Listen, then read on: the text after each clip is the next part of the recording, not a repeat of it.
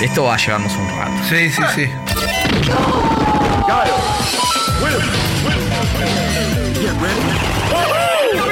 Esto es Malditos Games, el podcast pichinero de Malditos Nerds. Welcome, Especial GOTI 2019, parte 1. Bienvenidos, malditos nerds, al podcast definitivo, al podcast final, pero no el último necesariamente del año, pero sí el más esperado, el de los GOTI 2019. Estoy nuevamente con Rippy Hey, hola a todos. y con Guillo. ¿Qué onda? ¿Cómo andan? que los conocen obviamente de Malditos Nerds, el programa todos los días en Vorterix. En enero no los busquen porque Vorterix va a tener una programación rara, eh, donde va a estar como segmentada y capaz que van a estar en cualquier momento del día ustedes Correcto. con diferentes segmentos pregrabados que, que está seleccionando el equipo de la radio. Pero sí estén atentas a las redes de Malditos Nerds, YouTube y Eso. nuestras transmisiones en vivo que seguramente vamos a tener bastantes durante todo enero. Así que, eh, y aparte de los videos de YouTube, de ellos también que vamos a estar preparando contenido. Y se viene la no sé cuánta temporada, la séptima, octava de Malditos. ¿Cuál sería la Eh, uy, eh, no, se Hay viene la octava, se viene la octava. 2.0, no sé. Se puede charlar. 2.0, Todo no sé, la octava, qué sé yo, no sé. Vamos a, vamos a tener muchos cambios. Somos un juego como servicio con un montón de actualizaciones. Claro, es DLC. ¿no? Vamos a largar el, el capítulo tuve. Sí, pero ahora se viene un re, ahora cambiamos de motor. Claro, ¿verdad? cambiamos de Eh. engine. Ey, bueno, no, no Eh, está mal. Pero bueno, estamos con eso y sí, estamos post Navidad grabando esto en un 26 de diciembre. Ustedes seguramente esto lo van a estar escuchando o el 27 o el 30 o el digo bien 30. Eh, vamos a ver y después se vienen también falta un podcast más importante que es el de los más esperados del Ese, 2020. ese siempre me encanta porque. Está bueno, pues puro timba, aparte. Obvio, Tipo, vamos obvio. a timbear. El- Y- Ayer Y, te sentís muy groso cuando lo re esperaba y al final fue bueno y de repente el ego se te rompe cuando, dijiste uno de mis juegos más esperados era Rage 2 y me partió el After corazón. Party. After Party, Bueno, igual sí, mejor. sí. A mí After, After Party más decente. que no Rage 2. sé, es más corto por lo menos. Bueno, por lo menos. Claro, Rage pero, 2 fue eh, en un pelotazo. sentido. La bola en la ingle, man. Pero bueno, y sí, el de los GOTI. Eh, hoy estuve reviviendo un poco el anterior y leyendo un poco los comentarios de la gente. Tuve que irme para atrás en Twitter. Sí. eh, que había ganado Celeste, lo hablamos el otro día. Que el segundo puesto había sido Red Dead Redemption 2. Donde el tercer puesto había sido el juego que, justamente, el de la confusión, que había sido. The el que pensamos que había sido el segundo puesto, que era el Retorno no? de Obra Dinn. O Sí, sí, eh, era. eh, Breach era el tercero y el cuarto, el eh, cuarto. eh, Retorno- Retornos de Obra Dinn. De Obra Dinn, eh, y la verdad que mirando para atrás son juegazos. La verdad es que sobre todo los tres indies, o sea, Red Dead Redemption es, ahora que pasó un año, quizás el que con menos afecto recuerdo, yo sé que a la gente le encanta, pero de esos cuatro juegos, eh, no tengo duda que son No, mis tres mejores juegos del año pasado, eh, sin contar Red Dead, que también me gustó, Pero, eh, también lo terminé. Obvio. No, no sé si era el segundo mejor del año y me parece que fueron muy justos con God of War. Un juego que envejece. Quedó lejos God of War, es verdad. Quedó muy eh. lejos y me envejeció mejor que Red Dead Redemption. Que 2. envejeció mejor que Red Dead Redemption 2, te lo banco. Pero bueno, hay que hacer un el ejercicio de, de dejar pasar un poco el sí. tiempo y Sí, ver. Igual cuando vos hablas con cierta gente te dicen que God of War tampoco lo elegirían hoy incluso, ¿eh? cuando ya pasó un poco el tiempo, dicen, es un gran juego, pero no es un juego tan trascendental quizás como otros. Yo estoy Eh, de ese lado. pero, pero, pero incluso Yo estoy del lado que están dementes, pero. Sí, de- no, no, no. eh. Igual el- lo, de, lo de armado de lista de juego del año también. me- siempre hay mucha confusión con esto, ¿no? Eh, se pueden utilizar muchos criterios distintos. Y a veces también es como, bueno, ¿qué es lo que uno tiene en cuenta, no? ¿Fue más representativo para el año? ¿Es el que menos defectos tiene? ¿Es el que más emociones te transmitió? ¿Es el más trascendental? Digo, El hay- impacto en la comunidad. el impacto en la comunidad, digo, Para hay- mí eso hay- es importante. ah, ah, muchas veces la gente tiende a ver las listas como, bueno, ¿cuál es el juego del 1 al 10 más perfecto? ¿no? Y el 1 es el que menos errores tiene o menos fallas tiene. Sí, y no siempre es es, así. así. No siempre es así. Digo, ¿qué? ¿Celeste es un juego perfecto? No. No. Es, es mejor en todas sus partes. Para mí es increíble, pero es mejor en todas sus partes que este u otro.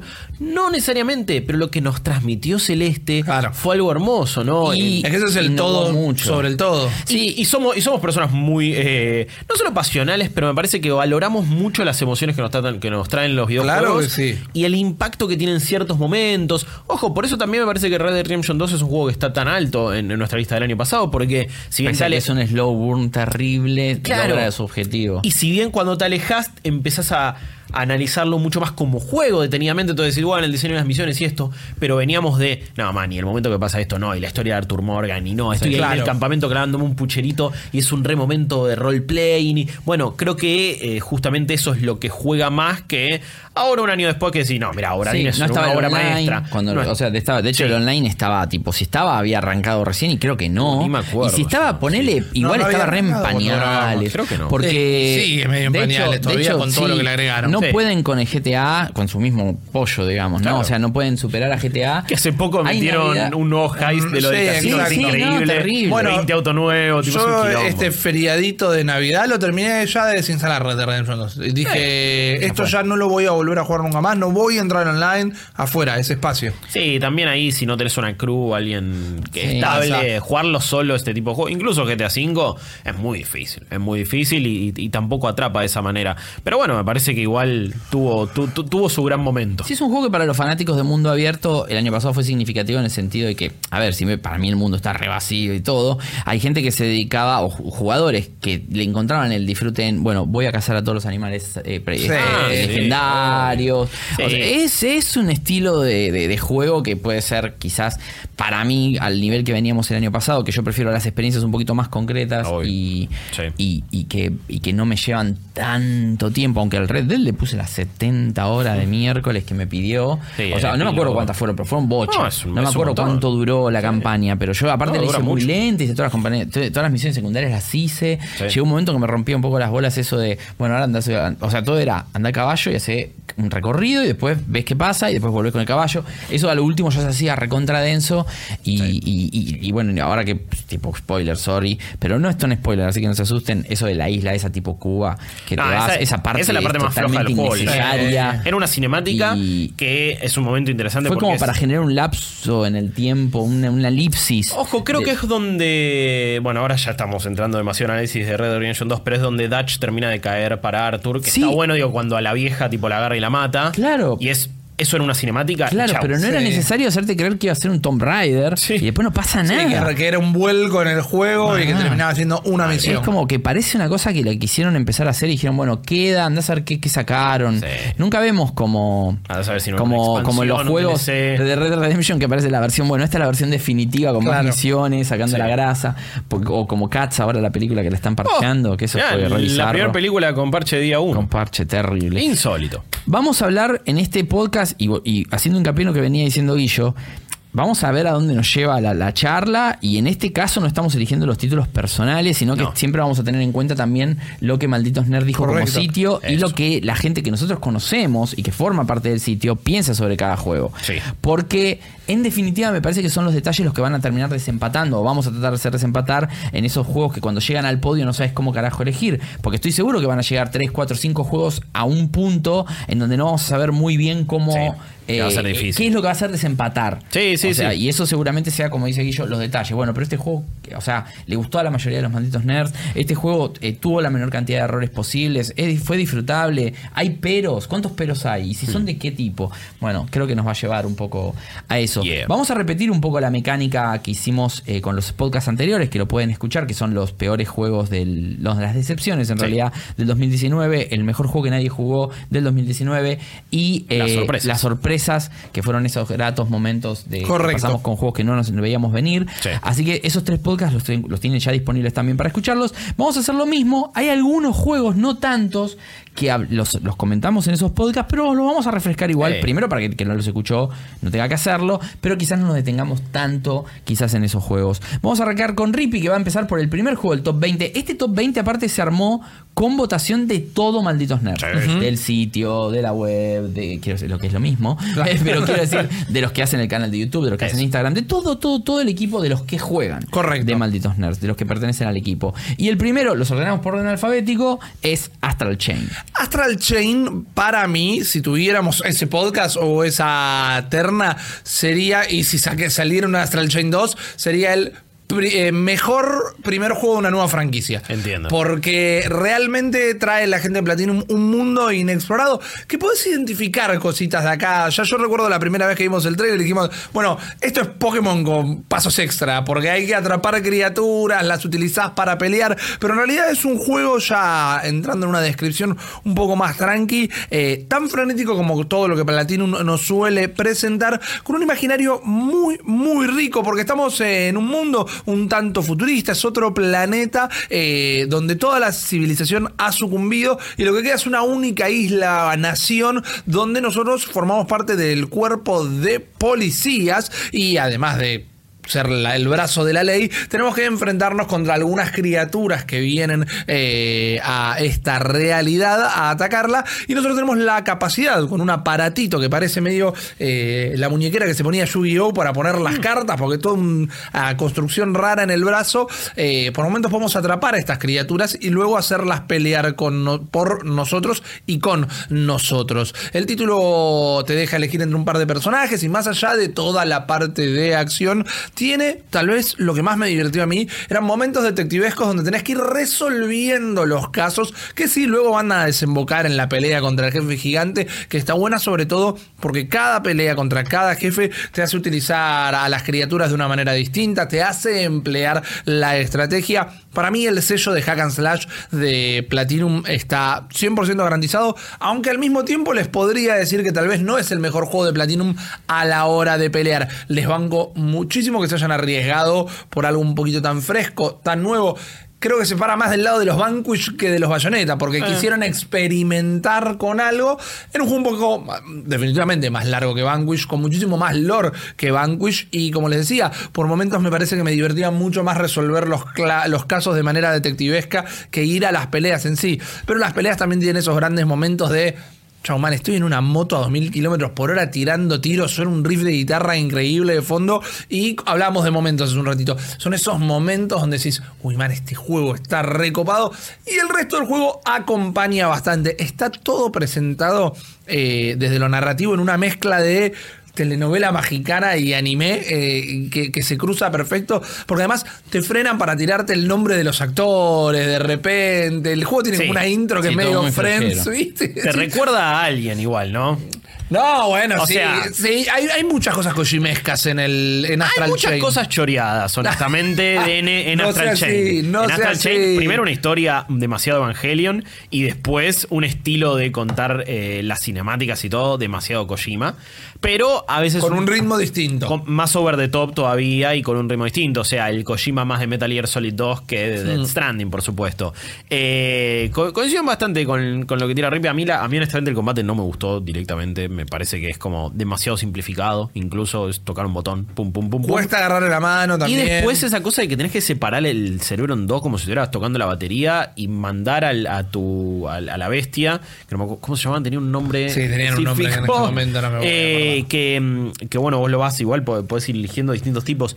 No me resulta que, que- que- que haya una danza y una coreografía tan copada como en otros juegos de Platinum. Sí me pudo haber quedado horas y horas en la estación de policía, charlando con la gente, resolviendo misterios, viendo qué andan los personajes. Todo eso me pareció increíble, mucho mejor. charlando con la mascota. Chalo, buenísimo, sí, encontrando al hada en el baño y todos esos pequeños detalles.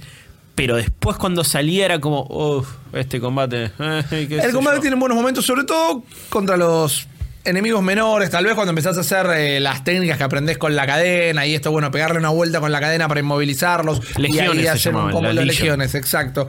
Eh, después sí, cuando te tiraban enemigos. ¿Viste cuando un juego te tira enemigos medio gigantes y dices, ok, dale, fantástico. ¿Dónde le tengo que pegar bien? Sobre todo con esta mecánica de que tengo que largar este bicho pasivo, todo. Tiene sus cositas que nos dejan en duda. Tienen cositas que decís, ok, la idea era fantástica, no se trasladaba de una manera completamente natural o jugable a los controles. Sin embargo, vuelvo a lo que dije primero. eh, estaría buenísimo un Astral Chain 2 Mal. donde laburen un poquito estos conceptos. Que va a ser un GOTI. Yo te digo, si, si mejoran un montón de cosas, es un Y candidatazo. si se a hace, ustedes saben que ah, yo tengo mi corazoncito eh, puesto desde lo personal en Nintendo, porque me parece una franquicia que tiene que abrirse a todas las consolas porque va a llegar a un público mucho más grande Bueno, también. Y sobre, o sea, se ve increíble en Switch. La Sí, verdad es que es no de los juegos que mejor se ve en Switch no el puedes, año. no puedes creer cómo se ve para, para lo que es la Switch a nivel hardware, ¿no? Eh, ahora, este juego corriendo en las consolas de próxima generación, una PC, No, una PC. sería una locura absoluta, como cuando ahora salen las remasterizaciones de Bayonetta o de Vanquish, Correcto. pero todavía Es un mejor. juego ninguneado y es buenísimo. Sí, Vanquish totalmente. es increíble, es, es el mejor juego que Pero nadie jugó veces- en la vida. Pero Claro. muchas veces, qué posta, porque es un juego que mucha gente ya por el excelente. nombre. son No pegan. Astral Chain, a mí lo que me pone contento, mi- mis dos centavos de Astral Chain, que es lejos uno de los juegos que menos jugué de esta lista, que vamos a ver, es. Porque no me dieron los tiempos. O sea, no. No, juego largo, eh. de también. Platinum jugué todo, básicamente, incluso.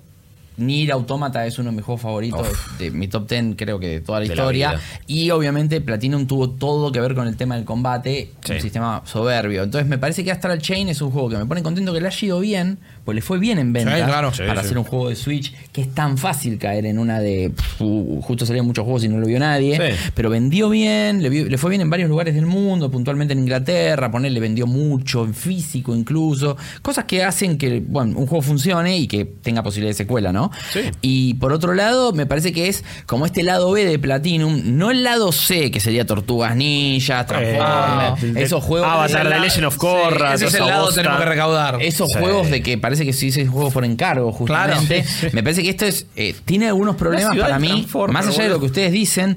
Por ejemplo, lo voy a nombrar, pero mi hijo es insoportablemente enfermo con el tema de los niveles de dificultad y le parecía que era demasiado fácil. Es, es estúpidamente y fácil. no te lo deja jugar en difícil si no lo desbloqueas primero en Sí, easy o en sí. normal o en el nivel máximo Claro. que tiene. Entonces, por ejemplo, para él fue un deal breaker y lo dejó de jugar por eso. Le encanta, pero le parecía una pelotudez, hablando mal y pronto, tener que terminar todo el juego en fácil para después poder jugarlo en el nivel que quería. Eso, Sí, tomen sí. nota Platinum. A ver, ellos son especialistas en hacer juegos difíciles. ¿Por qué miércoles no te dejan Sí. jugarlo en el nivel que Sobre todo tenía fácil y normal igual. Lo que tenía que traer era el difícil. Claro, pero el pero el normal, normal para es- él era. Ah, ok, el no, normal bueno, pero era tipo. Es súper sencillo y también me parece que, Es que ya el normal tenemos que entender que es fácil. En general ¿Por sí. Porque los juegos tienden a ser, salvo que podemos buscar los, los ejemplos, pero los juegos en normal tienden a ser sobre, están sobresimplificados. Bueno, porque ya es la, es la dificultad El- estándar el- que pone en para estudio el mundo. para Y que si- todo el mundo es modo historia no te va a pasar Eso, nada. eso, Eh, normal es el easy anterior y generalmente el hard es el normal mode de cuando jugamos Sí, Super claro. Nintendo, que tampoco Claro, claro. No, fácil. Y me parece que el principal pecado es que no tienen mucha rejugabilidad esas misiones. Eso, es- Es que eso me parece lo- el es que problema. cuando lo realmente. rejugás para solamente solo por, por jugarlo más difícil, Sí, es es, como- un embole. sí. Entonces, eso es, es algo que destaco y me parece que a, a muchos les pegó por el lado Sí, de, ese, mí me pasó de que capaz que cuando buscas ese tipo de juego buscas un poquito un desafío Sí. y no que sea un pasa porque está bien, es interesante charlar, es interesante lo de estación de policía, todo eso bárbaro, pero el juego era fácil hasta para mí, o sea, el tipo que lo jugaba No, no, era muy normal sencillo, Era sí. no, no, no, creo que no vi el game over. Y no tenías tampoco, o sea, si bien tenías esta cosa de utilizar al, al- al Legión con la cadena y todo lo tampoco era lo más fundamental del mundo, tampoco tenías, podía ser tan creativo, o sea, por eso a mí, a mí el combate, que es una de las grandes razones por lo que vengo de los juegos de Platinum, salvo Nier Automata, que ahí es más Yokotaro, creo sí, yo. pero que, el combate lo hizo más. El combate lo hizo Platinum, igual también de Nier es de lo que menos me gusta, creo que el, todo lo otro me, me- me partió más el bocho. Eh, acá sí, te- me, me- me- me- me queda flojo, pero bueno, sí valoro, la, o sea, si el juego era solo detectivesco, me iba a Es que gustar todavía hay más. que entenderlo, o yo lo entiendo, como una aproximación de Platinum de hacer un juego que no sea solo combate. Claro. Sí, eso, Porque eso es verdad. Sí, salir un animarse. poquito, se anima, un eso, poco. en eso te lo rebanco. Eh, No, no, por por, eso decimos, le falta el último golpe de horno Half o baked. un gran borrador para lo que puede llegar a ser la continuación de esto. Pero que hay tela para cortar con Astral Chain, para Olvídate. mí un montón. El comienzo de una hermosa amistad, no, el comienzo de una hermosa franquicia. Exacto, ojalá Y- lo sea. Y a pesar de, de todas estas cosas que estoy diciendo que no me gustaron tanto, definitivamente para mí tiene que estar en los 20 mejores del año. eh. Pa- O sea, yo, lo, yo no lo lo- dudo. eligió la gente. Ahora la pregunta es, y ya nos podemos ir poniendo de acuerdo. Este va, va a la segunda parte de la tabla de una, ¿no? Eh, o, o lo vamos o lo vemos Chain. después. Vamos viéndolo. Pero me parece que Todavía este, no me este animo. no sé si va a es quedar probable. 10. Es probable que no. Tuvimos pero demasiados no me pelos, animo. me parece, para que quede. Ah, bueno, pero yo tengo demasiados peros de, De todos los juegos de la lista. No, Ah, sí. definitivamente. Es que, bueno, pero eso es un poco lo que quería decir. Peros va a haber con todos los juegos. Eh, quizás. Dudo mucho que haya muchos peros con el que voy a hablar yo. Ah, no, ah, yo tengo algunos. Yo tengo ¿Tenés algunos. Sí, algunos, chiquitos, pero digo. Vamos a ponernos con peros. Creo que- peros, peritos. Pero quizás en la balanza tiene que estar Yo con el próximo tengo un montón. No, obvio. no, bueno, mentira. pero. No, no, no. ya- no, no, no, no, joda, pero, joda. pero yo sé que. pues, En realidad No, estamos es hablando es que- control. Es que, es un año, es Pero un tiene un año y montón estamos, de yo estoy peros. hablando de Baba You. Pero el, el tema es, me parece que es un año Con que no hay que confundirse. Sí, es un año de. Y no hay, que, no hay que confundirse. No fue un mal año de juegos, como muchos dicen, sino que fue un año que me parece que hubo para todos y para todas. Entonces, y de todos los géneros aparte. Sí. Entonces, es un año donde no hubo juegos, no ni en pedo. Yo tengo 100.000 juegos para jugar que salieron este año y que no pude jugar. Y Es más, acaban de salir juegos Sí. ahora, estos días, que estoy jugando, que no los tuvimos en cuenta, que no los terminamos. Hay juegos, con Dani cuando éramos chicos nos matábamos con los Mech Warrior. Acaba de salir Mech Warrior 5, que lo- creo que lo comentamos la otra vez. Cada misión que pasa estoy más afrechado todavía. Va a ser Goti, ni en pedo, pero está buenísimo. Claro. Watam, el, el juego, el juego de, de Katamari, lo terminé, es alucinante. Goti, y no puedo ponerlo ni siquiera en la lista, nadie lo jugó como para discutirlo conmigo. No, salió muy O sea, pegado. salió muy pegado. Eh, eh, empezamos a jugar con Santi un juego que se llama We Were Here Together, que es una especie de portal, que en el sentido, no por los portales, sino porque se juega todo coop. Es un escape room cooperativo. Está que se juega cada uno en su máquina, ¿no? Y tenés un walkie-talkie para hablarte. Che, mira, acá veo un código. ¿Vos qué ves? Claro. Tipo, y está buenísimo. O sea que hay muchos juegos Sí, de muchos tipos. Y me parece que es un juego. El año pasado era como que los candidatos eran más firmes. Eran ese top 20 que teníamos. Eh. Y no te podías salir mucho de ahí porque no había tampoco tantos buenos juegos como el año anterior. Sí. El 2017 era un año que había Bah. más cantidad de juegos. No, igual a, lo que iba es que todos tienen peros, pero quizás también hay que. Por eso no hay un candidato a Goti tan claro. No, no, Claro. pero quedémonos más de última con. No con los peros, sino con los momentos altos de cada No, no, juego. no, por eso, por eso. Como por ejemplo que Astral Chain los tiene. Y es el momento de la facha, y es el momento Sí. de esto. Tiene mil Sí, y aparte que hay pero- que ver en la lista, ¿no? Pero por ejemplo, si te gustan los juegos con onda japonesa, tampoco hay tantos. Eh, No, en bueno, la lista de los 20, claro. porque hay Sí. algunos, o sea, de hecho, eh, está Fire Emblem, ahora vamos a hablar de algunos juegos que todavía no tocamos, que aparte tienen esa onda re japonesa, porque Luigi Mansion da Nintendo, no da japonés, da Totalmente. Nintendo. Sí, Astral Chain es un video de Astral K-pop. Chain es eso, Astral Chain es, te gusta lo japonés, Claro, y te gusta friquear con eso. Y en eso me parece que el juego es hermoso. Y más allá de los peros, eso es lo que le valoro. Digo, no sé, soy siem- siempre tiendo a hacer Sí, el sí, yo creo que lo que más me rompió es lo del nivel de dificultad. Pero bueno. Vamos con el otro. Vamos con el otro. Baba You es el segundo puesto. Es definitivamente para muchos de los malditos nerds el juego del año, sobre todo para Megawaki. Eh, el ju- en la lista de nuestros juegos indies en la web quedó como el mejor indie. O, A ver, de los 10 él los ordenó y quedó como el primero. Y Baba You es un juego que tiene mucha historia, ¿no? Para los que vienen siguiendo Malditos, es un juego que lo probamos por primera vez hace tipo dos años en una, en una beta que había salido, que era como pública, que fue el, el demo tecnológico y, de- y el, en realidad el prototipo, ¿no? Del juego que quiso ganarlo en IGF, Ajá. en los, en los, eh, en, la, en lo que Games eh, Festival. Endgame Out- en lo que sería GDC, que se, se celebra ahí. Y es este juego de puzzles ingenio, para mí uno de los más originales que vi en mucho, mucho, mucho tiempo. Que, a ver, juegos de programar hay un montón. Sobre todo los que, de la gente que hizo Opus Magnum Sí. y todo ese tipo de juegos, Exapunks que hablamos en el otro podcast. Pero en este lograron hacer eso, pero moviendo el personaje que se llama Baba justamente y Baba You básicamente eh, es, es una forma de denominar cómo funciona la jugabilidad. Eh, todos los comandos y los objetos y los y, todos los conectores que podemos llegar a tener están en formas de cuadrados dentro de un mapa que se ve de arriba, muy simple, muy casi en ASCII, se podría Sí, decir que, se ve. Es muy simple, no es ASCII, pero es muy simple, es muy visualmente limpio, digamos, es muy fácil de entender eh, lo que estás viendo Claro. y el diseño del mapa. De hecho, muchas veces eh, es muy importante an- en- al entrar a un nuevo nivel de Baba You, no es empezar a mover y probar cosas, sino en tratar de entender qué es lo que, lo que el, el puzzle cuál es y tratar después de resolverlo. Generalmente no lo vas a resolver por intentar. Es un juego que necesita que lo tengas claramente. Por, de- a suerte no te va a salir, digamos. Claro, no es que lo puedes romper. No lo puedes romper. Es muy difícil que te salga bien, incluso sabiendo lo que querés hacer. Es el clásico juego que nos hace acordar a, a- a juegos emblemáticos como puede ser Sokoban, googleenlo, porque era un juego de acomodar cajas donde si vos te equivocabas tenías con control Z podías volver un movimiento atrás, Claro. cosa que en Baba You también se puede hacer porque es súper importante. Un movimiento te puede arruinar Mal. el nivel y sería súper frustrante. Baba You, ¿por qué digo que es como programar? Porque básicamente Baba es un cuadradito, Is es otro, You es otro. Al estar los tres juntos, significa Baba You, significa que vos sos Baba, entonces podés manejarlo. Con que vos vayas nada más y saques el You de Baba You, ya tu personaje queda sin control. Claro. y- porque no está la, la orden, la instrucción ahí. Ahora, por ejemplo, si dice Wall is block, quiere decir que la pared te bloquea, entonces no podés pasar atrás de la pared. Pero si vos cambiás el Wall is block, le sacás y le pones en vez de block, le pones is push, las paredes las podrías empujar. Eso. Entonces, vos, eh, nada está dado en el escenario. O sea, la lava puede transformarse en agua, eh, el agua puede transformarse en lava, eh, un campo, o sea, una pared podría ser atravesable porque básicamente das un comando, armás el comando con las Vos piezas. podrías ser la Vos pared. podrías ser la pared y is mover you, toda y la pared. todo, sí. Claro, si vos pones wall is you, todo lo que es pared lo movés vos con el control. Es muy difícil de explicar. A la vez, si lo ven, es muy sencillo de entender. Yo creo que lo explicaste muy bien, tío. Pero anda claro. a terminarlo. Ah. Es un juego hiper jodido, me costó un montón. Da una vuelta. También hay muchos juegos con vueltas este año Sí. también, desde el diseño, porque al principio pensás que todos los niveles van a ser iguales y que va a ser así, pero después le encuentran una dinámica distinta, pasan Hypnospace Outlaw, que después es un juego que vamos a hablar también, que cambian cosas lo suficientemente importantes como para decir, ah, pará, esto no, ya dejó de ser tan parecido a, a lo que a, a lo que eran los primera, la primera mitad del juego, ponele.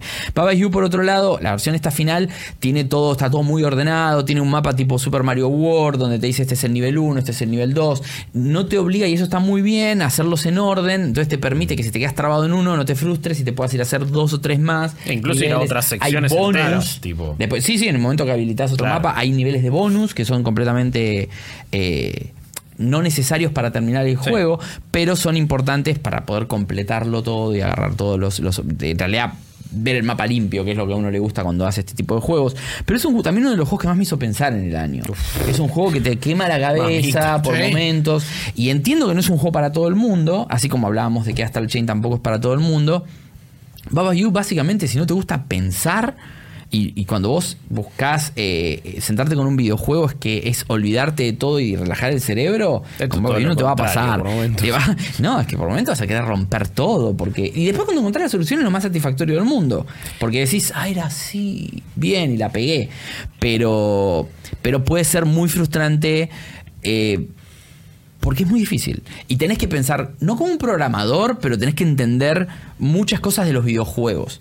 Básicamente, históricamente de los videojuegos. Eh, eso de que eh, una llave, eh, key is open, o sea, Sí. entonces abrís una puerta y eso poder cambiarlo y por qué y cómo funciona y esto de mover toda la pared para tal lado y en qué momento puedes dejar de hacerlo y por qué deberías hacerlo. Eh, o, o, por ejemplo, cuando vos tiras una piedra al agua, que la piedra se hunde y se pierde, cómo podés cambiar esas variables para Sí. que, no sé, transformarte en Moisés y poder atravesar el agua con las piedras, como llevándolas de un lado para el otro. La verdad que es, como dije, para mí es muy difícil de explicar, es muy difícil que te haga clic, pero cuando lo probás te enamorás y si te gustan los juegos de puzzles creo que directamente se transforma en uno de los candidatos. Es uno de los juegos más votados también dentro de lo que es malditos, o sea, hay, bueno, los- estos 20 puestos, claramente hay 10 juegos que se llevaron un montonazo de puntos. Hubo muchos empates, hubo mucho, mucho juego tipo 8. Sí. ¿Entendés? 8 puntos que tenía, viste, en promedio, Claro. como, casi como Metacritic, ponele. O sea, vos en Metacritic tenés muy pocos 10, ninguno este año, porque creo que no hay ningún juego No, que tenga me 10 en Metacritic. Hay muchos 9 puntos altos, pero también pocos. Pocos. Hay Un año- pocos. fue un año de muchos pero, hay ochos. mu- pero en 8 hay. Lo cual 300 está juegos. perfecto. Lo cual te demuestra que, que está muy, muy, muy amplio. Baba You igual es uno de los grandes juegos en cuanto a puntuación también Sí, sí. eh, en el año. Eh, y no, no, no es- no está más de los 8, está más del 9 y 10 en lo que es- sería los malditos nerds y demás. Pero creo que es un juego súper interesante. No sé Ah. ustedes qué opinan de, de Baba You. A, a- a mí me encantó, me, me encanta más en concepto todavía que cuando lo juego, creo. Eh, esto son am, todas cuestiones personales, pero sobre todo a mí el estilo artístico me- no, es un juego que no me gusta estar viendo directamente. Me parece que, o sea, es un juego que no me resulta encantador. Creo que no hay otra manera de hacerlo. Igual. Puede ser, no. Sí, lo puedes hacer más lindo, pero me parece que la intención del juego es esa. No, no es la intención Sí. del juego de entrada. Y segundo, yo creo que todo lo que vos pudieras eh, mejorar desde lo gráfico, todo tiene una manera de resolverse, claro está. Pero podría llegar a transformarse en obstáculo Sí, para si entender fuese las comandas sería horrible. Es verdad que tiene que ser súper minimalista, pero no sé. Por eso ahí también la la comparación con ASCII. Para mí definitivamente está en la lista de los Eso, 10. ni y hablar. Quizás bastante, bastante arriba. Me pasa que, y esto quizás es más para la discusión de, de cuando los tengamos que defender a muerte. Es un juego que me encantó. Me acuerdo, yo lo había. Cuando vos volviste a GDC, dijiste, mirá, bajate este juego de acá, está Sí, buenísimo. Me encantó. Creo que solo porque lo mencionamos al principio de la grabación, es un juego con cero impacto. Eh, no- no- es un juego que se le pasó a mucha gente, es un Sí, juego que sí. no tuvo la prensa que tal vez merecería. Nosotros lo revisamos, lo tuvimos, venimos hablando hace dos años. Funcionó, pero sí, no tuvo el éxito de Untitled Goose Game, por ejemplo. Exacto, lo que no quita que sea un funcionó- juego que- No, no, no, funcionó a otro nivel porque pegó en... el- primero que es un juego mucho más accesible el otro, y este, como digo, es... Es para un- Para mí eh, es- Creo que el que lo termine, el, el público que lo termina es un porcentaje re Bueno. chico. Pasa en todos los juegos. Ese este es peor. quizás, Sí. ese quizás es uno de mis peros, digo, por momentos me resultó, eh, me hizo sentir un imbécil. Eh, y me hizo sentir... Pero- pero eso- es ese- me pareció extremadamente obtuso. eh, no, yo, yo entiendo, en- entiendo dónde va y, en- y- y- y me parece, insisto, uno de los conceptos más copados del año, sin dudas. Top ten mínimo, digo, a- Sí, sí, a full. funciona, funciona. Pero me hizo sentir un imbécil y por momentos siento que todas las herramientas están ahí desde el principio, toda la bola, así todo.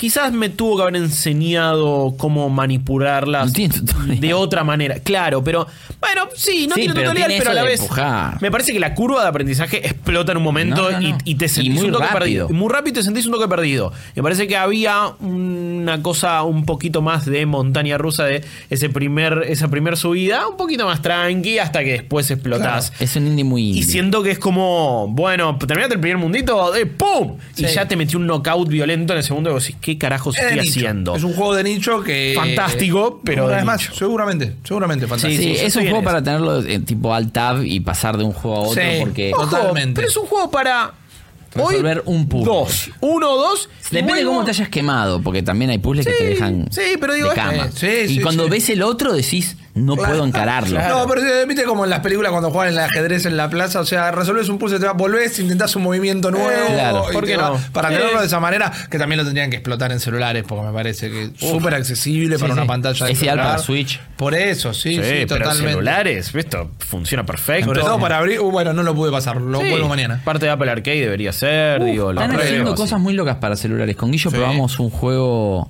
que básicamente es un escape room para jugar co-op en varios celulares, que es, es- la idea es alucinante. Pues se hacen al azar. Claro. Sí, en Canadá lo- y lo- lo, lo probamos en Canadá en Megamix y la verdad que es increíble.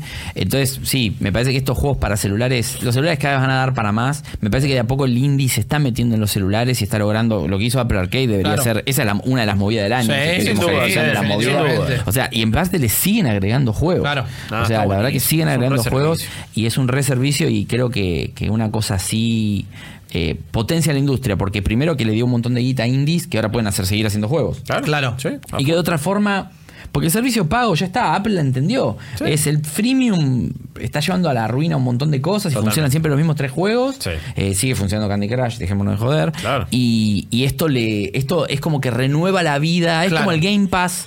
De- Entendieron como que fue el, Game Pass para la El consola. futuro es el Game Pass, por ahora no es Stadia. Exactamente, no, ni en pedo. Claro, No, pero digo, quizás lo es en 10 años, ok, Ponele. pero por ahora no lo es. No, ni, por no, ahora sí, no ni a es. palo. Y que tampoco es necesario, porque No. eh, hasta PlayStation Now entendió que también puedes bajar los juegos y es más cómodo. Totalmente, Claro. totalmente. Eh, pero bueno, Baba You entonces es el segundo juego del que hablamos eh, después de Astral Chain. Y también, yo, yo creo que va a quedar en el, en Ah, el este- top 10, Sin pero, pero, pero también entiendo que no es un juego para todo el mundo. ¿eh? No, Eso estoy no. todo- completamente de acuerdo. A mí me volvió loco, soy muy testarudo y cuando un juego me gusta quiero ver cómo termina y sobre todo quería ver qué pasaba y aparte tenía mucha expectativa. Pero estoy de acuerdo en lo que dice Guillo, me hizo sentir un pelotudo un montón de veces. Eh, yo soy Que no está soy- mal igual, Encima yo soy un ¿eh? chabón que no te busca una solución ni a palos, dejo el juego. De hecho lo tuve congelado como un mes por un puzzle que me rompió los huevos hasta que un día que lo agarré iluminado. Claro. ¿Viste? Sí. Dije, era- Y encima, viste, fue capaz que era lo más boludo del mundo. Pero es un juego súper complicado. Así que bueno, vamos a ver cómo, cómo le va en el top 10. Por, para mí es, es- este estoy convencidísimo que va en el top 10. Y hasta el Chain es un juego que yo estoy, creo que no, pero lo iremos viendo cuando, cuando vayamos pasando los Por títulos, ¿no? lista, Porque, claro. porque ahora sería como que uno sí, uno no, pero no sabemos cómo vamos a seguir. El tercer juego es uno de los favoritos, sin dudas, del año de Guillermo Leos y de muchos malditos nerds. Creo que es uno de los juegos que también más gente conozco de este top 20 que efectivamente se terminó Sí. en la editorial. Claro. O sea, que la no solo lo cosa. esperaba, sino que lo jugó y lo terminó. Y estamos hablando de Control. Eh, voy a empezar como Eminem en 8 Mile. Voy a empezar diciendo ¿Rapeando? todo, no, todo- sé todo lo que van a este decir. juego, chicos. No, no, digo- pasa, boludo, para eso, tipo. Eh. obviamente, a full. No, pero digo, sé todos los peros que tiene este juego, por eso decía que es un año de, de- de- de peros. No, es un, es un juego que maneja mal los checkpoints, es un juego que maneja mal el final. El final es como. Es el final de una temporada, ponele. Eh, lo cual es raro De siempre en un videojuego. claro, pero viste, cuando ves una serie, entendés que puedan quedar cosas colgadas. Cuando a veces jugás un juego, es el inicio de una franquicia, no sabes si va a seguir o no. De repente termina y hay un montón de cosas que no se resuelven. Hay un montón de cosas que sabes que van a tener DLC. Entonces es como, "Ay, me lo dejaste afuera a propósito. ¿Qué onda? Eh, es un juego que, en- que en ese aspecto me parece que eh, algunos lo puede dejar con, con sabor a poco. A mí en lo personal me pesa mucho más eh, los personajes, el voice acting, los diálogos, el armado de mundo me parece que no tiene comparación en, el, año eh, y, en, mucho tiempo. Lo- el comienzo de Control es devastador. Vos entrás y estás en un edificio gubernamental que no tienes idea qué es. Y es el Federal Bureau of Control. No hay nadie. No sabes por qué estás ahí. De repente a poco te van diciendo cosas. Te encontrás con un eh, conserje Janitor, sí. que te habla raro. Que es un personaje recurrente del mundo de que. Sí, que de repente vos eh, tenés una voz interna y él la escucha y ya te diciendo, ¿qué? ¿Qué Sí, está pasando? Y así el juego te va llevando por. eh, me, me parece que es toda una historia. eh, es la historia de Jesse Faden y de este, este lugar. Más que de- después la historia que en teoría te quisiera contar, que tiene que ver con su hermano, que tiene que ver con eh, una amenaza que es el GIS que se ha desatado en el Bureau of Control, que está tomando posesión de todos sus empleados y lo está convirtiendo en una especie de, de, de- monstruo, ni siquiera de zombies, eh, porque este GIS quiere pasar a nuestro plano y tomar control del- de la Tierra. Eh, todo lo que sucede con también el, el laburo que de repente tiene que hacer Jesse, ¿no? Esta cosa de, bueno, sos la directora ahora de este lugar. ¿Y por qué? ¿Qué? Porque el arma me eligió, porque el director anterior, cuando vos llegás, eh, estás en la puerta de, de la oficina del director, que es el actor de voz de Max Payne encima, y escucharlo siempre es, es una delicia, cada uno de sus monólogos. Se pega un tiro. Y ahí a vos te quedó ahora la responsabilidad de ser la directora de un lugar al que en teoría nunca fuiste, nunca estuviste. Después pasan mil cosas que te van diciendo, no, bueno, ok, esto te pasó en tu infancia. También como el juego te va dando pequeñas gotas de información y cómo va armando y cómo va llenando esos espacios en blanco. Me parece que lo hace muy bien. Incluso hasta, hasta casi cerca del final, ¿no? Todavía no había llenado un montón de huecos de, la historia de Jesse y que de repente empiezan a, a cobrar sentido. Eh, me parece que después, encima, a nivel jugabilidad y al ser un Metroidvania, te va dando una cosita nueva. Tuc, cada tanto, tic, una vez que vos te estabas diciendo, ah, bueno, es un shooter, ¿y qué puedo hacer? Bueno, podés tirar cosas. Ok, ya me cansé de esto. Bueno, ahora podés meter un dash, ahora podés eh, tener un escudo, ahora podés levitar, ahora podés directamente casi volar como si fueras un superhéroe. Sí, sí, terminás siendo. Y terminás siendo eso. terminás eh, una superheroína en este caso. Y mm, a mí me, me- me gustó mucho más de lo que pensaba la jugabilidad. No sé si es del todo buena o no, honestamente, pero re disfruté esta cosa de, uy, bueno, voy volando, les voy disparando, meto el escudo, le arrojo cosas. Ya después agarrás a un enemigo, se lo tirás a otro. Agarrás a dos enemigos, se lo tirás a. Ya estás tipo en cualquier. Es la clásica de Remedy. Es, es bastante clásico en ese, en ese aspecto, ¿no? Me parece que tiene un contenido secundario corto, quizás no, escueto, diría yo, pero súper interesante. Eh, y también, ¿no? Cómo nos quedaron un montón de conceptos. Sabemos lo que son los Objects of Power, que son estos elementos eh, mundanos y tradicionales, pero que de repente tienen toda una carga eh, y que genera ciertos efectos en las personas, o los puede volver locos, o tienen propiedades. También todas las, las reglas de este mundo se te van contando, me parece, de una manera deliciosa. Es como, ni bien entraste, estos son los sitios prohibidos, no puede haber celulares, no puede haber consolas portátiles, no puede pasar esto. Es un lugar que parece perdido en el tiempo, pero porque justamente tiene una tecnología muy específica, no puede estar conectado a internet o algo así.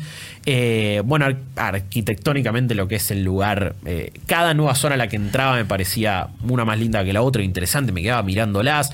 Ni hablar después de, de- de las cosas que también por un lado son malas porque su rendimiento en consola es bastante pobre, eh, pero después si tenés la suerte de tener una placa con RTX creo que es el primer gran exponente y ahí ves el potencial de esa tecnología y lo que puede ser, digo, las van a tener las próximas consolas. Sí, Eh, el es ray tracing es lo que se viene y es algo para el ojo encima más común, que no le importan los FPS tanto, ponele, ese es, un- es uno de los primeros grandes avances en mucho tiempo, de decir, wow, mirá lo que se puede hacer con esto, en reflejos, en todo.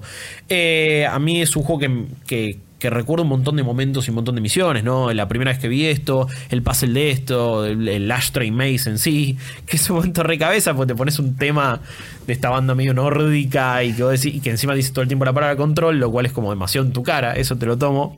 Pero esa secuencia, de decir, ¿qué estoy jugando hoy? Es todo un lugar que va cambiando. Me, me- bueno, también cada objeto de poder después tiene como su misión específica y cada uno tiene una vuelta de tuerca. Es un juego que me enamoró. eh, no es perfecto como, como muchísimos juegos. E incluso te diría que tiene peros importantes. Pero Sí. me quedo más con lo, con lo que me generó en este caso. Y nunca en la vida leí tantos documentos como en este juego. O sea, los leí absolutamente todos. Vi todos los videos del Dr. Darling, que son también excelentes. excelente. Y escuché cada uno de los monólogos del director del, del Bureau of Control, que, que eh, ya de por sí es la voz de Max Payne, entonces lo No, querés escuchar. Pero me, me parece que eso es algo que, que, ojo, puede ser otro pero también, porque decís, bueno, si esto está en texto, ¿por qué no puede estar de una manera un poco más interactiva o hasta mejor? Pero era tan rico lo que había ahí que los quería leer todos. Y eso En el nunca me CBC pasó. no leí lo que leí en control Totalmente, directamente totalmente. y me parece que ya pasando a la próxima generación no podemos seguir con los juegos con esas logs. no, Claro. no, no, no se puede. Pero Es era tan rico. Tenemos que dejar de tener log por dos años. Sí, mínimo. No, obvio, es mínimo. que, eh, No, pero en eh, todos los que no es lo más entretenido del mundo. O sea, eh, te- te- tenía, o sea, Es literalmente. llenar agujeros con. Sí, o no, sí, pero es como tengo que detener el ritmo del juego para sentarme a leer algo porque quiero saber tanto de este mundo que sí o sí lo voy a querer leer. Sí, está buenísimo que lo quieras leer. No me pasaba tanto en Quantum Break. Claro. Que tenía, Oh. también tenía las No, computadoras, todas sin password. No quería saber ni los mails ni, ni ver los capítulos de la, La serie. gente dejaba no quería saber nada en con Quantum banco Break. de plaza. A mí, sí. a mí siempre me gustó Remedy como, como empresa de cómo hace la tecnología alrededor de sus juegos y cómo la aplica. Eh, eso va para Max Payne y va para también los Alan Wake Sí. y va para ni hablar Quantum Break. Que lo estábamos jugando con Rippy y en ese momento lo estábamos jugando todos a la vez, básicamente, porque estábamos todos esperándolo y decepcionándonos al mismo Uf. tiempo, porque las expectativas estaban muy altas. Sí, sí. Pero eh, es un juego que para mí empieza fenomenal y se va cayendo, pero a pedazos. No hace y nada con los poderes. siendo un desastre. Claro. Sí. Pero, porque es un poco lo que sí logró Control, que es más chico.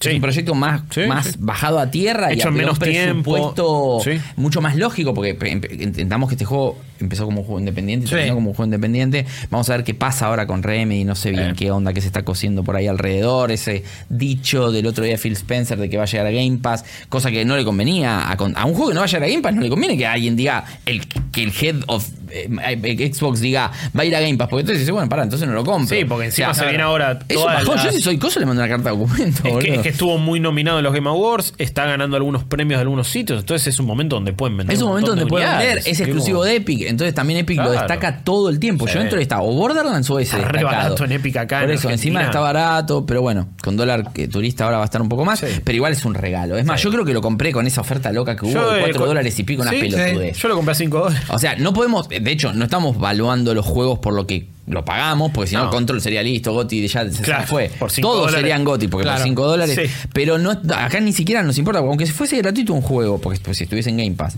eh, no, no, no, no, no nos movería la aguja. Control para mí tiene todo eso que estamos hablando, lo bueno y lo malo de Remedy en todo sentido, en lo, lo bueno de lo que al nivel tecnológico, la libertad que te dan para hacer las cosas, cómo encaras cada situación. En este momento me parece, en este juego en particular, me parece súper interesante esto de que son como areneros y que vos entrás y decís, bueno, hay un combate, pero hay realmente 10 formas de... En algunos jefes no pasa No. y en algunas cosas hay que hacerlas muy linealmente y es más, te tenés que aprender todos los Y patrones los o te jefes hacen percha. eh, es de lo más flojo, Es de lo o más sea, flojo. son estéticamente atractivos y en algunas Pero ponele el primero para no spoilear tanto, que es ese que va Sí, Tomasi. de lugar en lugar Sí. y te van tirando para todos lados. Te tenés que aprender todos los patrones y el checkpoint, ahí tenés Bueno. un garronazo porque perdés. Re para atrás. Te hace volver para atrás. No, no, y si sos medio completionist, como que decís, pará, no lo quiero ahora pasarlo y haber perdido de hacer Claro. las cosas que estaban antes. Entonces, está bien, bueno, los objetos que agarraste ya quedan y los logs ya te quedan. Me gustó mucho también cómo está diseñado la paleta de colores para guiarte casi automáticamente sin HUD. Yo no tenía que ver el mapa como para ubicarme y me parece fantástico. Es que eso es todo con colores. Yo cuando me caí, caí en lo del rojo, cómo usan los rojos. Sí. Los carteles mismos Sí, sí, en el lugar. Pero que son sutiles, no son unas flechas gigantes que dicen para allá.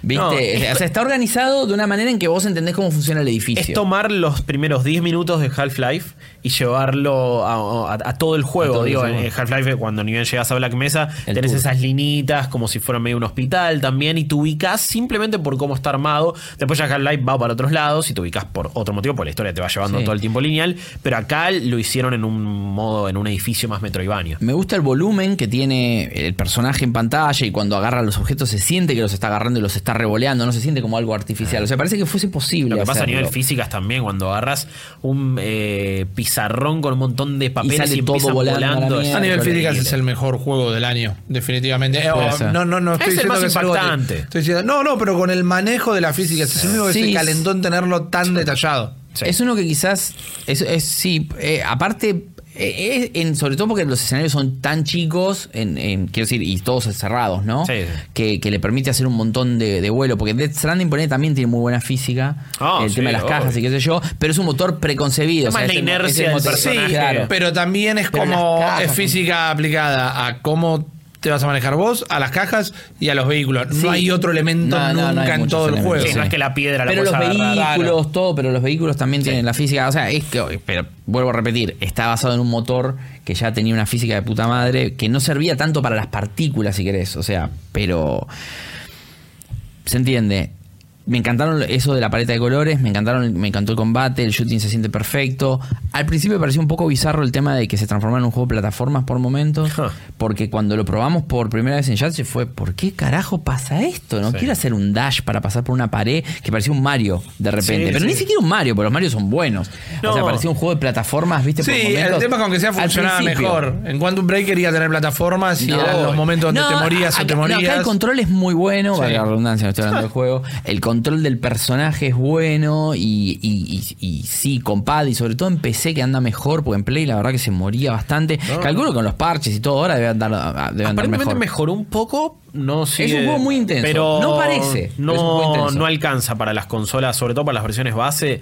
Está, está, la- las hace toser todo el tiempo y no, no, no, no es una buena experiencia. Eh, se siente, es un juego casi next gen por momentos en, algunas cosas. Sí, sí, es como que tecnológicamente es muy avanzado y es Sí. mucho más pesado de lo que parece para una máquina. ¿Te das Sí. cuenta en PC? Pues yo tengo una muy buena PC que me andan todos los juegos y control en ultra no lo puedo jugar. No, no. O sea, no, se muere. Si activas el ray tracing no podés jugar. No, Ray Tracing directamente no, porque no tengo aparte por No, soft, yo preferí poner ray tracing y no. Pero vos tenés una placa con RTX, Ah, yo claro. no. Ah, si claro. no tenés y le pones el re- directamente la máquina se suicida. Claro. Sí. Porque, o sea, dice, no, olvídate, Sí, flaco. sí. Yo lo probé con Ray Tracing acá cuando nos dieron la placa y se ve de puta madre. Es increíble. Pero en mi casa lo puedo jugar en alta, que no te das ni cuenta igual, te digo. Aparte en 4K. No, Porque yo estoy jugando en 4K. Entonces, 4K ultra en una máquina que tiene un par de años, olvídate, pide auxilio. sí. Pero sí, técnicamente creo que me parece que un- es uno de los mejores juegos del año. Me parece que le encontraron muchas utilidades a un arma, eso de transformarse y qué sé yo. La verdad que Sí. está muy buena la idea. El sistema de loot y de inventario y de cómo usas esos upgrades es, es de lo que menos me gustó también. Me parece que no era necesario. Tampoco me gustaron mucho estas misiones que van apareciendo. Son como misiones orgánicas, desafíos temporales, que es como, bueno, anda a tal lugar y elimina a tantos enemigos. Medio de juego como servicio, casi de MMO, que parece real pedo. Y que Sí, te apurara, que te sonara una chicharra. eso es lo peor, digo. eso es lo peor, porque una cosa que estén y otra cosa que te avisa cuando ya no la pudiste hacer porque se acabó el tiempo y no fuiste. Yo no hice ninguna. Y todo el tiempo estás en un momento importante y de repente ¡pam! Eh, tal Sarasa failed. Y es como, ¿para qué? Esto es como, le quisieron estirar la vida útil en una industria que parece que todo el tiempo te está Está- te está empujando a. Sobre todo cuando tiene multi. Eso, le tenés que dar presupuesto, Claro. le tenés que dar soporte, juego como servicio, esto, porque si no la gente flashea que, ah, no me diste todo esto, entonces no vale la pena. Me parece que todas esas cosas están de más y quizás en un Control 2 que prácticamente confirmado, digo, por el éxito que está teniendo este Sí, juego. Sí, sí, ojo, que va a llegar primero a PlayStation, lo cual es un garrón eh, también, así me voy a quedar con mucho la gana de, de ver qué onda. Temporarias, por Sí, suerte. Sí, sí, sí. eh, pero, pero bueno, me parece que son las cositas que ojalá mejoren en una secuela. ¿A vos, Control? A mí Control me encanta, me quiero, me encantó realmente y bueno, lo he dicho cuando estábamos en The Game Awards, eh, yo quería que lo gane, por más que quizás no considere que era el juego Porque del año, entre esos me que parecía había- que en esos, entre los que estaban exacto. Eh, las cosas que no me gustaron de Control, quizás me estaba cayendo un poquito porque las prefería dejar para la hora de tener no, pero por lo menos para final. tener tu, tu versión a- El, hasta ahora. el juego me encantó, el juego me encantó. Me parece que a nivel jugabilidad y en lo que hablábamos de las físicas, cómo te permite hilvanar acciones y armar combos y hacer un quilombo hermoso. Son esos momentos donde, más allá de que el personaje parezca un superhéroe, vos te sentís un superhéroe, te sentías medio Jedi de, bueno, vení, este lo mando para que salga volando, le revoleo un tanque a esto que genera una explosión, estoy disparando acá, cambio que del arma sea el shotgun a la, al sniper, eh, me, me parecía fantástico, inclusive creo que son los momentos que más terminaba disfrutando porque cuando el juego se volvía más de explorar, las cosas que encontrabas eran muy lindas, pero me parece que no las supo balancear del todo. Vos encontrás cualquier documento y lo que leyeras estaba buenísimo, estaba buenísimo, pero de repente tenías espacios súper enormes que podías explorar y no había nada para encontrar, salvo estos puntitos blancos que eran la- el reemplazo de las orbes, por decirlo de sí. alguna manera. Y digo, quizás me hubiera gustado un poco de un- una exploración más encontrarme un secreto ahí y no tener que leerlo, pero el juego después lo va repartiendo. Me parece que el juego no está, no está bien untado todo en la tostada. Está que por momentos está Sí. todo concentrado acá, todo concentrado acá, y en otros era solo ir avanzando. Aún así, si le tengo que dar un premio, creo que es el juego más disfrutable en el control. Valga una. Sí, sí, lo vamos a usar La mucho. redundancia que ha tenido. Tener eh, el es el juego más funcional, Jesse. es el más, es el más gauchito, es el juego que cumple, tar, tar- tilda un montón de cosas que necesita un juego que tener Sí. para que está bueno. Sí, estoy viendo toda la le lista gusta, y es de lo Le gusta a la gente, es, es un género que le gusta a la gente. Sí, eso eso claro. es muy... Juego de acción en tercera persona es, es de lo más fácil para recomendar. Es para- eh, eh, y, y- y también la gente lo elige. Si bien no fue el mega éxito de ventas que todo el mundo esperaba que sea, le fue bien, pero los números no son tan extraordinarios. Porque a veces, ah, quizás si hubiese estado en Steam, hubiese vendido mucho más. Pasa Puede ser, eso. puede ser. Pero, Creo que también el pero publicador, que es Bueno, 505 de hecho, Phil. Spencer, cuando dijo lo de, lo de Game Pass, es- lo hizo haciendo referencia como que no había vendido bien. Claro. Calculo que él tiene más los números de Xbox que de los otros, pero en la industria se sabe cómo le va el juego. No, obvio, Porque aparte además- todo el tiempo, es más, no me extrañaría nada que uno de los próximos estudios que Microsoft anuncia que compró es Remedy. Sí, está el rumor de que lo compró PlayStation también o que tiene ganas de comprarlo. Y también es un juego que, hablando de, de momentos chotos del año, eh, fue boicoteado. Sufrió un boicot por parte de la gente por haber estado en Epic Store y en otros lugares. En la semana de los Game Awards había todo un revuelo en los peores lugares de la internet porque Sí. cómo podía llegar a estar nominado un juego que no jugó nadie. Y claramente es una mentira, que no jugó nadie. Y más allá de eso, No, y al margen está- de el eso juego está nominado por lo bueno que está, no por cuánta gente lo jugó, pero aún así fue un juego que no llegó a gente porque eh, se le tiraron en contra. Para mí es una lástima, porque estás perdiendo de jugar una de las experiencias más entretenidas del año. Pero bueno, una de las experiencias más largas del año te puedo contar y una de las más discutibles, si querés, creo, de todo el top que tenemos.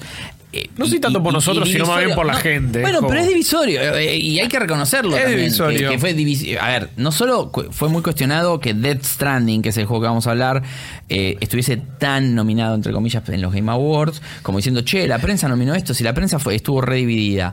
Y eso es cierto, no sabemos cómo funcionan las votaciones de Game Awards. Eh, hubo premios que fueron raros, que no esté nominado Fire Emblem fue rarísimo. Sí. Sí, o sea, No solo como juego del año, pero sino también como, como RPG, OST. Claro, O- no, eso lo ganó. también. Pero OST, eh, la banda de sonido. eh, ¿Vos te fijás la- lo que estaba nominado y lo que ganó de banda de sonido? Death Stranding como banda de sonido no, no entiendo porque es una lista de Spotify. Sí, o sea, está ponele. todo bien, y que eh, encima por pero- eso nos banearon el video. Estoy recaliente, pero Sí. eh, eso no va a influir igual en mi, en mi, en mi- en mi- en mi stranding No. No, respecto y- a Dead. y- Pero eh, no puede ser que en esa votación, por ejemplo, vos ves Dead Stranding y otro juego. Devil May Cry está como música. Devil May Cry tiene tres canciones. Tres. Y dos son malas. Sí, era, era, era. O sea, tiene una sola canción que es la que elegimos todos para que esté todo el tiempo. Pero cuando las escuchaste las tres decís, quiero que siempre suene esta canción. Devil Trigger es un temazo, pero igual también te cansa. Te digo, cansa. eh, No. es, es- es un estilo de música medio raro. Pero los Game Awards, digo, fun- o sea, sabemos que te hacen votar primero porque, bueno, elegiste los, los juegos para estas categorías, ellos hacen un relevo y después, te- nosotros y tenemos te que votar. a vos como los que quedaron nominados entre la prensa. Y es raro que nadie haya nominado. Porque aparte Fire Emblem fue un juego recontra hablado en la prensa. es una de las Y- cosas que más me sorprendió. Y es eh. uno de los juegos más votados, o, sea, o mejor en el Metacritic, si querés. Outer Worlds tuvo mucha menos repercusión, igual estaba nominado para Juego del Año. Fue es raro. ¿qué onda, no sé. Pero Death Stranding, el último juego de Kojima, el primer juego como Kojima Productions, eh, un juego independiente de muchos millones de dólares, dicen que 80, y yo creo que puede llegar a ser más incluso. Es un juego que está 40 para más, sí, contrabancado por Sony. Me extrañó muchísimo que se anuncie antes de que salga a la venta que iba a salir para PC también, cuando Sony hizo tanto para el juego, dando incluso el motor de un juego como Guerrilla, que ahora bueno es de Sony. Claro, el y que- Decima Engine. El Decima Engine, que bueno, nos enteramos que también va a funcionar en PC, también con ese anuncio, Sí, igual- porque es lógico. Eh, y yo creo que ya habían abierto un poquito el paraguas de Sony porque ya habían salido John Layton, una de las últimas cosas que había declarado antes de que, de, que lo rajaran, renunciara, se bajara, que a saber qué pasó. Eh, dijo que un montón de sus experiencias iban a empezar a llegar a, a otras plataformas. Hablando sobre todo de, de- de PC, me parece que ya empieza a haber solamente exclusivos en consola. En la consola. Claro. Y después, y hasta ahí, porque MLB The Show es, un, es, de un- es de, de Sí, esa- y ya se de San anunció que- Diego, y ya y se anunció que va a salir y para va a todo. salir en, en La licencia es Y carísima. en Nintendo. El otro día alguien, yo decía que las eh, Y exclusividades estaban también, muriendo y alguien me lo discutía. Y es como, digo, los Yakuza ahora están en Xbox y en. PC y antes eran exclusivos de Sony. Y así con mil otros ejemplos. Pero sí, las exclusividades cada vez son menos. Y de última hora quedarán, es exclusivo en consolas. Pero en PC vas a por jugar casi a todo. Sí, muchas veces, la- ojo, las exclusividades son exclusividades porque lo decide la empresa que no quiere hacerlo para Xbox o viceversa, porque, por ejemplo, hay, hay japones, juegos japoneses en que, por ejemplo, la Xbox en Japón tiene cero penetración. Entonces, quizás un estudio como los que hacen Yakuza, Sega, que no es tampoco a veces la mejor tomadora de decisiones del mundo, dice, bueno, no, no lo hagamos para Xbox porque Japón no vende y no ve que en el resto del mundo, Claro. en esa consola puede llegar a funcionar muy bien los juegos japoneses. Entonces, me parece que pasa un poco por ahí. Dead Stranding, que es exclusivo de Play 4 y que va a salir para PC en unos cuantos meses, todavía falta. Es un juego que nos sorprendió mucho porque hasta que no salió, hasta que no lo tuvimos en nuestras manos, realmente no sabíamos muy bien de qué se trataba. No. Pese a que Kojima mostró un montón y, y cada vez era más confuso cuanto más mostraba, terminó siendo un juego que para mí es uno de los más importantes del año, sin duda, hasta un punto era mi candidato casi exclusivo, después hay otros y ya los vamos a ir viendo para mí, pero Death Stranding me parece que es una experiencia, es muy kojimesca en un montón de cosas, yo entiendo incluso hasta que los que lo odian, ¿por qué lo odian? Solo por el hecho de que Kojima es demasiado incluso egocéntrico, si querés, en cómo presenta las cosas, Sí. y, pero creo que tuvo muchos huevos también al decir, voy a agarrar toda esta guita y voy a hacer el juego que quiero hacer y lo voy a comunicar como quiero comunicarlo y que tenga las mecánicas que quiere tener. Me parece que a diferencia de otros juegos como Disco Elysium, eh, que claramente es un juego que comunica todo a nivel del texto y básicamente el texto es el- el- su fuerza vital, digamos, de la jugabilidad. Eh, Dead Stranding es un juego que es todo, y Nacho lo dice muy claramente en su review, es un juego que lo haces todo a través de mecánicas, es un juego que te está enseñando mecánicas 30 horas adentro del juego. Esas mecánicas para algunos son literalmente insoportables. Porque así como a mí no me gustan los juegos tipo Rust, o que me gustan capaz que por un rato, Sí. y- pero después las mecánicas de supervivencia no me gustan. Este juego tiene mucho de supervivencia. De hecho, en el modo más difícil de todos, hasta tenés que comer y tomar. Sí, sí. Si no, tu personaje la palma. Bueno, pero está bueno que, que me parece que en eso te da una buena accesibilidad al juego. No, eso, eso está. El nivel de dificultad me parece que está súper. El, el juego, el nivel que es el estándar para jugar, me parece que es el que hay que jugarlo. Sí, Salvo que seas un enfermo que quieras volverte loco, porque Claro. eso de tomar y comer para sobrevivir.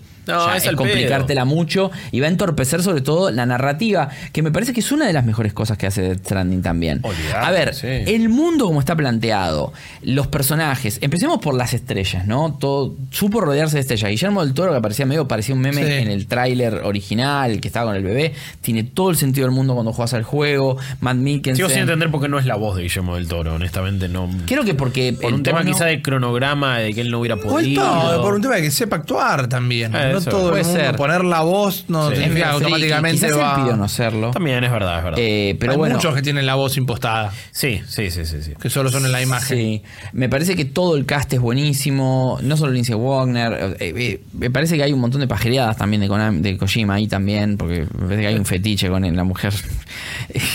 bionuclear. Eh, sí. Eh, es, es tipo, porque es cuando él era chico, vos, vos hacés ese que- es cuando él era chico veía Claro. perso- eso en el cine, en la tele, quiero decir. decidió darse gustos y me parece que es como muchas veces, viste, se lo tilda como, no sé, si se hubiera vendido, como esto lo hace por la guita y No. hizo el juego más arriesgado posible en realidad. ¿Qué es lo más seguro? Y lo más seguro hubiera sido hacer, hacer... hacer algo tipo de espionaje. Eh, sí. Y lo que él sabe hacer. Sí, y eso, Langley otro, Liquid inventa- Gear, No le ¿viste? cuesta nada, claramente no le cuesta inventar personajes porque este, perso- este juego tiene 10 personajes buenísimos mínimo. Y son de los más interesantes que ha creado Claro, tal cual. Sí. Eh, Entonces no es ese el problema. Porque es, inventar eh, personajes, genial. claro. Y, y incluso es uno de los que a mí menos me llamó la atención, capaz.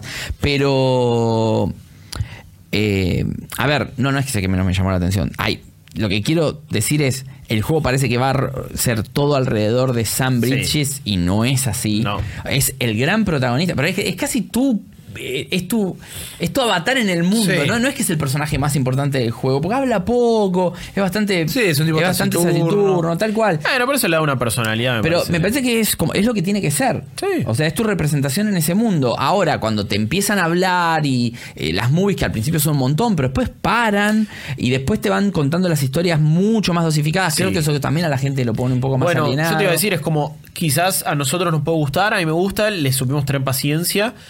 A la vez creo que eh, para el que recién llega o para el que esperaba otra cosa, es muy las primeras tres horas jugás 15 minutos más o Sí, menos. sí. Y es, es un poco demasiado ahora, pero y, y quizás te quedas con la impresión de "Eh, es pura cinemática. No, no, man, después tenés como 10 horas donde Sí, jugás pero el y otro vuelven. El punto es que también cuando jugás hay gente que lo siente como un trabajo porque no Sí. se siente a gusto con la propuesta, básicamente. Obvio. Que la propuesta es tenés que conectar todo Estados Unidos de nuevo, de izquierda, de, de derecha a izquierda y empezando por la costa, digamos, de, de Nueva York, Sí. a- yendo hacia, hacia Los Ángeles, eh, como hicimos los malditos muchas veces, Más conectando con el gaming. Pero sí, me quedé pensando de todos los viajes que hicimos. Pero me parece que la idea, la- a ver, en cuanto a mecánicas, control, interfaz, todo, me parece que es soberbio, es un juego que te va explicando todo. Eh, es un juego que tenés que prestar mucha atención porque hay mucha ayuda en los menús para las cosas que podés hacer.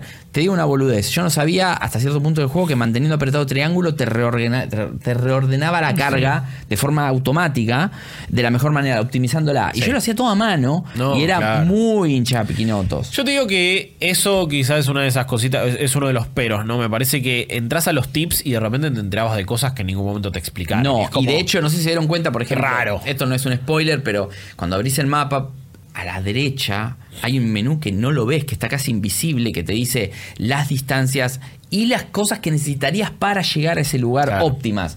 Cuerdas, cosas, qué sé yo. Que si bien no es que si no agarras eso no vas a poder llegar, sino que es más fácil. No, pero Nada el, menú sí. fachero, pero es poco funcional. Es- al- eh, tiene mucha data y entiendo que eso de los waypoints que tenés que borrarlos a mano y qué sé yo, Sí. porque Ojo, también igual el sistema de ir, de ir ganando los waypoints que vos ponés me pareció increíble. eso es, increíble.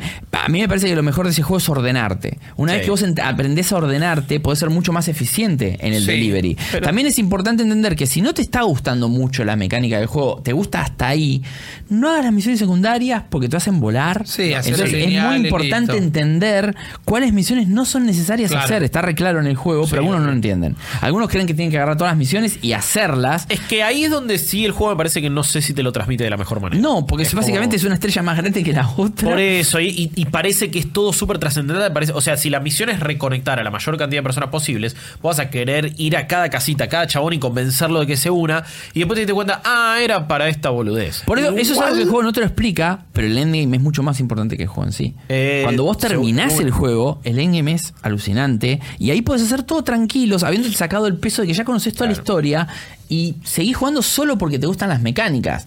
Pero Sí. no es necesario hacerlo al principio. No, igual eh, estoy completamente de acuerdo con lo que dijeron, no es un pero. Pero quizás es para discutir hasta Jorge la gente, ¿no? Que lo sentamos acá en la mesa de manera imaginaria. Creo que si te colgaste haciendo las secundarias, más allá de que es posible que no hayas entendido porque el juego tiene cosas que no son claras, te está gustando y no te diste cuenta. Porque vos lo podés Eso- banco, estrailanear el juego de una. Y después sí creo que son fundamentales en el plano general y total de la idea de Kojima como juego. O sea, yo creo que el juego literalmente tenés que hacer absolutamente todas las misiones para seguir este mambo y esta idea última de Ah, sí. conectar No, el no, es que si no se rompe la idea del juego. Para no, mí. claro. El tema es que eh, eh, Death Stranding, hay que entender que es más Baba y Hugh que Control. Y quizá la Sí, gente venía a buscar justamente Sí, en el nuevo Metal Gear y demás. Y yo entiendo porque comparto, porque lo he hablado con la gente, porque nos lo han contado, esto de que por momentos les parece poco juego. Pero también está mucho como vos, otro tipo de la, la predisposición que vos tenés para el juego. Yo antes de hacer cada entrega, abro el mapa, me Sí. fijo las rutas, me fijo el clima, me fijo qué cosas puedo llevar, me fijo cómo puedo hacerla más rápido, cómo la puedo hacer de manera más efectiva, todo. Y después me mando a hacerlo y me, me divierte muchísimo todo ese planeamiento. No sé, es como- No, y la decir- frustración de cuando uno planifica todo y un desliz te hace Claro. perder todo. Por eso es lo más lindo del ¿Sabes juego. para mí, me eh? pasó que me caí por una me caí por, por hacer un mal movimiento, por perder la, la calma? Porque es un juego que tienes que hacerlo. Si lo haces tranqui, seguramente va- va- te va a ir Sí. bien. En cuanto lo apurás un poco, te fallás. Una vez me caí de la forma más ridícula, ¿viste? Cuando la Play te dan ganas de apretar el botón para grabar el momento, porque Sí. no solo caí por una boludez, sino que terminé tipo Benny Hill, cayendo por la montaña, cayendo una cascada, todas las cajas rotas, que las cajas se te van por la, la- la corriente y terminan cayendo por una cascada y vos decís, no, y decís, si jugás legal, no cargas el save, Claro, porque obvio. es retrucho. Sí. Entonces decís, es un juego que te obliga a, A improvisar. como dice Rippy, generar toda esa preparación, pero después mantener una disciplina, no, no querer apurar el trámite. Totalmente. No es agarrar una moto en la cuando te lo dan, que pasan mil millones de años, y encima después tampoco te soluciona toda la moto, No. porque el terreno es imposible. Entonces las motos generalmente haces 300 metros, la tenés que dejar, ir a pie como corresponde. Sí. Y bueno, lo que dice Rippy, tan importante que es conectar al mundo, sí logró Kojima algo extraordinario para mí con esto de hablar con gente que no está ahí y dejar vos poder dejar tu marca en el mundo de otros. Claro. Cuando empezás a encontrar rastros de otros humanos que jugaron al juego, puentes que vos carreteras, autopistas enteras que vos podés empezar a construir y otros pueden completar. Eso es alucinante. Es que me parece que por eso, más allá de cuán bueno es, para mí es uno de los juegos más trascendentales del año, si no el más, eh, y uno de los más importantes. No es mi favorito, no me parece el mejor, no me parece un montón de cosas. A la vez siento que es el que mejores conversaciones trajo, que es el que eh, me parece que vino por poner algo diferente. Y esto de decir, es poco juego, bueno, pero con ese criterio, digo, un juego de Nah, management, eso- eso eh, un, podría juego, ser. un juego sim, digo, Sí. también te parece poco juego porque no estás disparándole a alguien. Sí, es una boludez, pero... Finch es una porquería. O sea, digo, no- no claro, disparás. quiere ser. quiere- es un. Es un. No sé si del todo nuevo tipo de juego, pero ahora hay un montón de cosas distintas. El primer momento que vos de repente conectás una zona a la red y te aparecen un montón de cosas de los usuarios, No, eso para mí un- es uno de los grandes momentos, no solo del año, sino que, que yo recuerdo, fue la primera vez que dije, mirá vos qué loco. ¿Qué, qué tipo de experiencia multiplayer es? Porque está bien, es un derivado de los mensajes de Dark Souls. Sí, Sí. está bien, me acuerdo. La primera vez que leí un mensaje y decía. Sí, pero acá puedes hacer cosas efectivas y que eso, yo permanecen. le puedo dejar cosas a los otros. Esta cosa Eso de de vos decir, este paquete yo no lo entrego, lo entregue otro. eh, totalmente. Y esta cosa de ser poco. Es un juego donde tenés que ser poco egoísta. Es un juego donde jordearte cosas no solo sirve eso, No. porque si todos colaboramos, vamos a hacer que la experiencia de todos va a ser más fácil. Porque voy a llegar a un lugar y es como, uy, mirá, mirá lo que construyeron estos. Voy a Me construir dejaron la este otro escalera. Gracias a Dios. Eso, y, la- me y cuando encontrás una cuerda que de repente, uy, ¿cómo me salvó esto? Porque esta otra la había perdido se o no había traído tantas y ya la había usado. Y eso me parece que ningún otro juego me ha generado. Es, es un nuevo tipo de experiencia multiplayer. Cuando él dijo que iba a ser un nuevo género, Sí, que parecía que parecía estaba una venta de humo grosa. Sí, sí, sí. Y de repente es como, ok, Sí, era no Smoke sé si- otra vez y no. No sé si al 100% te compro lo del nuevo género, pero que me trajiste cosas Igual novedosas, sí. Es que era así, Obvio, el nuevo género no estaba en, no digo que lo digas vos, eh, no estaba en, eh, laburar y entregar los paquetes, el nuevo género estaba en la conectividad. Sí, en la mezcla de todo en realidad, me Exactamente. parece, porque está todo unido y me, por eso me parece que es un juego de sistemas, que es Sí. un no solo sistemas de mecánicas de juego, sino todo es un sistema. O sea, Claro. está pensado el mundo, el sistema. No, no hay ningún juego que se le pueda comparar en ningún, ni siquiera los de Kojima, porque el sistema de cómo funciona. eh, el, el aceptar las misiones y cómo se hacen. Eso de llevar una parte que si está rota, cómo funciona, cómo te. El tema de la puntuación. Lo de la lluvia. Lo- bueno, ahora no hablamos de un montón de cosas que Sí. son. Es un juego que así todo tiene ciertos boss fight que son Sí. geniales. tiene todo el tema de los BTs, que son estos monstruos que los, los podemos evi- evitar por completamente, que en realidad estas, estas, estas entidades que realmente generan momentos espeluznantes y únicos, Sí. porque es muy difícil que uno haya vivido el mismo momento dos veces. Es súper tensionante, a la vez creo que fue de lo que menos me gustó del juego. Es que es, pero- es una cosa más. Y te lo Sí. vendían como el gran problema del juego. Los piecitos es parte de la Sí, especial de PlayStation que ustedes hicieron en el unboxing. Y eso es, es algo más. Es como la historia. Mama es un personaje que para mí iba a ser la nada misma y después terminó siendo un what the fuck este personaje Es es, increíble. el Encima, mejor personaje es increíble. Margaret Qualley, No, lo, lo se que hace pasó. como actuación está Se buenísimo. pasó. Se pasó, es una chica re chica, está en Once Upon a Time Sí. in Hollywood y está en este juego para mí uno de los personajes. Yo, es más, nosotros queríamos que esté nominada como mejor No entiendo por qué no la estuvo. De hecho, nosotros la nominamos, Sí. pero no quedó. No entiendo todavía estuvo Mads Matt Mikkelsen, Mikkelsen, totalmente eh, de ganando acuerdo. Sí, y cuando- aparte se lo dieron así por así nomás. Bueno, esas son las cosas que, que muchas veces del- del- de, los Game Awards sabemos cómo funcionan y a la vez de repente nos extrañan porque encima después termina ganando Sekiro Juego del Año. Claro. Es como decir, ¿cómo se corresponde? Yo entiendo qué tipo de medio pudo haber votado por Mads Mikkelsen y a la vez Por no, no se corresponde con que haya votado por Sekiro tanta Claro. cantidad de gente, pues son casi 100 medios. Igual lo que decís de los BTs, eh, a, a mí me encanta. ta- No, no te digo que lo entendí de entrada, pero después de jugar, digo, está bien que sean algo más que está ahí, porque también es parte del mensaje del juego de, bueno, la vida ahora es esta. No, y aparte, Sí. como. El armado de mundo Ese que te explican de qué, qué pasa con un cadáver cuando no Exacto. es incinerado. Eso- eso es muy ese momento que tuviste que hacer, porque no llevas solo cajas. No, en la mochila, obvio. Y eso La- fue. una de las primeras misiones es llevar a tu vieja. Es terrible. Y, y bueno, eso no, no vamos a entrar en terreno de spoiler, pero es, Ah, es esto una pasa al principio. dos horas. Y a lo que vamos es, es que. Es que es un juego que, por un lado, quería que. No que se termine, pero quería saber qué carajo pasaba, porque la historia es súper interesante. Eso está de más. No está de más aclararlo. Eh, cierra por todos lados. El final es brillante. Terminás el juego y te quedas con el joystick dos horas quizás pensando el viaje que te acabas de pegar. Mirá. Porque encima el juego te engaña. Porque hasta el capítulo 4 o 5 es una cosa. Y después sigue, pero el argumento cobra un peso mucho más importante. Claro. Que es algo que siempre va pasando en el juego. Te va enseñando nuevas mecánicas.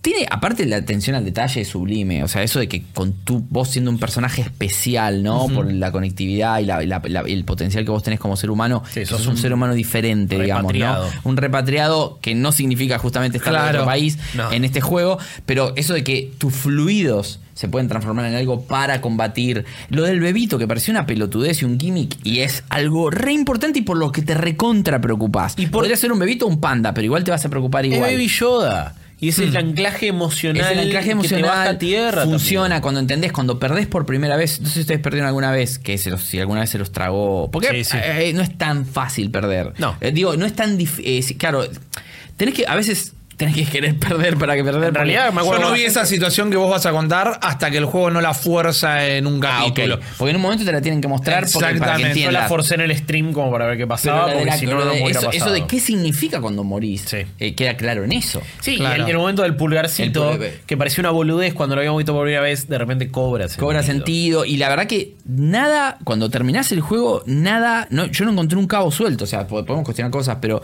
la verdad que me cerró por todos lados. Nos faltaría hablar de la parte del clima, que lo dijo Rippy por arriba, de que llueva, que acá no es un problema de uy, me mojo. Claro. Sino que la lluvia es ácida Exacto. y se te rompe la carga, tu ropa, Es tus que, botas. bueno, es una tu lluvia de moto. tiempo. Sí. Es más, yo la primera moto no la pude agarrar. Porque me quedó a la intemperie. La primera moto que te aparece, buscar, si no la agarrás está rápido, Rota. exacto. Estaba Sí. rota y no la podía arreglar. Es así, la lluvia acelera el paso del tiempo de las cosas. Exacto. Entonces de repente se deterioran mucho más rápido.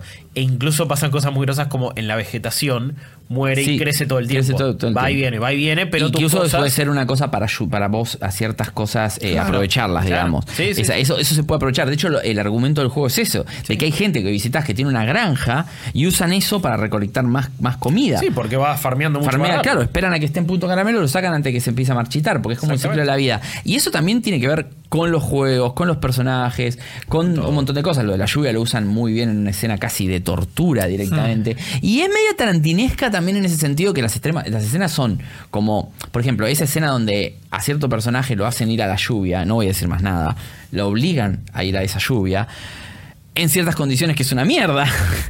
Eh, es como que yo dije, chau, loco, estoy viendo una película de Tarantino, en el sentido de que se toma su tiempo, puede durar 10 minutos la movie, pero vos no te aburrís ni en pedo.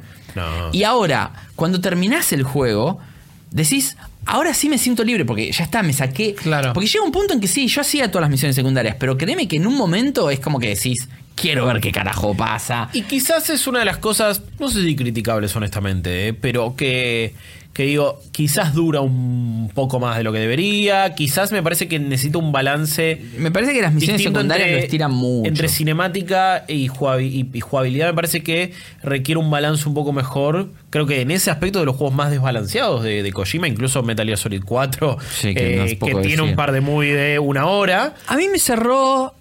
No sé si lo jugué en el orden en que tenía que jugarlo. No sé si lo iba manejando. Yo creo que cuando. Yo sabía cuando el juego me iba a mostrar una movie, entonces lo iba a hacer cuando quería ver una movie y no Sí. tanto cuando quería. y Cuando quería jugar, seguía jugando. Capaz que me hace rir. Cuando me hacían ir del norte al sur, todo, básicamente todo a lo Sí. ancho. Yo para llevar una pizza era como que decía, che, me estás jodiendo. ¿Viste? Pero, por otro lado, es esto de significado que querés de- Las hacerlo. haces la primera vez para ver qué pasa, cómo Sí. es, esto que Eh, el juego- aparte, aparte el juego ni siquiera es muy punitorio. O sea, cuando el juego te- cuando fallas una misión por algo, a las 24 horas vuelve a aparecer. O sea, no hay forma de perder las misiones y no hacerlas. Se puede- hay algunas que se pueden repetir al infinito. Eh, encontrar estas bases ocultas. De hecho, Jeff Knightley aparece, Jeff Knightley aparece en una base que ni siquiera es, es obligatorio ir. Sí. Que está perdida en el medio de la nada ahí. Sí. También encontré a Conan, encontré un montón. Bueno, ahí tenés algo, la de Conan es divertida. Eh, tenés algo que no, no escuché ni leí muy comentado, que es algo que para mí tiene un desbalance. Tenés los mails que vas recibiendo, que también son paredes de texto aburridísimas de leer, que no son de todo el pedo. Por algunas te dicen, No, me che, en, en tal zona vi una cosita que brillaba, pero Y son no me animo oportunidades a ir a desperdiciadas buscarla". para mí los mails, Pero eh. después I- cuando igual vas a está hacer marcado. eso, era una boludez y no valía la pena desviarte. Creo que era el momento más Breath of the Wild, cuando tal vez algún NPC te decía, se comenta que en tal zona hay un tesoro, que esto, y vos tenías que escuchar bien el relato para encontrar, no había marcadores. Acá los mails te hacen más o menos lo mismo y lo vas a buscar y era un ítem que podías encontrar el mismo ítem en cualquier momento, en cualquier otra parte. Son eh, oportunidades aprovechadas y para mí podrían no haber estado. A mí me pasó como control de esto de leer todo, porque igual sabes, Sí. yo tengo una- un problema con eso. O sea, no es por que- eso el, el Skyrim lo mandé a la mierda, porque no puedo leer todos esos libros de mierda. Aparte, los libros eran malísimos, pero a mí no me gustaban por lo menos, y me parecían totalmente innecesarios. O sea, era, era texto, o sea, tipo, no me llegaba a ningún lado, no me dejaba nada, no me dejaba un mensaje, no me No, dejaba no. enseñanza sobre el mundo. En Death Stranding, no solo los mails, sino todo lo que encontrás, los interrogatorios y demás, son a mí me hicieron entender mejor el mundo y los mails que son importantes están recontra remarcados. Sí. Es decir, este mail tenés que leerlo. Pero los demás están, eh, de hecho, hasta están subrayados en amarillo lo, lo- lo clave, digamos, lo que vos tenés que leer Sí. del mail para entenderlo. Me parece que es optativo. No es necesario leerlo, pero a mí, a mí me enriqueció el conocimiento sobre el mundo. Por ejemplo, los mails que te manda el personaje de Guillermo del Toro, con, explicándote cómo funcionan los, los, los, los bebés y Sí, cuál los es su bibis. función, los bibis. O sea, me parece. A, a mí me encantaba leer eso, pero buscaba los momentos. Capaz que lo juntaba y de repente cuando tenía ganas de leerle, ya te- todo junto. Totalmente. Porque si haces cada cosa cuando te la dan, se vuelve insoportable. Porque estás en el medio de una misión, te, te llega un mail, si te lo pones a leer, es un cortamambo. Bueno. Ahora, toda esa construcción de las bases, cuando, viste que primero la- Sí. tenés las bases que solamente son para dejar objetos Sí. y recoger, pero no la que tenés el creador de tu propia habita- tu habitación personal, el, el- el hangar, digamos, donde puedes construir y, y mismo donde te dejan vehículos Sí. de otros jugadores y los podés levantar y están tuneados. Me parece que toda esa, esa construcción es fantástica porque la, la primera misión que está al toque, que hay una mini movie y te deja jugar, es como para decir, mira qué lindo cómo se ve todo, y, pero hay mucho más para esto. Y el mapa aparte, por más asombroso que parezca, está... Cada piedrita está puesta a mano. El mapa es increíble. El tema con los mails es raro, es una decisión, obviamente.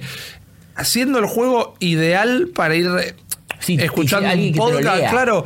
Claro. O, andá a Por eso que lo hiciste en Metal Gear Solid voice to 5. text. Sí, sí, Sí, sí. sí. obvio, pero ir caminando y escuchando hubiera sido mucho más Sí, enriquecedor. porque de hecho es esto de los podcasts. Es Yo lo, lo- es lo que hace cuando uno va de viaje. Claro, yo tengo una un lista en. Reddit con todos los mails, que está marcado en qué parte del juego aparece cada uno, y los leo en el colectivo y eso, porque cuando estoy jugando no voy a parar a leer un mail. Claro. Y eso es culpa de control.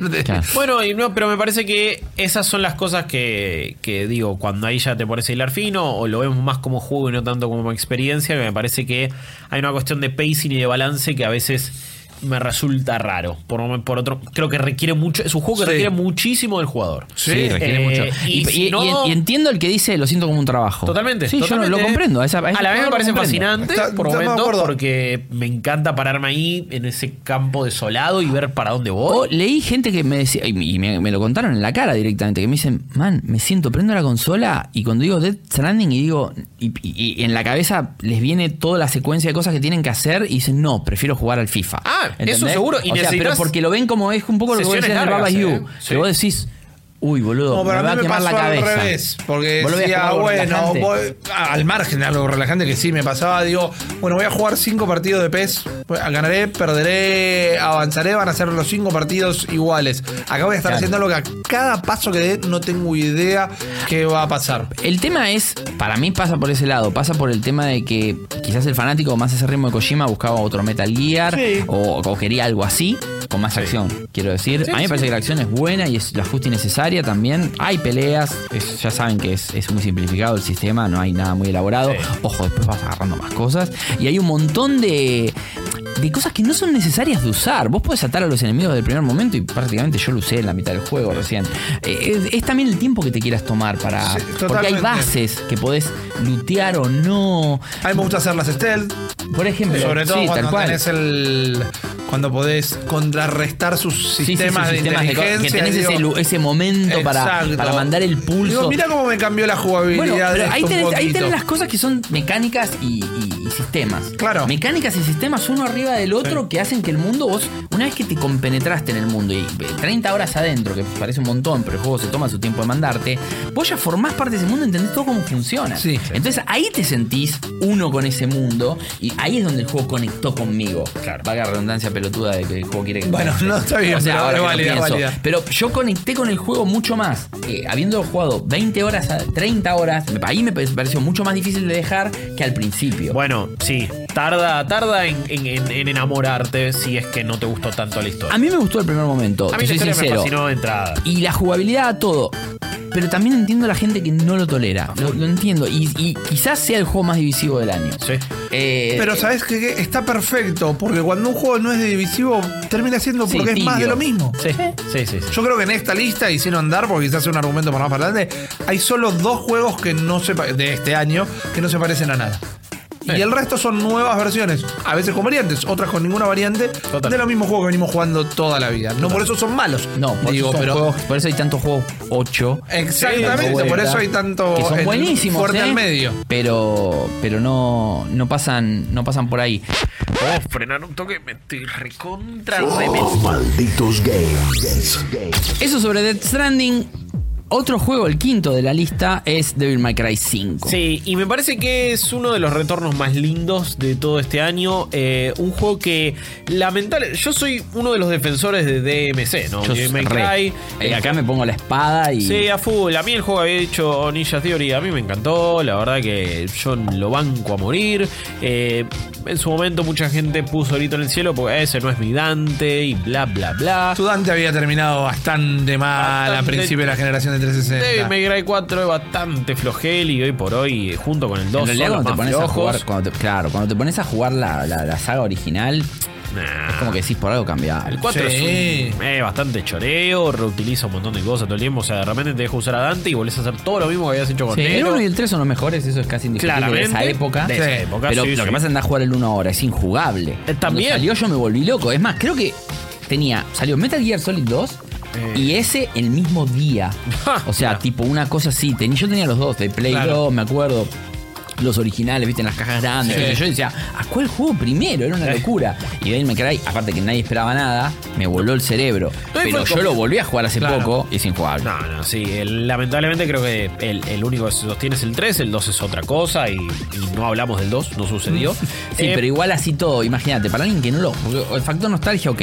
Pero si nunca jugaste, ahora vamos a hablar del 5, pero hasta que salió el 5, el DMC era el Devil May Cry para jugar, punto. Sí, o sea, si nunca jugaste, te- ¿qué le vas a recomendar? Alguien? no, juega el 3, que es el posta, No. ni en pedo. No, no, yo creo que, que- que, DMC para mí sigue siendo un gran juego.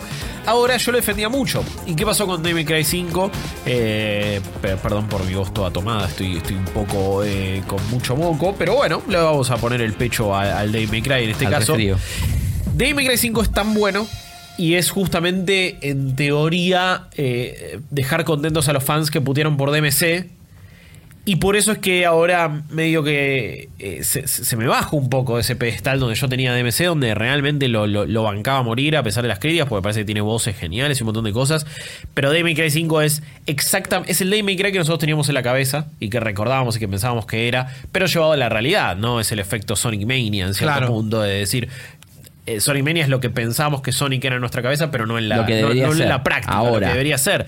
Y la verdad es que de May Cry 5 tiene toda la irreverencia, toda la onda, toda la locura, todos esos momentos espectaculares que recordamos de los May Cry, pero encima es un juego se ve del carajo, se juega increíble. Los tres personajes te ofrecen cosas distintas, eh, cada uno con sus particularidades. Me parece que Vi como personaje termina funcionando mucho mejor de lo que pensaba.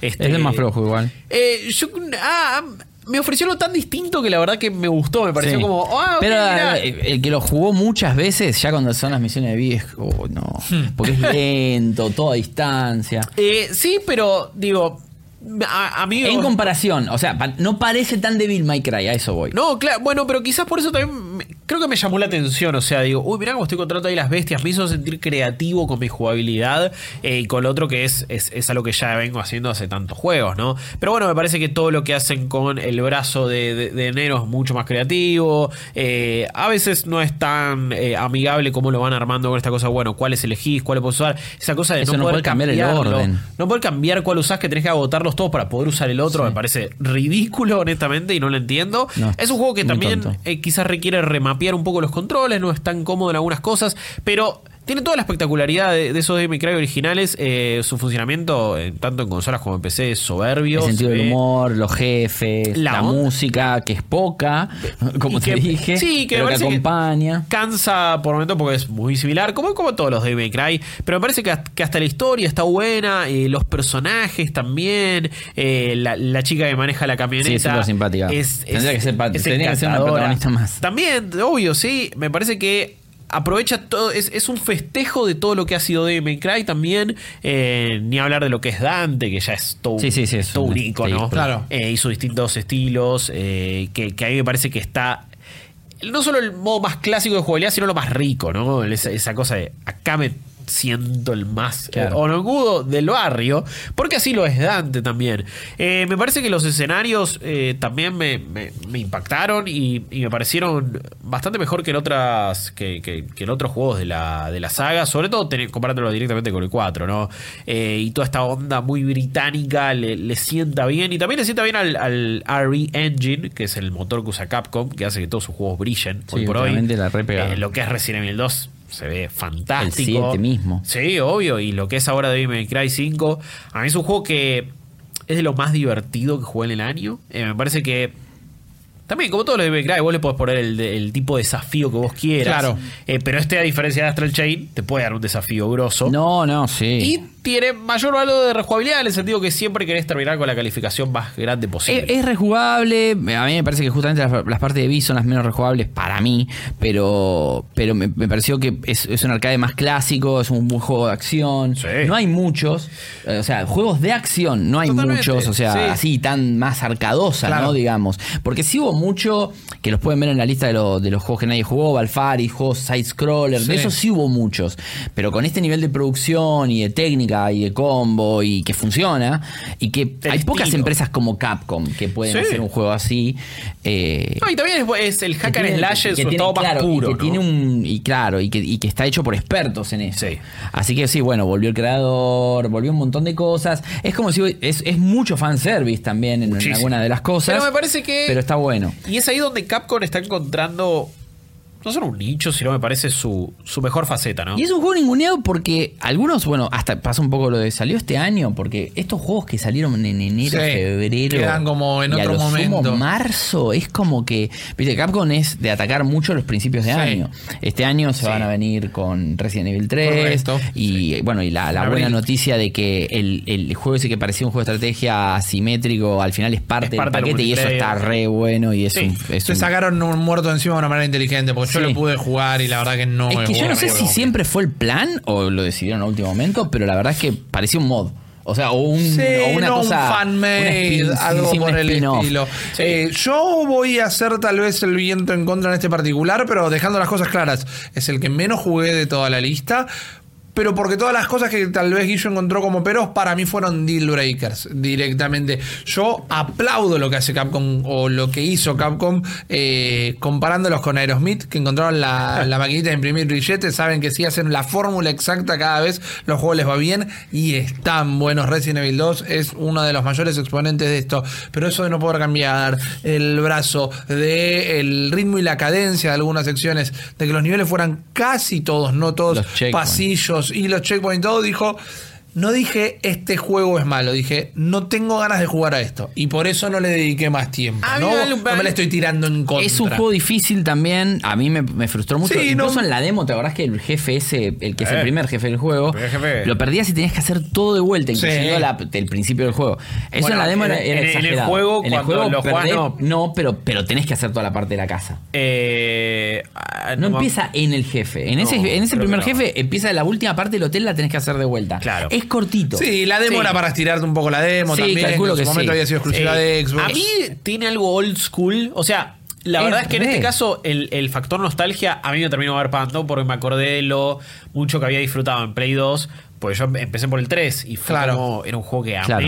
y que jugué un montón en PlayStation 2 y fue volver a esa época que entiendo, es, es mérito del juego en cierto punto, pero es más lo que me pasa a mí como No, persona. pero por eso digo, no tenía ganas de jugar a eso, lo que no signica el Claro. juego es malo o el juego no, me gusta. Son Yo dos estaba para volver a algo así. Necesitaba buscar Claro. un slash como este, porque la verdad que solo hasta ahora me lo había dado volver a jugar Bayonetta. honestamente. Eh, No, no, no había encontrado en mucho tiempo eh, un juego como Devil May Cry 5. Como digamos que no es un juego comparable, Devil no es comparable con Sekiro, No, no, es comparable no, no, con claro. Star Wars incluso. No. Son otro tipo de juegos. No hay que pensar tanto, pero sí hilvanar combos es copado y hace que te No, salgan es las una cosas cosa mejor. mecánica, Es re flashero, es sí. el juego de- la mejor moda sería. tipo, están vestidos todos de puta Es madre. muy fashionista Sí, tal cual. Los tres juego. personajes, más la, mismo la, la chica está vestida re canchera todo el tiempo. Parece que tiene la banda Scooby-Doo, parece un personaje que salió de, medio de ahí.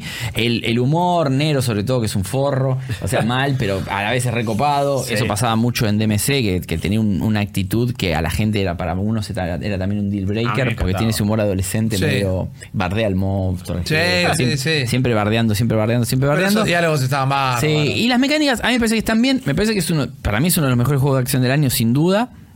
Es un género que también es como lo que yo decía, ¿por qué no termina Valfaris? Es tan jodido que me terminó pudriendo y en Claro. un momento, en realidad, no es que lo quería dejar de jugar, sino que pasé a otra cosa y yo ya no creo en la pila, porque creo que nosotros no podemos tener una pila, es lo que no jugamos hasta ahora, podemos elegir un par y jugarlos, pero... Primero de enero cambia el calendario, nosotros empezamos a revisar Sí. juegos nuevos, empiezan a salir cosas. Sí, la Pile of Yo creo que no la existe, primera, no, porque te la primera quincena de enero seguramente haya pocos juegos, pero después ya van a empezar a aparecer y en febrero hay una banda Sí. directamente, así que ya nosotros estamos en otro, en otra circunstancia. Pero estamos todavía en época de fiestas, en época de ofertas. En Steam, por ejemplo, Devil May Cry 5 cuesta 500 pesos. Bueno, está en Game lo Pass. cual, Está bien, y está está en Game Game Pass. Sí. Y en Play está en oferta en 20 dólares. Sí. Ponele que es el más caro de todas las opciones. Pero es un gran juego y No, estamos de acuerdo de que es un. de que no hay que dejarse llevar por el. No, volvieron a ser como el anterior. Porque si capaz que te gustaba DMC y decís volvieron para atrás, no es que volvieron para atrás. Volvieron al estilo original, pero actualizado. Sí, sí, sí. Me parece que hay un nuevo gran futuro para Devil May Cry. Eh, hay que ver si para el 6 quiero algo diferente o no también. Porque, ok, bueno, ya me diste el Force Awakens de esto, ahora dame el de la Jedi. Claro, que no me des de Rise of Skywalker. Pero eh, dame algo que después lleve para adelante la saga de nuevo. Porque eh, fue muy a lo seguro, fue lo que necesitaban y volvieron a conquistar a todo un público. Quizás es del juego que es el juego que menos conversación nos deje ahora porque tampoco hay tanto Es un para juego de analizar. acción. Es un juego de acción, es un Devil May Cry, es de los mejores de Devil May Cry. Si me apuras, la verdad es que te diría que es el mejor casi, porque el 3 eh, me parece que está increíble. Hay algunas cosas que le quedaron un toque desactualizadas también, ¿eh? Entonces Sí. quizás Yo este creo que está entre el DMC y este. Eh, totalmente, sí, yo pienso lo mismo. Sí. Y, Y, es un gran juego y es un error no jugarlo si te gustan los juegos de acción tipo Hack and Slash, Por porque favor, es, es por lejos es el mejor juego del año Sí. en ese sentido.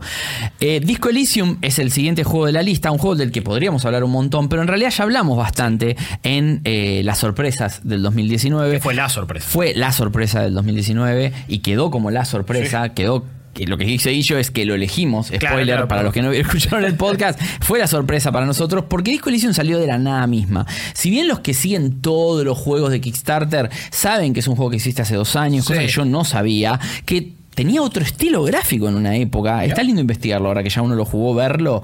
Eh, tenía otro estilo completamente Claro. distinto. O sea que es un juego que realmente tiene mucho laburo. No es que salió de la nada y lo hicieron en un día. Eso queda claro cuando lo jugás.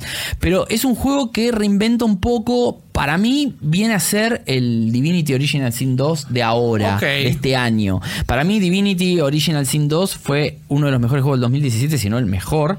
Y en cuanto a que, y no solo por comparar, son dos juegos de rol, pero eso es de casualidad. Lo que quiero decir es que Divinity hizo bien un montón de cosas que los juegos de rol del estilo de Divinity, que son más los Baldurs, los juegos eh, que tienen mucho, que el argumento Claro. es muy heavy y las decisiones que vos tomes, casi como si fuese un juego de Bioware, que de hecho Sí. Así de ellos son los Baldurs, ¿no? Claro. Pero es como que son medio los inventores de ese género. Sí. Este juego, básicamente, como dijimos, es un juego que está guiado y, y- y empujado todo por el diálogo. Tus conversaciones con vos mismo y todas tus personalidades y todos tus, tu- tus, tus yo's interiores en todas sus formas, eh, más las conversaciones con los demás, con tu compañero el policía copado y el más centrado. Vos sos una especie de personaje reventado que te despertás con una. No, no, no es ni amnesia, o sea, Claro. es, es- estás. La resaca más grande Es- de la historia. Pero ya ni siquiera creo que es resaca porque él pierde. O sea, no sabe ni quién, exactamente quién es, no recuerda nada de su No sabe pasado. si es policía o Está no. hecho mierda, físicamente se Sí. siente mal. No sabe exactamente qué carajo es. Después de a poco el juego te va recordando todo lo que perdiste y lo que hiciste Sí. en esos dos días de no hacer nada. Bueno, es un poco como una, una representación de la decadencia sea que invade tipo. todo el juego. Exacto. La decadencia. Pero el personaje más decadente es el protagonista Claro. y sos vos, porque lejos, en un mundo decadente, el tuyo no es un ejemplo para No. nada. Y es la ley, entre comillas, en este mundo donde ni siquiera son policías, no se los llama policías. El universo me parece fantástico, parece creado de. Se podría ser un juego de pen and paper tranquilamente Sí. de, de esto. Es un, como dijimos, es un juego que, que- que el mundo es relativamente pequeño, Sí. pero hay muchísimas cosas para hacer, para hablar, hay muchas formas de jugarlo. De encarar esas cosas. Hablamos de que podés ir para la derecha y hacer tú una charla y cuando vas para la izquierda va a ser completamente distinta y si otra vez lo jugás al revés va a ser distinto. También la forma tiene tres personajes prede- predeterminados Sí. que son el analítico, el que va a las- se va a las manos y el que es un poquito más cerebral. Sí. No, el cerebral analítico No, es el mismo. el que tiene mucha el que tiene personalidad, mucha personalidad y el carismático. Sí. Que eh, igual lo mejor del juego es hacer tu propio personaje. Hay muchas. eh, hay muchos lugares donde atribuir los puntos iniciales, pero también después tiene tú un sistema de, de progreso que a medida que vas leveleando, como en todo juego de rol, vas asignando esos puntos a ciertas cosas, pero también tiene un segundo sistema que es como una especie de. de, eh, investigación en tiempo Claro. real que vos le podés dedicar tu mente, lo que te queda de esa mente destruida, a resolver ciertas cosas para aprender el- ciertas cosas que no sabes qué son, porque vos decís, bueno, voy a aprender sobre esta pista que tengo, pero el resultado, o sea, lo que te va a dar esa investigación no lo sabes hasta que Claro. efectivamente lo haces. Entonces puede ser muchas veces un error, porque no va con tu personaje o no va con tus intereses para, para la hora de tratar y de jugar Disco Elysium. Disco Elysium fue, creo, también una sorpresa para todos, porque no nos esperábamos un juego que nos sorprenda. Como, pero no como sorpresa, sino es un juego sorprendente. Claro, claro, claro. No esperás demasiado de un juego Sí. que no esperaste mucho. Y por otro lado, es un juego que en la primera conversación queda clarísimo de que es atípico en todo sentido. Y es que es muy difícil venderlo en un trailer, es muy difícil venderlo En en, un una podcast. recomendación. Sí, pero ponele, Sí, le dedicamos media hora, sí. dale, pero decir, che, mira, tengo un juego para recomendarte, se llama Disco Elysium, es así, así, así. Así, así, así, no contaste No, ni nada. la pantalla de inicio del De juego. hecho, el tráiler es imposible Por y eso. no le hace justicia, porque creo que nada le hace justicia. Y me parece también que, bueno, junto con Death Stranding, son juegos eh, difíciles de, de ver, de ser espectador, me parece. Eh, Sí. Yo creo que son Este es experiencias. peor. Eh, Este todavía. No, ojo, Death Este es Stranding. Tiene más tiempos Este peor. muertos, por decirlo de alguna manera. Y aparte tenés que ir Para a el tu- espectador. Eh, no hay tanto voice acting, entonces tenés que ir leyendo todo. Pero digo, estamos también en una época donde mucho del disfrute de los juegos viene de verlos, viene de compartir la experiencia, ya sea con un streamer, con youtuber, con creadores de contenido, con nosotros, con alguien que tenés al lado. Y estos dos juegos son justamente experiencias muy personales y tienen que ver con, ok, ¿cómo vos vas a querer rolearla? ¿Cómo- Claro. qué postura vas a tomar frente a una huelga de trabajadores, por ejemplo. Y, y qué postura vas a tomar frente a ver un cadáver ahí, estar Y es resolviendo increíble la cantidad de posibilidades que hay. Mal. ¿Y, y cuánto le vas a querer prestar atención a eso?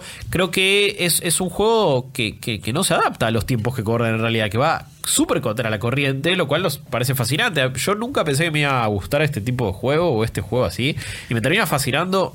Eh, ya había destacado el humor en el Es un podcast no tiene combate. No, No. solamente Combate, hablas. hablas, eh, eh, o sea, las cosas las resolves hablando. Sí. O sea, a veces implica alguna Bueno, acción física, porque Sí. de hecho un personaje es más de ir a las manos. Pero, pero la realidad es que tampoco es la idea. Incluso eh, hasta el personaje más cabeza que te puedes armar.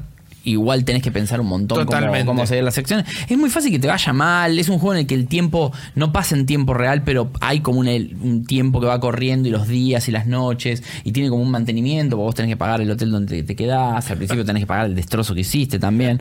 Eh, no vos como jugador, lo, hizo, lo hizo previamente, pero, pero es parte de la deuda que te deja Sí, el y- protagonista. Y me parece que es un juego que también premia mucho la curiosidad, el hecho de... Sí, "Uy, es un juego- ¿Qué pasa si hago esto?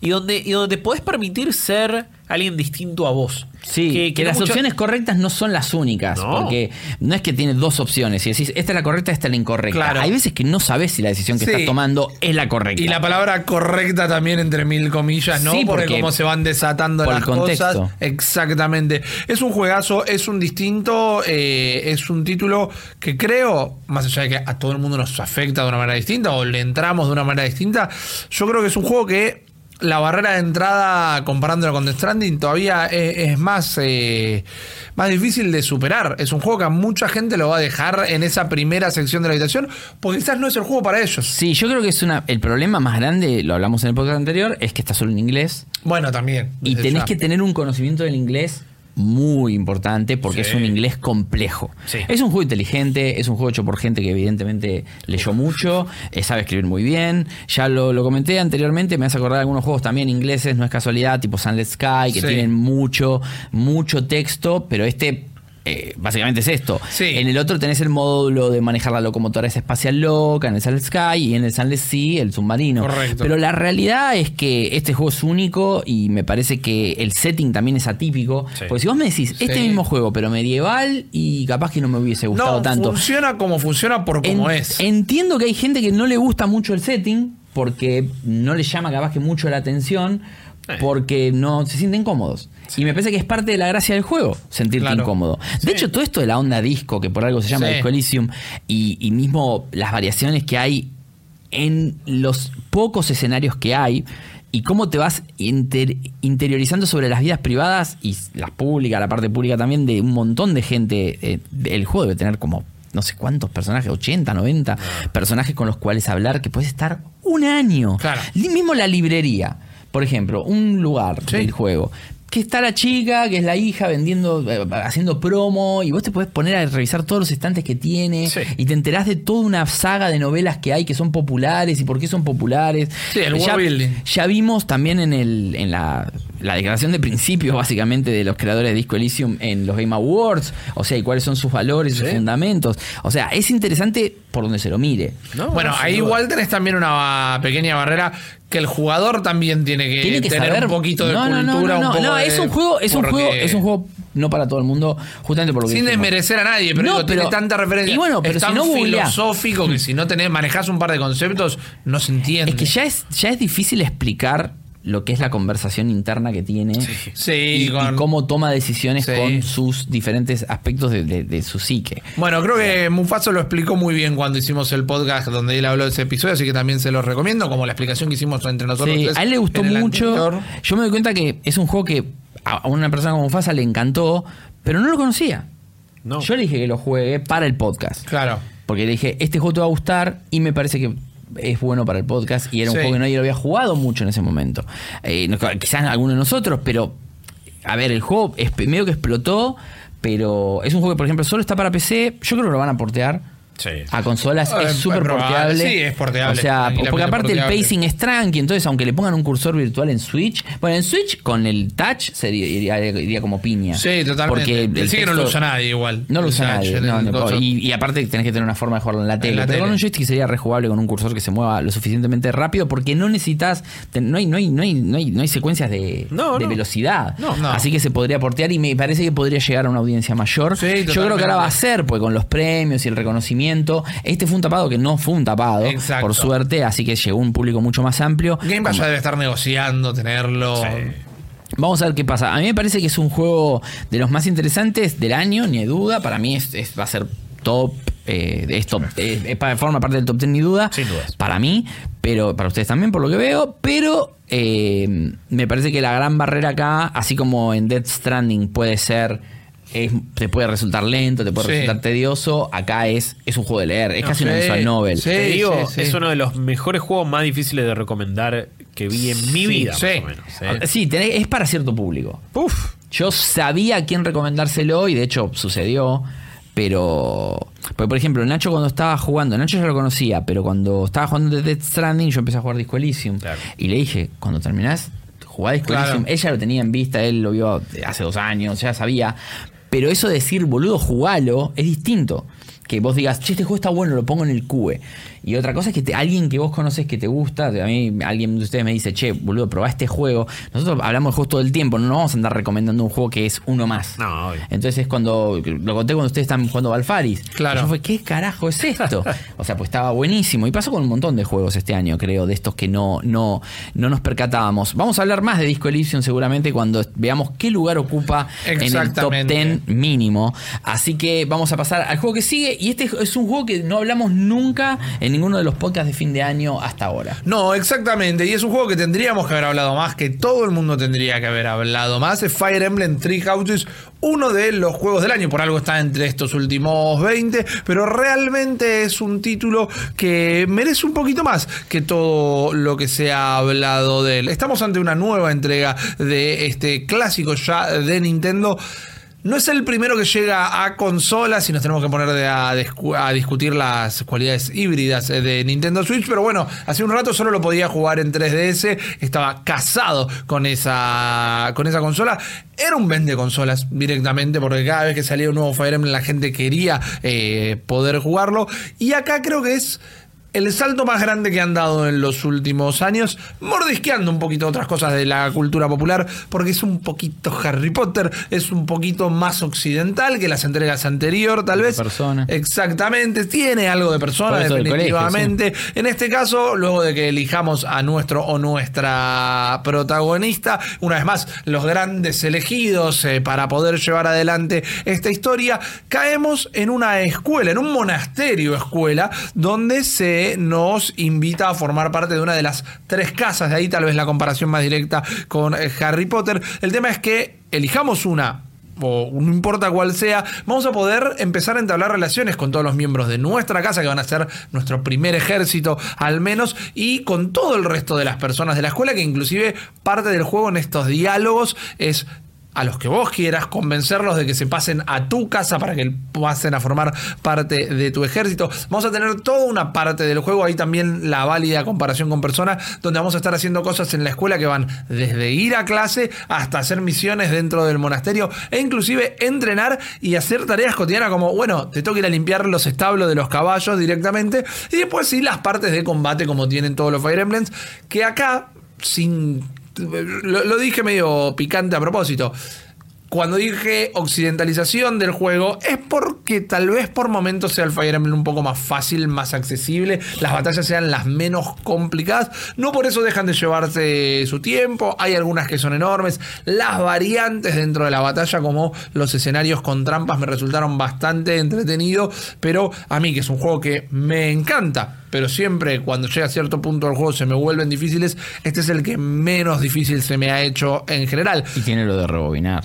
Y tiene lo de rebobinar, que también es una elección de uno usar o no Sí. usar. Alguna vez lo usás, obviamente, pero sí tiene como si fuera un Forza la opción de volver. hasta le podés sacar el permadeath, querés. Le podés sacar el permadeath si querés, que es otra cosa que elijo. Igual creo que eso está, ya es un par de, de juegos. Vos elegís si se lo sacás o no. Me parece bien que esté para los distintos niveles de accesibilidad. Sí. El Fire Emblem viejo, se te murió Pepito, se te murió Pepito. Sí. Y a rezarlo. Que sí me sigue pareciendo que la, contra- la contraseña, perdón. Eh, la consecuencia afecta al jugador y nunca de todo el juego, porque acá me pasó que se muriera Pepito y después de haber estado hablando con todo mi curso, yendo a la escuela juntos, haciendo misiones para eh, de bonding, para que se llevaran mejor entre ustedes, me da una animación de. Es un, un estilo Sí. del funeral de Pepito. A nadie le importó que murió Pepito. Exactamente. Y es raro, es raro. Es quizás- raro por cómo está armado el juego y las relaciones, porque es un juego de relaciones este. Eh, Sí, de invitar a tomar el té a tal grupo de, de Exacto. para bondear. Enterarte cuál es la comida favorita de Sí. Guille y después conseguir los ingredientes para hacérsela. El juego pegó un vuelco. A la mitad, podríamos llegar a decir, pasadas las 20 horas largas, donde avanza un poco el tiempo. Y creo que es de las mejores historias en los Fire Emblem en los últimos años. Tenés que agregar tantas mecánicas nuevas y que toda a una saga preexistente y que todas funcionen bien. Tenés que escribir tantos personajes y que la gran mayoría sean entretenidos, porque encima no es que se empiezan a repetir. Es muy animesco el juego eh, y lo hace bien para mí. Tenés el, fuerte, el grandote simplón, tenés el Severus Snape que es medio malo, pero en realidad es un buen tipo en el fondo. Tenés a la Loli, tenés un montón de eh, eh, estereotipos de manga y anime tal vez y de juegos de este estilo. Pero no te quedes con que es una visual novel porque el juego va muchísimo más allá de eso y es interesante llegar a conocer a cada uno de los personajes. Visualmente es fantástico, en la parte de exploración me parece que le agrega un montón de, de buen ritmo al ir entre combate y combate que tal vez termina siendo raro para un Fire Emblem eh, los momentos menos interesantes. No que son aburridos, no que no están buenos, pero por momentos tenés más ganas de estar haciendo todas estas relaciones sociales eh, que están en los combates. Obviamente, cuando llegamos a este quiebre que les cuento, importa muchísimo con quién estuviste haciendo buenas migas y con quién no. Pero la verdad que es un juego que de principio a fin se siente una revitalización de la franquicia, como tal vez hablamos de Devil May Cry, que el tema con Devil May Cry es que hacía muchísimo que no salía uno. Fire Emblem no tanto realmente, pero es raro y es una lástima, más allá de que está atado a una única consola, es un exclusivo de Nintendo Switch, que no se le haya dado más aire a Fire Emblem Three Houses porque es un juegazo. No, a ver, vendió bien para lo que es un Fire Emblem. eh, creo que superó las expectativas. Nintendo hizo un muy buen trabajo de marketing. Eh, igual todos, los- Y- y- todos y- los y- exclusivos first party de Nintendo venden Y el agregado ese que a vos te importó casi más que el juego original, eh, funcionó muy bien. Esto de, de- de- de las casas y de la y de transformarlo en un date sim. Me dio un motivo por para ir de pelea en pelea. Claro, o sea, no. Más allá de avanzar el juego. Los que siguen jugando Fire Emblem, o los que vienen jugando Fire Emblem mucho tiempo, es les encantó, obviamente, pero tienen sus peros con estas cosas agregados. Los del nivel de dificultad ni hablar. No, el nivel de es un dificultad juego sí es que, bueno, el mayor retroceso. después ahora, por suerte, salieron los otros niveles de dificultad, ya está Lunático, Sí. está todo. Hay DLC, hay DLC pago, hay DLC que va a ser, eh, eh, recién va a salir el año que viene, creo que en abril o en mayo, es un juego que tiene muchas horas. Las tres casas que, que trae lo permite que lo puedas jugar cuatro veces prácticamente, Claro. porque una casa se bifurca y podés, hasta cierto punto es igual, pero después es distinta, y las otras dos casas son completamente distintas. La verdad que eh, vivo con una persona que jugó 450 horas de Fire Emblem Three Houses y lo sigue jugando. Y el otro día me mostraba, pues yo lo empecé a jugar de nuevo, y me mostraba en Lunático lo que tenés que hacer para poder pasarlo, y está más allá de lo que me da la cabeza, es acercarte un paso, sacarle a una persona un objeto que sabés que va a morir y si no la va a, o sea, o, o le van a pegar Sí. y si no, y se lo y salvarlo por el solo hecho de hacer una maniobra, ¿entendés? De sacar un objeto para que le pegue Sí. menos y que Tenés que mandar quede gente al muere. No, no, no, y, y mandarlos al frente que le pegue a otro primero por- y Claro. es que como que básicamente ves la Matrix. Sí. Pero esa gente eh, está a un nivel que quizás incluso en Lunático les parece que Fire Emblem Three Houses no es tan difícil como son Sí. las contrapartes de, o sea, a ver, Awakening tuvo mucho éxito. Sí, un gran el, juego. el siguiente juego ese que Conquest creo que era, que es el que venía el negro, eh, que era como Pokémon. que venía negro, azul, negro y blanco y venía un color, no, y un color más, quiero decir, y una tercera cosa que se- si tenías los dos te aparecía una tercera branch para jugar. Si tenías comprado la edición de lujo o digital, o si te comprabas uno y comprabas el otro digital, te aparecía también. Era, era como interesante. eh, porque aparte es uno de los mejores juegos de estrategia por turnos. Sí. Ni hablar de combate de consola.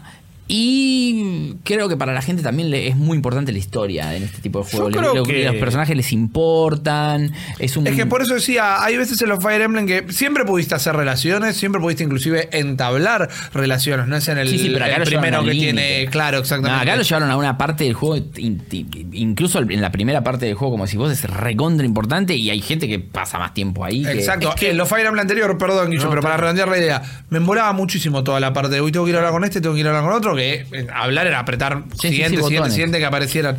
Acá solo el hecho de tener que trasladarme de un lado al otro, ir conociendo este monasterio, que tiene un misterio, porque también estás laburando para una religión, estás dentro de este monasterio que es de una religión. Y sospechás cosas y te huelen raro y eso es parte de la formación de tu personaje. Me parece que para agregarle toda una dimensión nueva la, la hicieron bien. Es que me parece que es. Eh, yo entiendo en, en lo que falla para el más fanático, pero me parece que ganó muchísimo atrayendo un público nuevo.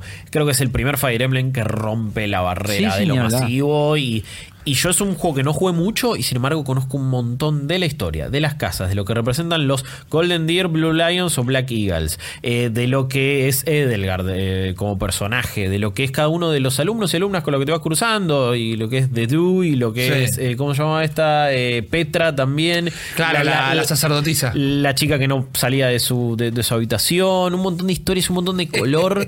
y y eso, eso es Hogwarts anime. Y la verdad es que eso ya enamora muchísimo.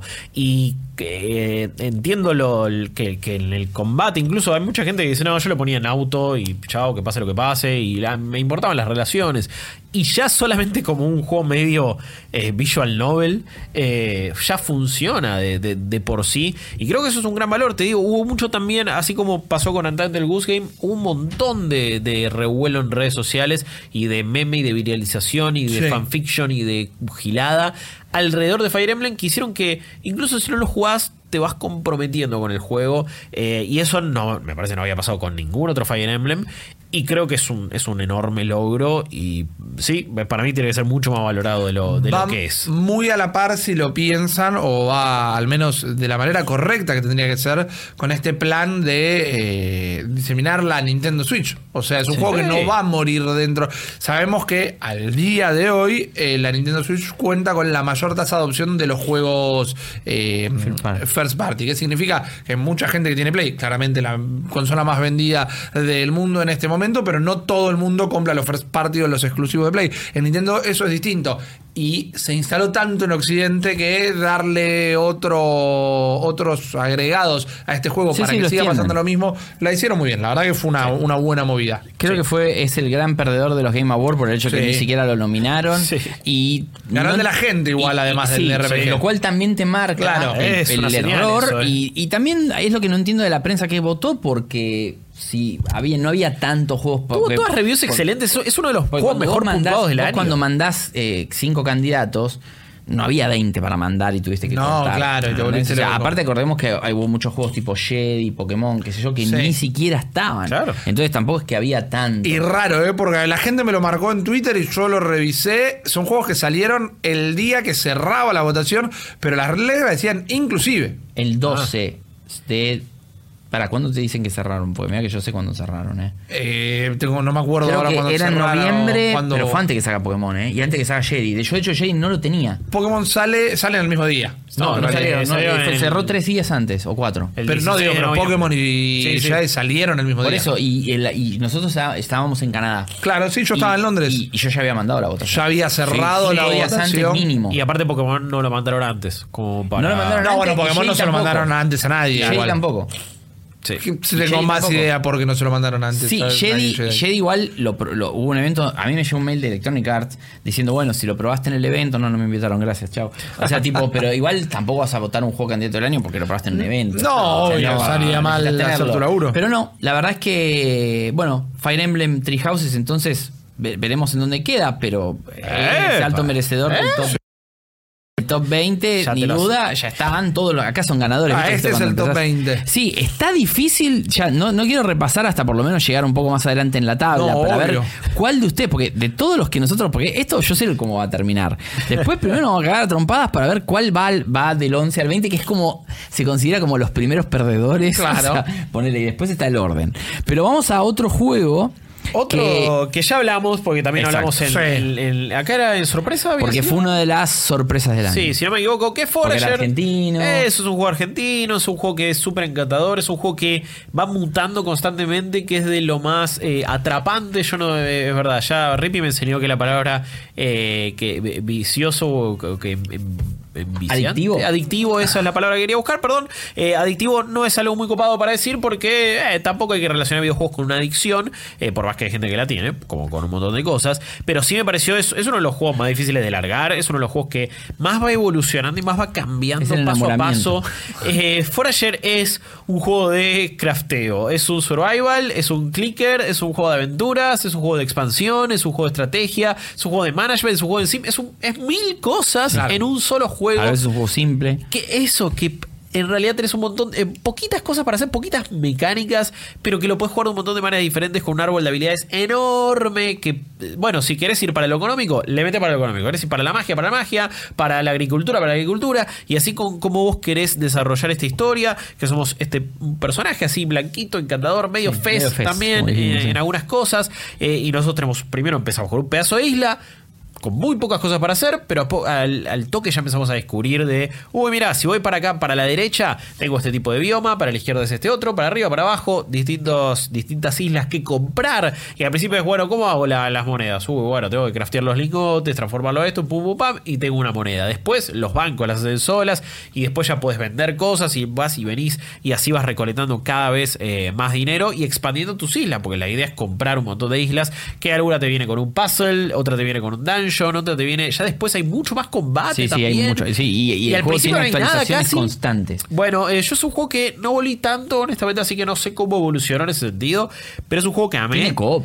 Y No sé, que lo hablamos Sí. la otra vez, no sé si lo ya creo que Yo no lo probé, yo no lo probé, si está... No, no, no, es un probé. juego que creo que lo van a seguir puliendo. Primero Ojalá. que vendió muy bien. Sí. Eh, ganó muy bien el chico Sí. que, que lo hizo, así que tiene, tiene guita como para, para mantener el juego vivo durante años. No, y además en un momento en el juego vos destrabas un, un pequeño cómic que es la historia de Sí, cómo eso hizo me juego. encantador. Y él eh, ahí dice como que va a seguir trabajando en el juego. Que haya lanzado el juego no significa que dejó de trabajar en el Sí, sí. juego. Me emocionó esa- ese pequeño Sí, cómic, sí. esa pequeña historia. Mí me- lo cuenta cómo, cómo- Sí, empezó y bueno, sí. La gente de Band- Humble Bundle es- Claro. Sí. lo, lo publica. Eh, y, me, Y- me parece que es una historia de.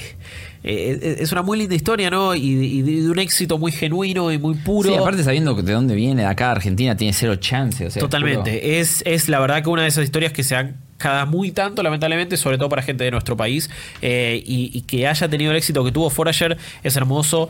Es uno de esos juegos fáciles de recomendar porque alguna de todas esas aristas te va a copar del juego. Y, y- y encima, digo, en una plataforma como Switch es una delicia, Sí. eh, es Es- ideal sí, para algo por- portátil, pero creo que también responde a un montón de, de- de- de públicos, ¿no? Responde al público más nuevo. Eh, digo, se lo puedo recomendar a un chico de 8 años, te lo puedo recomendar a vos, Max, se lo puedo recomendar a. Rippy, a mi mujer, Es un a juego quien sea. universal. Claro, pero tiene, tiene más filosofías de, de- de game design, me parece que unidas en, en un mismo juego, porque a mí lo que en su momento, después lo valoré con los años, Minecraft no me atrapó, que creo lo, lo habíamos hablado justamente en el podcast, ¿no? Eh, esa que libertad de, bueno, y hacer lo que quieras, al principio me, me había No, resultado hacer lo que quieras y no hay ningún objetivo. Total. Entonces no es hacer lo que hace esto en el orden que quieras o como quieras. No, no, es, Es tipo, vos hacé. creás, o no hagas nada. Sí, sí va- Y a mí eso me vuelve loco. Claro. Claro, pero me parece que Forager tiene un poquito de eso, pero a la vez te da objetivos Sí, en teoría, mucho, sí. pero que están escondidos. Y, y entonces me parece que. Y tiene también el, Y tiene la- final. levelear, tiene le- la- el hecho de ir adquiriendo nuevas habilidades. Es más a lo tradicional, como nosotros conocemos eh, RPGs o Sí. cualquier otro tipo de juegos. Entonces me parece que es, eh, es justamente el mariaje de, esos, de esas dos filosofías de, de- de diseñar videojuegos y de públicos y de generaciones. Y me parece que. eh, ojo, en, en mi lista está, está muy alto. No sé si quedará en el top 10 o no.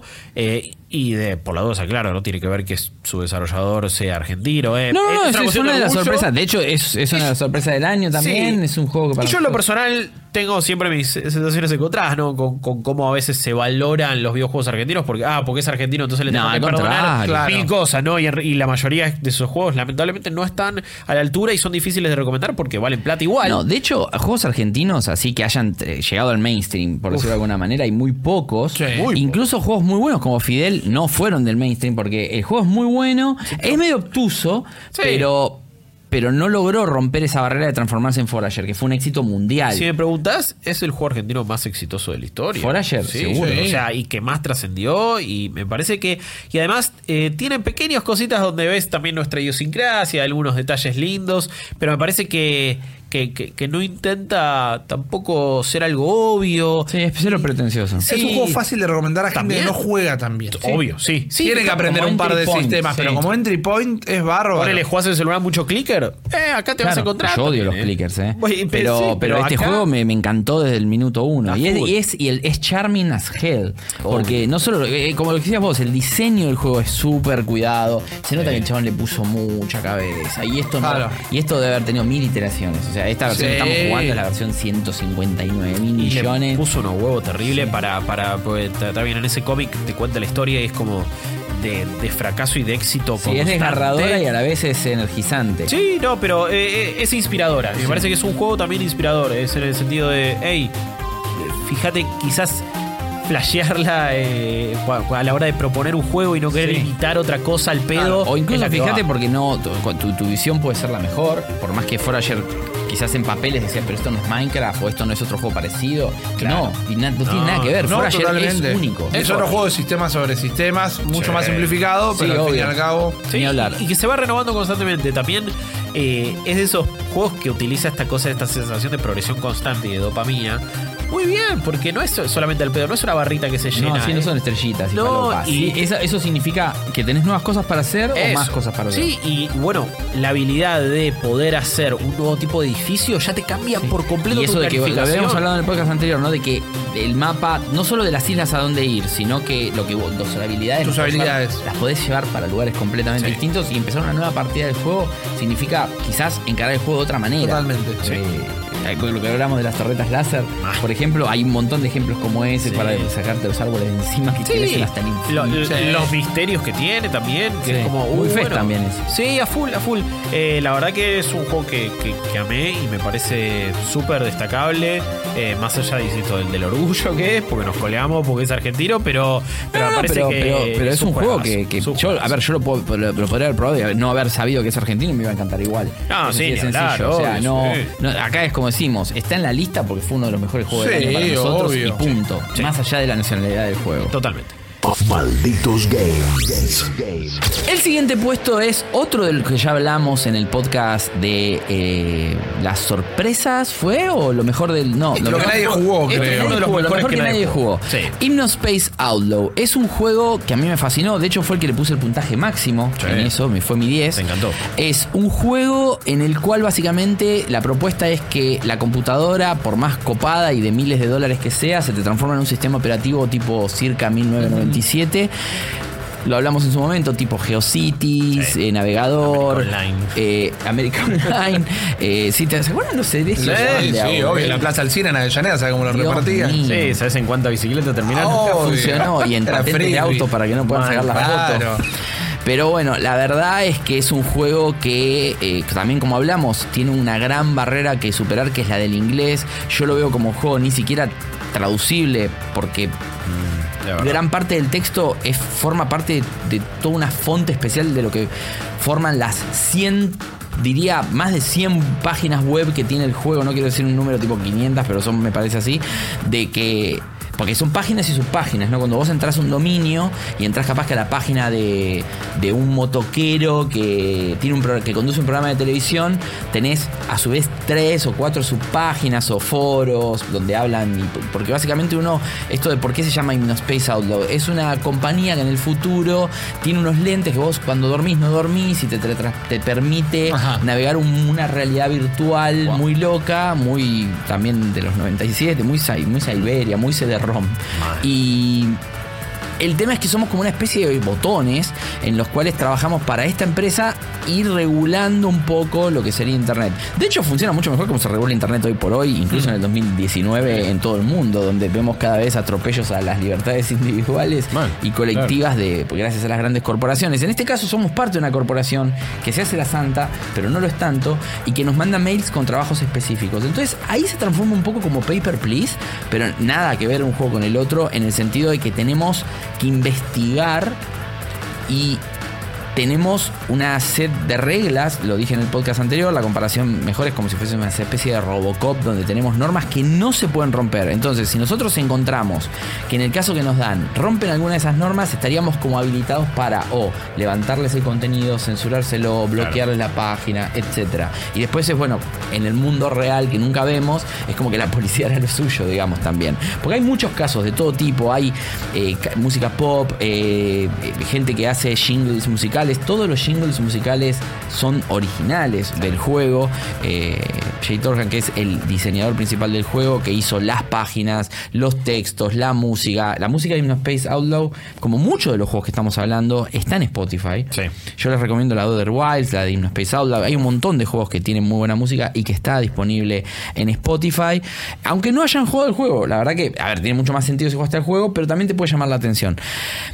In Space Outlaw, el mayor problema que tiene, y lo hablamos, es que está en inglés y que es difícil si no entendés del inglés y sin- sobre todo si no te pega o no viviste quizás la época de los noventas en internet. Claro. Porque te vas a quedar afuera del 95% de los chistes, más o Sí, menos. ahora está un poco en boga la, la cultura del Vaporwave y esa romantización un poquito de lo que era esa proto-internet, pero tampoco es algo que consume todo el mundo. entonces lo más probable es que te quedes afuera.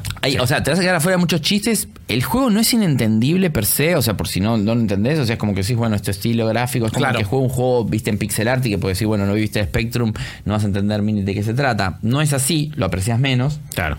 o no entendés a qué apunta con el arte, pero Space Outlaw es un juego que, como también dije, y pueden leer la review en Malditos Nerd, de todos estos juegos están en reviews en malditosnerd.com. Creo que no hay ningún juego que no esté revisado, no, ni en pedo, no claro. están, están todos revisados como corresponde. Eh, ahí lo tienen un poco más en detalle el por qué sí, el por qué tiene ese puntaje. Y no Space Outlaw tiene un 9 en particular y el por qué no tiene un 10 está bien claro. Para mí es uno de los mejores juegos del año, sin duda. Entiendo que es un juego de nicho, entiendo que es un juego que le fue muy bien porque lo apoyaron primero con un Kickstarter y después porque tuvo unas ventas más que decentes por las buenas críticas. Sí. Pero fue un juego de los que hablamos, como los que hablamos en todos estos podcasts, de los cuales se habló mucho en el momento, a nivel prensa nomás. Claro. Y después pasó.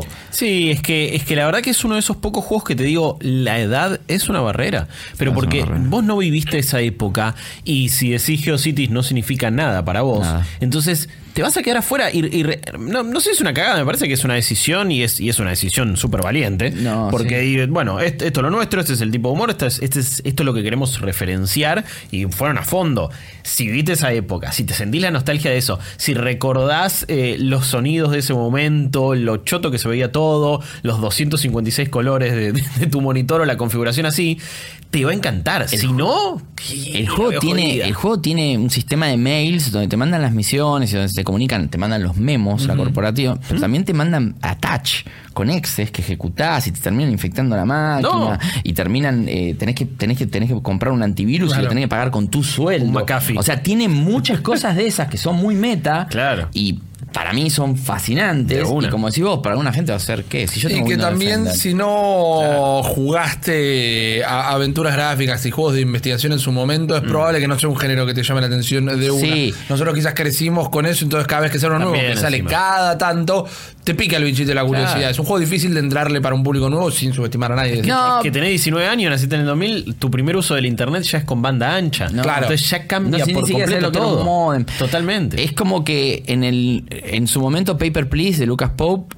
es un juego que se puede comparar en algunas cosas, pero no tiene nada que ver. De Paper Plane lo puede jugar cualquiera. Sí, sí, Eh, eh, otros juegos de investigación que son más aventura gráfica, como dice Ripio, una mezcla, es Return of the Dream, lo puede, jugar- lo puede entender cualquiera, es un, es un juego brillante. Este es un juego brillante pero requiere mucho del jugador en el sentido de que es un juego que hay que leer mucho. En ese sentido es bastante parecido a lo que hablábamos de Disco Elysium, Claro, claro. que es un juego que la diversión está entre la información que vas recolectando, porque vos vas leyendo páginas, páginas, páginas, páginas, y como lo dije también en el podcast anterior, llega un punto en que cuando te dan un caso nuevo, vos ya las páginas medio que te las conoces. Sí. Igual después te van abriendo nuevos Claro. sectores de la web, te van dando más acceso, después pega esa vueltita que les dije, que no tienen mucho que no voy a decir nada, pero es interesantísimo el juego y la verdad que me parece que es un gran juego, es, es una jugada, como dijiste vos, Guillo, por parte del, del desarrollador que dijo, esta es mi visión de un proyecto y lo voy a llevar hasta el final. Y está buenísimo que haya sido así, porque la verdad que no traicionó sus principios y es mejor que capaz que 100.000 o 200.000 personas estemos súper felices de que este juego exista y no que trate de, haya apuntado, eh, trate de apuntar a, un- a 3 millones de usuarios que capaz que nunca hubiesen comprado la propuesta Sí. y terminen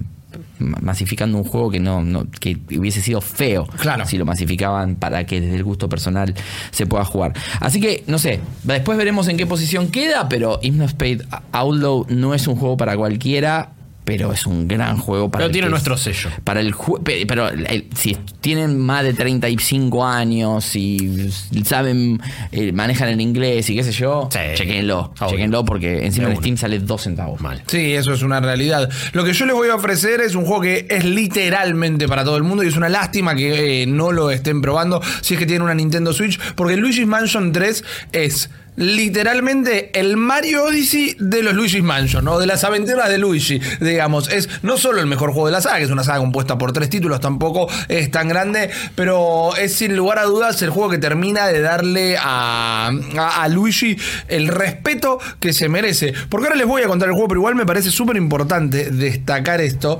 Eh, el laburo que tiene Luigi's Mansion 3 demuestra quizás hasta cuánto más carismático termina siendo Luigi como personaje para Nintendo que el propio Fontanero, o el otro Fontanero, al menos, porque es un personaje lleno de expresiones, de acciones, Más de matices. reacciones, tiene muchísimos más matices Sí. realmente. Y no es que a, a Mario no lo amemos o que sus juegos obviamente hablan por sí solos. Si esto fuese no cuál se tirarían nada. el cagón. O sea, No, bueno. el, el sample, ¿viste? Pero digo- Porque Luigi Mansion es, Luigi es un Ah, es cagón. súper cagón. Es- y- pero y bueno, pero eso, eh, eh, eso es lo lindo. Me puedo emociones. relacionar, perdón, me puedo relacionar más con Luigi que con Mario. Mario no suele reflejar ningún tipo, salvo asombro, como mucho. Eh, Y bueno, y vive Es como el. Capito, es- es el Capito y Él "Oh, está en la eh". suya. Y en, en Super Mario Odyssey se tira a dormir y sueña con espagueti. Un poquito. Ahí sí me también. relaciono con. eh, Eh, su- con las dos cosas, dormir y el su espagueti. parte gordita. Eh, el tema es que más allá de todo esto que les estoy contando, me parecía bueno reforzarlo porque le agrega toda una dimensión al juego, porque es básicamente una peli de Pixar de Nintendo, en este caso Luigi's Mansion, la tercera entrega. Eh, Luigi se va de vacaciones con Peach, Mario y tres Toads, porque son comodines, mira que tenés personajes, ¿eh? como para llenar el juego con tres Toads. Pero ah, se ganaron unas vacaciones en un hotel y nos enteramos muy, muy rápido que el hotel en realidad estaba embrujado y era toda una tramoya de eh, una secuaz de King Boo para finalmente vencer a Luigi por todas las veces que lo terminó atrapando con su aspiradora. Y nosotros lo que vamos a tener que hacer es recorrer todos los pisos de este hotel, eh, encontrando a los fantasmas, viendo en dónde están eh, capturados nuestros amigos que los tienen encerrados dentro de cuadros y eh, terminar peleando con el maloso de turno. Cada piso de este hotel es un escenario completamente distinto, con sus propias reglas, con mecánicas nuevas en cada piso que te permiten resolver los puzzles que te presentan en esa oportunidad de diferentes formas y cómo vamos evolucionando nuestros instrumentos o utilizando. Tenemos la clásica aspiradora que nos permite absorber o empujar, pero a veces podemos agarrar ítems con la misma. Por ejemplo, hay un nivel que es un... eh, está lleno de vegetación, como si fuera un. Ay, no me sale la palabra. Un vivero. Un vivero, ahí está un herbario, iba a decir, un vivero. Botánico. Exactamente. eh, y agarramos con la aspiradora una sierra y se nos transforma de alguna manera en una motosierra. Y todo ese nivel, eh, lo que tenemos que hacer es ir cortando la vegetación, ir descubriendo puertas que están escondidas detrás del follaje. Y así cada habitación, cada piso tiene su magia. Incluyendo uno que es una pirámide, como si fuese un museo, que todo el piso está lleno de arena. Y la arena tiene una No física. Tiene que tener un nivel de arena, Tiene que tener un nieve, nivel de arena. fuego.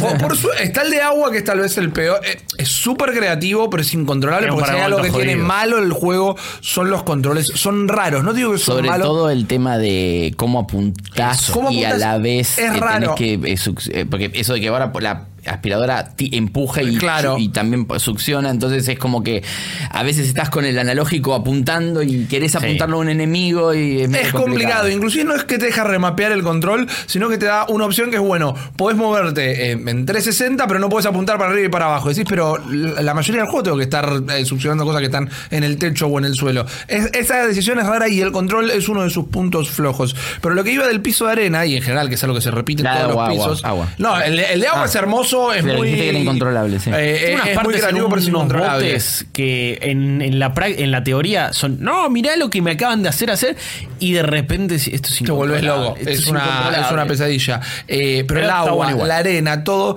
es la física que tiene el juego. Y una vez más la sorpresa de las cosas que puede hacer la Nintendo Switch. Mal. Porque en ese nivel vos tenés que ir succionando la arena para ir creando niveles y desniveles para hacerte tus propias plataformas. Y es increíble. Parece las cosas que viste tenías en tu casa en los 90 también, los cuadritos que lo dabas vuelta y la arena caía. Bueno, eh, pero hecho en un juego eh, metido en las mecánicas. Es un juego súper cómico, con muchísimo humor. Y además de la gran historia que tiene, tiene un modo cooperativo que no solo es para jugar la historia con Goma Luigi Luigi. o Luigi, que es su nombre en inglés, sino que después tiene party games de hasta 8 jugadores, que son un quilombo divertidísimo y le han agregado nuevos juegos eh, de manera gratuita. Así que ha tenido un buen soporte post lanzamiento. Luigi Mansion 3 es para Nintendo uno de los juegos del año. Y tiene muy, muchos juegos este año, muy buenos Sí. realmente. Bueno, acá hay tres de esos. Por eso. Bueno, cuatro a haber. Pero literalmente me parece que, no sé si fue a conciencia o no, pero como marca un salto para lo que son los juegos de historia de Nintendo, sobre todo, que la historia se suele quedar atrapada en rescatar a la princesa y ya, este está buenísimo. No, creo que lo que hace con cada piso, como si fuera una, una land distinta a un parque de diversiones. Exactamente. Me, me- me- me parece hermoso. Es el equivalente a ir un- al mundo de esto, al mundo del otro. la pero fantasía de un coleccionista, porque es un colectatón también, a morir. También. Y me parece que es la prim- no, bueno, no la primera vez, porque seguramente hay otro modo cooperativo en algunos juegos de Switch que funciona. Pero es algo que no siempre les, le, le- le han encontrado la vuelta. El modo cooperativo en Mario Odyssey. Es No, de la nada, como los de Galaxy. Eh, en el Yoshi Señalame la pantalla. Eh, en el Yoshi también genera problemas. Digo, hay un montón de modos cooperativos a los que no le encontraron del todo la vuelta. Y este sí, además de que Guigi es, es un personaje en sí mismo. Y es fundamental para poder atravesar algunos pisos. Sí, entonces, para no resolver que- los pasos, todo. Además, esa cosa de que el modo cooperativo hasta te lo hace más llevadera la experiencia. No, no sé más llevadera la experiencia, pero te acelera algunos procesos. No, sí, Eh, claro. Porque cuando de a uno tenés que manejar a uno, soltarlo, Claro. ir al otro. Definitivamente. No, no, tiene un montón de contenido, tiene un montón de cosas para hacer y me parece que es eh, excelente. Realmente tiraron para arriba la saga y ahora lo único que quiero es un Luigi Mansion 4. Ese es el tema también. Me parece que el 1 había sido casi una demo técnica cuando Sí, salió GameCube. Exactamente. Eh, sí, no, estaba buenísimo. hermoso, pero, digo, te quedas con ganas de más. Eh, Sí. Era corto, Y sabemos ahí. que en nuestro país, al menos, hubo pocas GameCube. Sí. Entonces no es que es un juego que lo jugó todo el mundo. De pedo se lo había comprado un amigo Por que eso. se había comprado siempre las consolas de Nintendo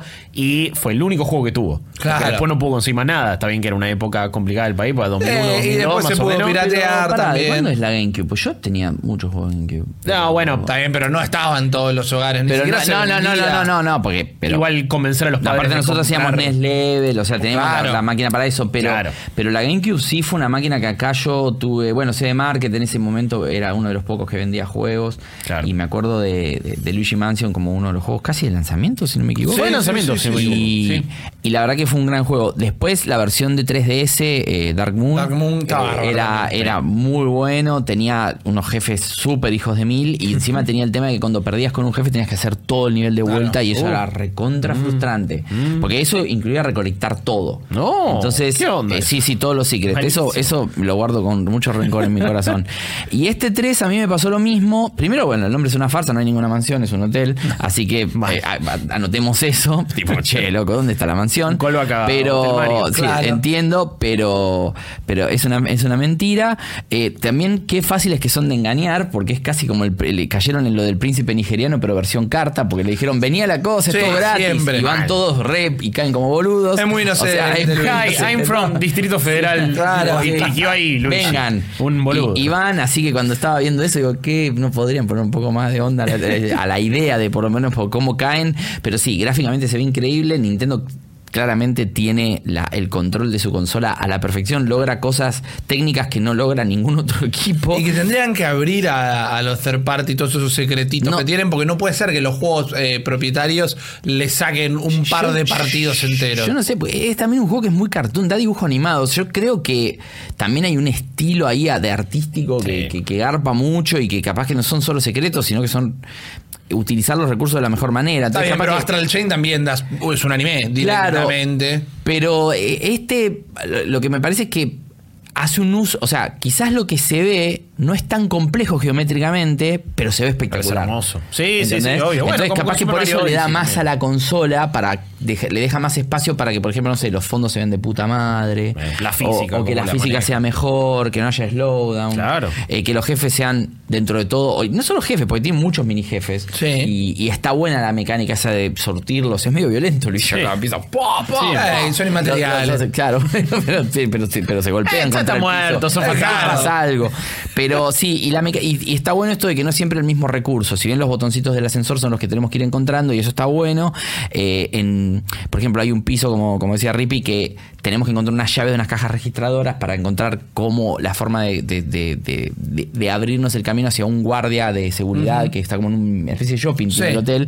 Entonces es como que nos metemos en los negocios y medio que los saqueamos. porque se transforma en Sí, no, sos un Luigi. gran ladrón en Sí, realidad. Igual a mí me, me parece que está buenísimo el juego y la verdad que es, es- es- es quizás el mejor Luigi Mansion. A mí me gustó mucho el 2 igual también, porque ese nivel de dificultad adicional que tenía lo hacía más hardcore. De, eh, de Luigi Mansion. A mí me gustaron mucho los dos, este me encantó.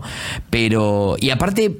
eh, Luigi Mansion en particular, junto con Super Mario Odyssey y Zelda, me parece de los juegos más completitos de Nintendo en cuanto a lo que es eh, ese sentido Nintendo de progreso. Sí. Vos decís, puta, cuando te dan a el, el- el Luigi este nuevo que manejás, el inmaterial, eh, Luigi, es como...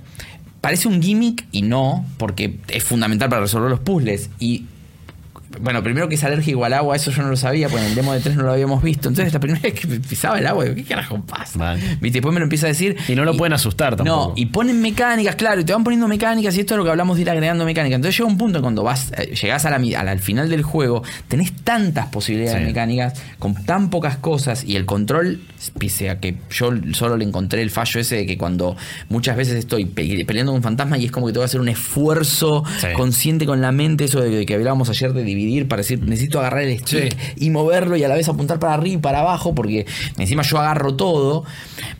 Está muy bueno lo de que cada piso tiene como unos secrets. Sí, sí, es un gran colectatón. Es el colectatón. Pero esa parte del colectatón está buena. Ahora, la parte de agarrar monedas y qué sé yo, bla, bla, bla, hay como mucho para aspirar y poco para agarrar. Hmm. O sea, te la pasa yo, me pasé en un momento del juego, estaba, aspiraba absolutamente todo, porque te deja aspirar todo. Sí, cualquier Puedes elemento del llevarte los, sillones los puedes vaciar de Sí. almohadones y qué sé yo, pero no garpa tanto. Hmm. También está muy buena la idea de la base que pone el, el profesor este. Eh, loco. no me acuerdo cómo es en español, en inglés es IGAD. Cad, que, que primero el personaje es muy bueno, la voz que tiene, que esa cosa de todo el tiempo, que es muy graciosa, porque obviamente nadie habla en esos juegos, y, o sea, con voz humana, quiero decir. Y, y, y la, y, la- y el sistema de upgrade que propone y demás está, es interesante. Me parece que la verdad que es un, un- un gran juego de Nintendo. Para mí pasó un poquito tapado, ¿no? No sé por qué. Quizás, o sea, no para, para Argentina ni hablar, porque hay- es un tema más que nada de, de- de poderío económico, quizás. Pero salió en un momento donde salían muchas cosas, incluyendo Nintendo, que, está, que sacó muchas cosas. Entonces me parece que no, no sé, no sé cuánto le, qué tan bien le fue en cuanto a ventas. Ah, yo creo que- Pero le debe haber ido bien. A ir bien como a cualquier nivel exclusivo. mundial le fue bien. Inglaterra, como creo que Inglaterra fue el mercado que más ha florecido este Sí, año. este año fue- siempre fue el segundo Se mercado más del grande. Brexit, están todos jugando. Sí, pero lo que hizo Sí. Inglaterra este año, lo que recaudó con videojuegos de todas las consolas es increíble. Yo creo que le faltó más promoción tal vez, porque si lo comparamos con otro juego que seguramente ya de vamos a estar Nintendo. hablando de ese, es el ninguneo de Luigi. No, pero definitivamente, y es una lástima, porque acá tienen un juegazo, pero digo, Fire Emblem, que todavía quizás es más de nicho que Para mí Luigi, se habló mucho tuvo más. más, promoción, Totalmente. y sin hablar, Pokémon nos lo vendieron dieron un año entero directamente. Es Pokémon con, también. con sus propios eh, eh, direct. y- Sí, exactamente. Ahí también es el empuje. La decisión la toma un poquito de Pokémon Company, no necesariamente Nintendo. Pero digo, podrían haber hecho lo mismo con Luigi Mansion porque tenían que vender con tranquilidad. Bueno, un juego también que ganó el juego mejor juego familiar en Game Awards. Exactamente. Eh, eran cinco juegos en Nintendo y ganó Luigi Mansion. Es así. Pero bueno. Pero dejando las, la- las cosas lindas y familiares y pasando directamente A lo sanguinario. A lo sanguinario. Así es. Es otro gran juego de este año. Y yo me animo a decir una sorpresa. Fue Mortal Kombat 11. Mortal Kombat ya no sorprende a nadie, pero ¿por qué una sorpresa? Porque luego de lo que iniciaron en 2011 con lo que se conocía como Mortal Kombat, o como de cariño le decimos Mortal Kombat 2011 o Mortal Kombat 9, Nueve, cuando sí. eh, de alguna manera lo es. Lo continuaron en Mortal Kombat eh, X, que ellos antes decían que no era 10, era X, pero después el otro le pusieron 11, un quilombo ahí que Como es mejor olvidar exactamente. Pero lo que importa acá es que cuando pensamos que eh, ya no podían hacer mucho más, nos trajeron un juego muy, muy, muy cerradito, realmente. Mortal Kombat 11 continúa la historia que reimaginaron en 2009 y a mí me gusta decir que agarraron una página del libro de Rápido y Furioso porque fueron a lo recontra espectacular, un poco banana, sin... Bueno, pero si no es banana, no es Mortal Kombat. Totalmente, pero una cosa era banana como los Mortal Kombat de los 2000 y tener personajes como Borracho y cosas por el estilo y Motor Combat, el jueguito Como de cárcel. clase como- B. Exacta, Sí. eso es clase B. Acá lo que hicieron fue ir un poco a transformarse todo en una película de La Roca. Rarísimo que La Roca no haya aparecido en ningún Mortal Kombat hasta ahora, realmente. Pero no solo cuenta una gran, gran historia, sino que volvieron a ajustar un poquito una vez más todos los sistemas de juego.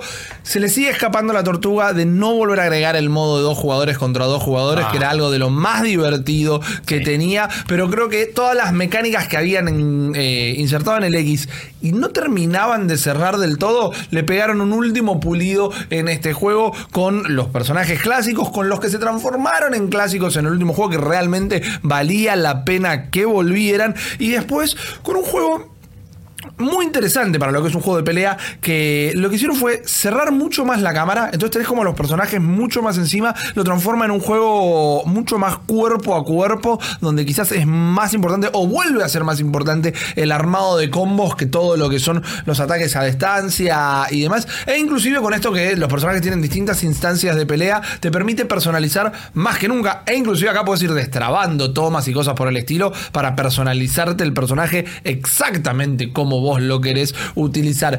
Mortal Kombat es un juego que hoy por hoy no sé cuánto esperamos cada vez que sale uno nuevo, pero definitivamente ellos siguen laburando lo que es Mortal Kombat, siguen laburando en perfeccionar lo que es casi un subgénero de los juegos de pelea, digamos, porque no lo podés comparar con Street Fighter, no lo podés comparar con Tekken. Tiene un, un modo muy personal, tiene un estilo muy personal eh, de juego. Y me gusta poder decir que en 2019 siguen laburando sobre lo que es ese título. Sí, y a la Fue un vez. revival. eh, no, no, a ver. Un gran revival. Fue, fue increíble, pero a la vez creo que con Mortal Kombat 11 empezaron a pulir esas cosas que antes se les escapaba a nivel eh, competitivo y a nivel Claro. fighting games, que me parece que armaron un tutorial mejor, tienen también estadísticas de punish, bloqueo, oportunidad de esto, contraataque, eh, que, que- que antes no tenían, armaron también toda una liga, están mejorando su pata eSports. Lo que eh, hace el crunch. eh, bueno, sí, también, ¿no? Netherrealm, No, sí, como han laburado. hablamos, No, no nos olvidamos también de principio. No, no, no, totalmente. Sí, el crunch fue uno de los grandes tópicos de este año y también cómo se empieza a tomar conciencia y cómo se empiezan a, a dar a conocer un montón de historias. Y NetherRealm eh, fue uno de los tantos estudios Que que, ca- que cayó en, en esa movida con una cultura de trabajo un toque rara, pero que al margen de eso, eh, hoy estamos para ver de los juegos en otro podcast o en otro programa. No, no, también, pero te digo, o sea, es, es, es, es, es increíble porque también como para recapitular todo lo que pasó en el año, pasaron Sí, muchas cosas. Este mal. juego, en un momento estábamos hablando pura y exclusivamente de eso. Sí, y después totalmente. bien, dejando todo eso de lado, resultó ser un juego, como estamos diciendo, que es increíble. Obvio, y, y esta vez me parece que te digo, pu- pulieron esas cosas a nivel jugabilidad, creo que es el mejor de estos últimos tres. Volver a Mortal Kombat 9, eh, no, o sea, le tengo todo el cariño del mundo y me encanta. Y hay algunas cositas que hoy por ella prefiero del, de- del 11. Me parece que los medidores de, de barra de ataques Defensiva, ofensivos y barra bien. defensivos está bueno cómo funciona. Los Fatal Blows también, como puedes elegir hacer uno por, por pelea y no esta cosa de, uy, me cargo la barra. Hicieron un de poquito menos chitero y más Sí, estratégico. Sí, sí, sí, todo, todo es súper estratégico también. eh, esto de poder elegir los ataques eh, y de poder poder personalizar el personaje. Está muy bueno en la práctica. Si jugás súper competitivo, rankeado, no tanto, porque tenés un set limitado que podés usar. A nivel competitivo solamente podés usar uno cierto. Entonces, medio que ahí la customización de tu personaje se cae. A menos si no juegas competitivo, ya está, te, te importa tres pepinos. Es que le agrega un valor mierda. de rejugabilidad si no juegas competitivo. Eh, y yo creo que también una cosa de sorpresa, uh, a ver con qué me va a Claro. salir el otro, pero acá son sets fijos, entiendo, tienen que arranquearlo, tienen que hacer un estándar para, para toda su pata de deportes electrónicos. El modo historia me parece que nos terminó de dar una trilogía sin saber que era una trilogía. Sí. Eh, fue como, ah, mirá cómo tenían todo pensado, todo lo que agrega Crónica como mala, como villana y como personaje. Que quizás es medio pelo o medio telenovelesca, pero. Ella sí, pero el concepto. Sí, el concepto está bárbaro. Y todo lo que termina también pasando con Liu Kang y con Raiden y cómo su, su- su rivalidad y amistad se va repitiendo en un montón de formas, pero después le encuentra una vuelta. Bueno, el, el ver a Johnny Cage de los noventas, ver de, ve- contra el Johnny Cage de los ahora ya cuarentón, Sí. casi cincuentón, y se da cuenta que era un salame. El mea culpa del estudio también diciendo, mirá lo goma sí. que éramos en los 90. ¿Y cómo le hace justicia también a un montón de personajes? De repente, Kitana finalmente siendo la gobernante de eh, Outer World, Sí. ¿no? Y, y- y creo que se, se le hace justicia a un, a un montón de los personajes que tanto venimos siguiendo y tanto queremos. Todo lo que pasa con Scorpio está buenísimo y con Sub-Zero también. Eh, la cripta es. Ahí es donde me parece que hay muchos aciertos y varios errores. Eh, la cripta es un modo donde tenés un personaje en tercera persona y vas destrabando un montón de cofrecitos con las monedas del juego, con también eh, eh, moneda paga y con microtransacciones. Y que está buenísimo porque es. Son easter- es un easter egg tras otro, es fanservice, es un Sí, homenaje a todo lo que es Mortal Kombat y de repente, uy, mirá, este el trono de Shansung, uy, la, la, la cripta de Goro, y está ahí el cadáver de él, y ve- ves al chabón prendido fuego, y ves que alguien acaba de hacer una fatality clásica en ese puente que, que- que tantas veces jugamos en Mortal Kombat 2, por ejemplo. Eh, claro, que cae la fosa, y así con un montón de cosas de la cripta, a la vez te la pasás caminando un montón al pedo, no hay combate. Pero no es hay- algo como completamente opcional. yo entiendo, yo la entiendo. cripta. Pero me parece que estuvieron a esto de hacer algo súper espectacular porque, pará, me lo presentaste con el cámara en tercera persona, parece un juego de acción. Tipo, de repente flashea que es un God of War y no estás peleando contra nadie y estás resolviendo algunos puzzles súper oscuros y medio La cripta del al 10 era mejor. La cripta del X era un poco mejor. Era Ey. primera persona, tenía. Los puzzles eran mejores. Sí, yo creo que, que- que me parece que si combinás las dos quizás encontrás un punto justo o directamente hacemos un Shaolin Monks 2 que, que- que no estaría nada mal en este caso. Eh, así todo lo amo, me parece que lo que hicieron también con las torres tiene algunas cositas buenas, otras también flojas porque la dificultad en algunas se iba a la goma eh, y, y esta cosa de, de juego como servicio tener que esperar que se, que, Pase que- el que se recarguen y pase el timer. Eh, te daban buenas recompensas. Se quedaron un poco cortos para mí con los skins después de lo que había sido Injustice 2. Que es como, ah, puedo customizar a mi personaje a full. Le meto el casquito de este, el coso del otro, tu, tu, tu, y es un Batman único. Sí, lo que pasa es que en Justice te da mucho más tela para cortar, tal vez, porque tenés Obvio. 80 años de versiones de personajes. Pero me podés hacer algunas cositas. O sea, sí, le, le cambia la empuñadura del ganchito de Scorpion, pero después no tengo tanta variedad en todo el skin. Y eh, ahí- ahí me parece que se quedaron a un pasito también de, de- de hacerlo full full. Pero es el mejor Mortal Kombat para mí de estos últimos tres, con una historia increíble. Y otro juego fácil de recomendar también, ¿eh? Incluso si no estás tan en los juegos de pelea, este te enseña. Sí, es, es que eso es lo que te iba a decir. Para mí el Mortal Kombat es, como decía Rippin, se separa de los demás también en ese sentido. Es el La juego que puede jugar cualquiera. Sí, y aparte porque lo grueso que es y Eh, lo, lo over the las top son increíbles. Hace, sí, terriblemente sanguinaria. es, es lo que lo hace que es un juego, para, te iba a decir para toda la familia y es revisarlo, pero en realidad es eso. Es un juego que lo agarra cualquiera y se caga de risa. Es accesible. No necesitas jugarlo competitivo para divertirte. No, ni a palo. Quizás es el que menos necesitas que es jugar competitivo. Totalmente. Sí, en los juegos de pelea, digo. Es el que menos se toma en serio, aunque es serio. No, y, si, obvio. y si te agarra un pro, no hay forma de que le ganes. No, ni a palo. el juego no es un button masher. Pero No, digo, no. con Street Fighter, para mí, si no lo sabes jugar, no te vas a divertir. Mortal Kombat, si no lo sabes jugar, te vas a divertir. Sí, dos Tekken personas que no saben jugar, digo. claro. No, Tekken es el que menos. Sí, creo. es súper técnico. O sea, es- me parece un juego Y eso increíble, es un gran valor. O sea, no te digo que no, No, esté full. mal, no está mal que haya cosas que sean súper técnicas eh, y que la gente las No, quiera masterizar. Pero Mortal Kombat esta vez me parece que logró las dos como no en los anteriores. Eh, que, que- que- que una cosa era, bueno, el, el 10 era también súper accesible, pero medio roto con todas las tres instancias que tenía cada personaje. Pero la, la movida competitiva no terminó de enganchar. De hecho, a Injustice le fue mejor a nivel El 10 competitivo. tenía muchas mecánicas y no sabía qué hacer con ellas. Sí. El 11 la- la- afeitaron las que no funcionaban y quedó el, el producto que, que tenía que ser tal vez en un principio. La verdad que está súper bueno, es definitivamente uno de los juegos del año, por eso está en esta lista. Sí, obviamente. Eh, yo voy a arrancar a hablar de también uno de los juegos más especiales del año, pero vos, Max, lo terminaste, así que lo vamos comentando si, si querés entre Sí, los dos. Sí, Outer Wilds es un juego que para mí fue una de las sorpresas del año. Fue uno de los últimos juegos que jugué. Eh, bueno, hecho- yo lo agarré ahora hace poco para, para juego del año, justamente Sí, sí. porque sabía el valor que tenía, no lo había podido probar y me encontré con una experiencia fascinante y de Es- descubrimiento como pocas. Es el juego que, que más veces empecé en el año.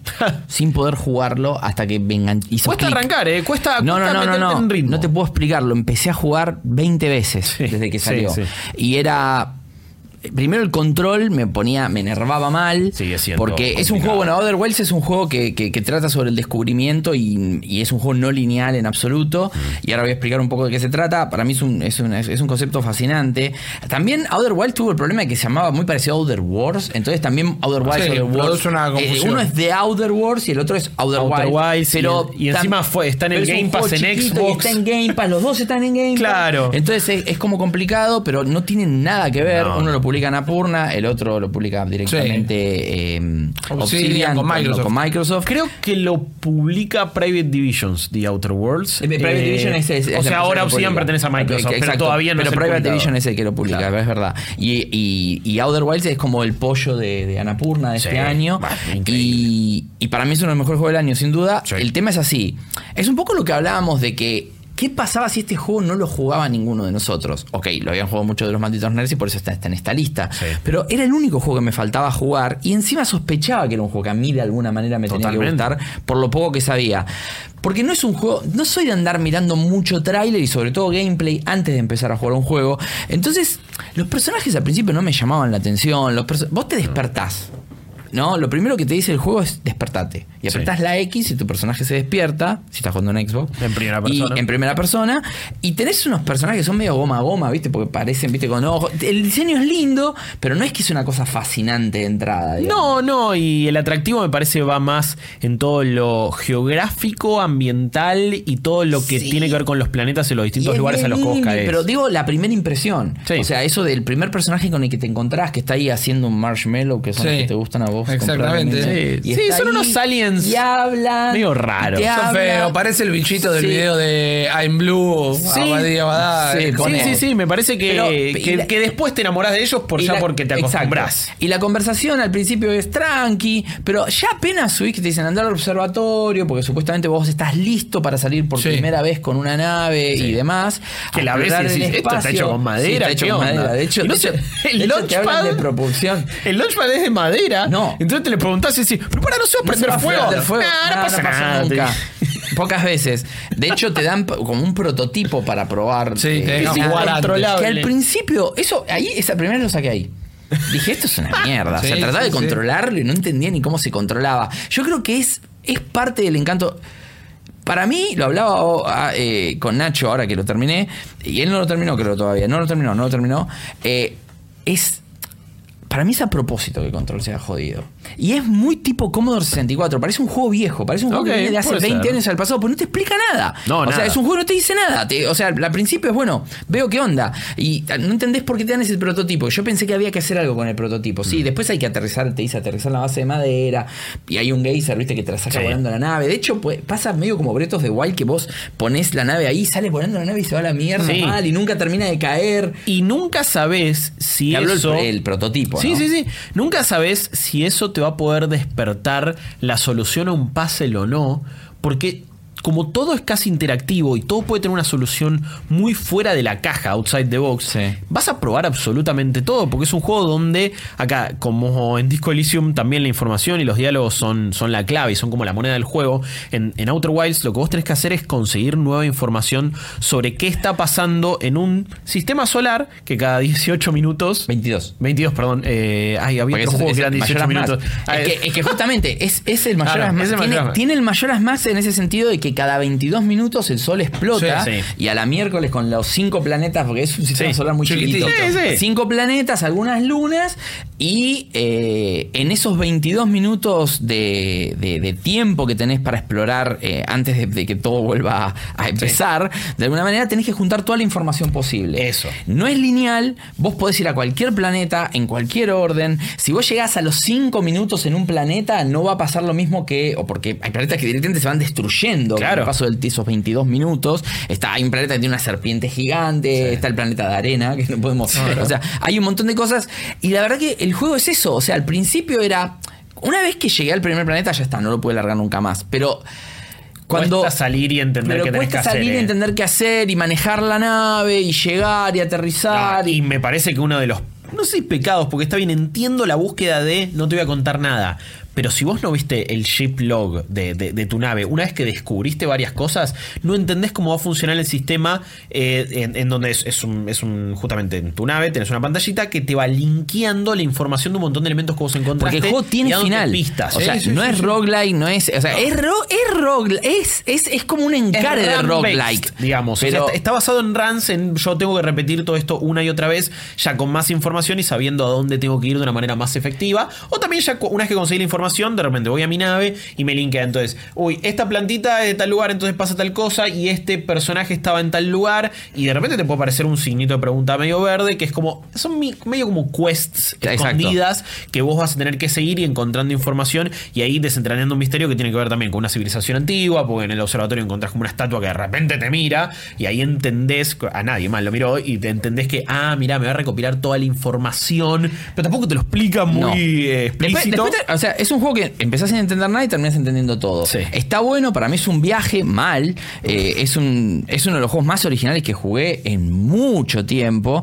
Y me parece que la, el acto de, de- de- de- de aprendizaje y que la curiosidad donde te va llevando es muy interesante también. Esto de que prácticamente, lo hablamos de otro juego, pero en Disco Elysium lo dijimos, pero acá es más acentuado todavía. Es casi imposible que dos personas lo jueguen igual. Ah, no, pues sí, porque para es cualquier lado. imposible de que a todos se nos ocurra aterrizar Claro. en el mismo planeta, en el mismo lugar Es que no y vayamos para el mismo lugar. Por ejemplo, no sé a vos qué te despertó curiosidad por primera vez, pero a mí lo que más me despertó curiosidad es, eh, vos tenés ciertos, como, no sé compañeros, pero personas de tu misma especie, también eh, exploradores, que están en otros planetas, en otros lugares, y vos con un elemento escuchás su música. Te, te dicen en un momento, bueno, cuando escuches un instrumento o música o algo es porque hay un explorador ahí. Claro. Yo me obsesioné con eso, con encontrarlos Claro, a todos. Y de repente el de la armónica es un megabardo llegar. Sí, sí, sí. Y- pero una vez que logré llegar a esa persona y cómo lo hice y cómo mi cerebro empezó a resolver el puzzle casi sin darme Es que, cuenta. es que es un juego también. Y fue un momento que me sigue poniendo la piel de gallina, lo recuerdo y como digo, wow, porque- lo que hice. Y ese es otro de los puntos. La música de este juego es increíble. Oh, muy bueno. La música de los títulos, o sea, la música del menú. Sí, ya me quedo ahí, tipo. que me- con me el banjo ese, o sea, no, no, no, pero aparte a mí me hace llorar, de hecho. Es melancólico. Bueno, es, un muy melancólico también sabiendo qué pasa. Exacto, y cuando lo empezaste a jugar de vuelta y el juego cuando termina y todo, es como que te pegaste un viaje y, y es uno de los juegos que posta para mí me hizo experimentar cosas que ningún otro juego me hizo experimentar este año. Lo de la melancolía, Sí. lo de la exploración, el aprender cosas que no, uniendo cabos, que como que atando, atando información, digamos, Sí. y que, y que es un juego que donde la habilidad es solamente para controlar, pero después todo lo, el controlar la nave y la forma de llegar a los planetas, pero después es todo, to- todo tu cabeza funcionando, eh, juntando esta información. Es muy parecido a Oradim en ese sentido,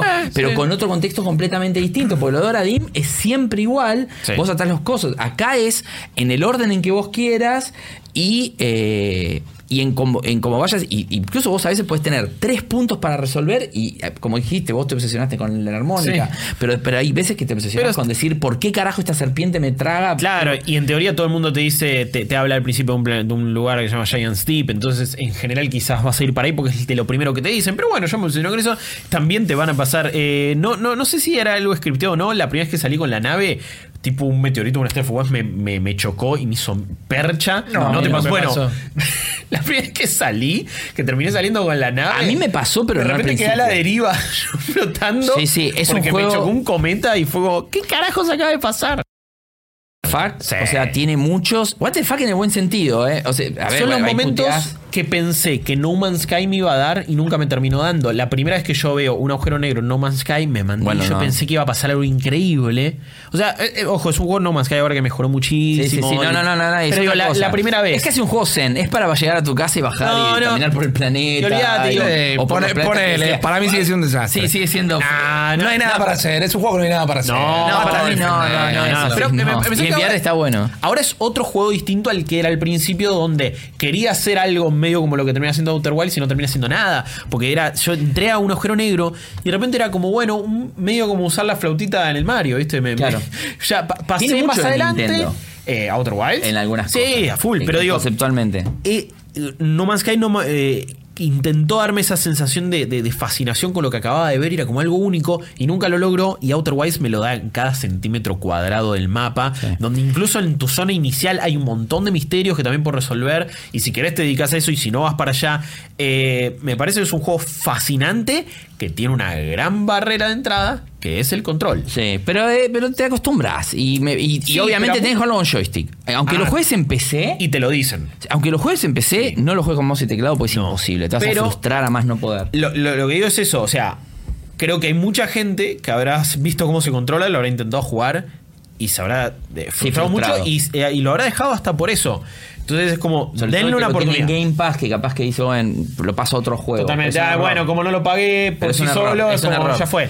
Ténganle paciencia porque les va a terminar dando dividendos muy grosos. Es, es un Eh, juegazo, Es una experiencia es, única. es una experiencia única. Y, y es uno de los pocos juegos que, que puedo decir que me hizo sentir libre en cuanto a decisión. Y esto de que hablábamos de que preferimos quizás experiencias un poco más compactas, ahí tenés lo de la comparación clara con No Man's Sky. Si Sí, querés a el infinito full. mismo y que sea la, Sí. vaci- la nada misma también. Billones y trillones de planetas, O querés cinco planetas construidos, pero que alguien haya pensado qué carajo pasa. Claro, cada uno Son dos cosas distintas, Sí. pero. Pero yo prefiero algo más contenido. Esta es la, la analogía de Minecraft. Entonces, Bueno, bueno, acá tenés, hacer lo que Sí. quieras. No me interesa eso. Decime qué tengo que hacer, boludo. No, me no, aburro. totalmente. eso. Eh, en, denle este, una en este hay que hacer, no te dice que hay que hacer, pero, pero los objetivos están. El tema es que hay que descubrirlos. No, ah, ojo, también es, eh, hay que es un juego en el que tener que prestar mucha atención, ¿eh? Ah, no, ni hablar. No es un juego de segunda pantalla de mientras voy escuchando algo, no, no. Escucha cada diálogo, léelo bien, fíjate qué palabra te dicen, fíjate a dónde- qué hint te dirán de a dónde ir de nuevo, y cómo andar y a, todo. y vas a putear, porque cuando estés ahí a punto de descubrir Y algo y explota todo, es no. O de repente fuiste muy rápido Sí. y chocaste y se te rompió, Te rompió el, todo, el- el- el el- traje o la nave y decir, no, No, no, no, pero es lo que tiene de bueno también el juego, de que a ver, de, Estás repente estaba a punto de resolver algo y dije, para, ahora voy a ir para allá. Y me fui, después volví a como a las 5 horas volví. Tampoco es un juego tan largo, ¿eh? pero, No, no. pero depende al ritmo que lo juegues y, y cómo vayas, pero me parece una, una super experiencia. Sí. Es una gran experiencia, sobre todo está buenísimo que esté tan accesible en el. A ver. Para, para decir las cosas como son. Yo no pasé esa barrera de entrada. Yo lo jugué, le metí un par de horas. Es que hay mucha gente que no la pudo pasar. Pero era, era una conjunción de cosas. Digo, no me gusta cómo se juega, no me gusta cómo se ve, no estoy encontrando el llamado de la naturaleza. Entonces por ahí no, no avancé. Pero sí sigue estando bueno que sea tan accesible. Porque si este juego había que comprarlo, quizás no lo jugaba nadie. O sea, que, Eh, que- que puede esté ser. en el. En Epic igual está barato, está muy barato, está tipo Sí, 4 pero dólares. ya entrada, vos abrís Ah, sí. Epic y lo primero que te va a ofrecer es Fortnite y ahí ya tenés una primera barrera Ah, que nadie va a Y pasar. ojo, que está a 4 dólares para nosotros. Sí, sí, bueno, eso, Con el resto del mundo es como que, no sé, debe estar 20, 20. 20. 20 dólares. Que igual en el resto del mundo tampoco es, es el equivalente a nuestros 4 Sí, dólares. no, no, ahora que lo pienso. Sí, el O sea, precio- el es un gran precio. Pero en Game Pass. No, por eso, eso creo que es la, la mejor, eh, una de sus mejores prestaciones, Sí. porque el que lo quiera descubrir, sobre todo después de haber escuchado a ustedes, por ejemplo, sabe que va a decir, ah, tenía esto acá y nunca me había dado cuenta. Eso es algo realmente eh, celebrable. Otro de los juegos del año, un juego que va a generar muchísima discusión, al menos en, en las cajas de comentarios, ya lo ha hecho en la review malditosnerds.com, es Pokémon Sword and Shield, la última entrega de esta gran saga de la franquicia más eh, vendedora del mundo. El primero de consolas que es medio como un mote, es un apodo que no dice mucho porque no deja de ser portátil y no dudo que la gran mayoría lo debe haber jugado en modo portátil, el último título de Pokémon Company, pero sí lo que puedo decir es que es definitivamente el Pokémon más ambicioso de todos al día de hoy. Eso no lo hace perfecto, eso no lo hace impoluto, hay algunas tortugas eh, que se le escaparon, a algunos Squirtle que se les escaparon, podríamos llegar a decir. Pero es un título que también tiene varios matices y que creo que no terminas de entenderlos todos hasta que no lo jugás en cooperativo. Para explicar bien lo que es Pokémon, que es algo que se explica muy fácil, una vez más, estamos en una nueva región, esto es Galar, está inspirada en Inglaterra, vamos a elegir junto a nuestro mejor amigo, acá ya tenemos un cambio, nuestro rival es nuestro mejor amigo y entonces la dinámica de esta relación es un poquito diferente, vamos a elegir eh, nuestro Pokémon inicial. Tal vez los más feos en los últimos 26 años, eh, de los starters específicamente hablando. Sobre todo sus transformaciones posteriores. Sí, son raros. O sea, al, raro. principio son adorables. De hecho, de los más adorables. Podría ser la, la primera instancia, pero por algún motivo Pokémon se pasó a, a- a la cultura furry y todas las evoluciones eh, son antropomórficas. Todos los Pokémon pasan a, a tener formas humanas, digamos, de alguna Sí. manera. Y es bastante, bastante extraño esto. Todos terminan en dos patas. El tema es que presenta muchísimas diferencias de lo que entendemos cómo funcionaban los Pokémon anteriores. En sí sus mecánicas son las mismas, pero acá lo que antes eran torneos eh, casi de artes marciales y eran gimnasios chiquitos en poblados perdidos. Acá son grandes estadios, son inspirados en lo que es la cultura de Inglaterra. Son estadios de fútbol directamente con una concurrencia que canta cantitos de cancha mientras vos Es buenísima la canción del juego. La música de que este juego es un pero 10. aparte incluye cánticos Sí. como parte del instrumento. Sí, O sí, sea, sí, entonces sí, lo sí. transforma en un instrumento el cántico. Increíble. Eso es excelente. Y en el medio. Y creo que el peor pecado de este Pokémon, al menos a, a mí lo que no me gustó, y me gustaría saber qué pasó en el desarrollo. Hay una historia, o sea, vos querés ser el mejor, tu rival quiere ser el mejor, porque además el campeón de la región es el hermano, Hermano de tu mejor tu amigo y él quiere ser como él. Tenés una, una científica que es la nieta de la profesora del pueblo que le quiere demostrar a su abuela que ella también tiene lo necesario para ser una profesora Pokémon, pero medio que no hay historia. Y de repente cuando lo terminas en los últimos dos gimnasios, te apura una conspiración que decís, bueno, está bien, acá ya hubo algunos indicios, porque vas conociendo personajes y dices, "Mm, este es medio ladri, no me cae bien, pero no te muestra nada. Sí, hay una cuestión ambiental también que. Exacto, como- pero no te muestran que esté pasando nada malo. Lo ves de traje, lo ves con medio cara de garca y decís, uh, este me va a cagar. Pero el tipo no hace nada realmente. Que de hecho todo lo que es, eh, por ejemplo, en Pokémon Red y Blue, todo lo que se construye con el Team Rocket y con Y Giovanni. Giovanni está mucho mejor llevado y mucho más llevado de a poquito. Acá inclusive no tenés un eh, equipo rival. Están... Son los eh, fanáticos de una piba. Son los fanáticos de una de tus rivales, que está buenísimo porque son una mezcla de hooligans y punks, eh, o el término que yo quiero empujar que es hoolipunks, eh, que y son muy... adorables y medio giles. son súper giles, te, te terminan ayudando un montón. Sí. Está realmente muy bueno eso.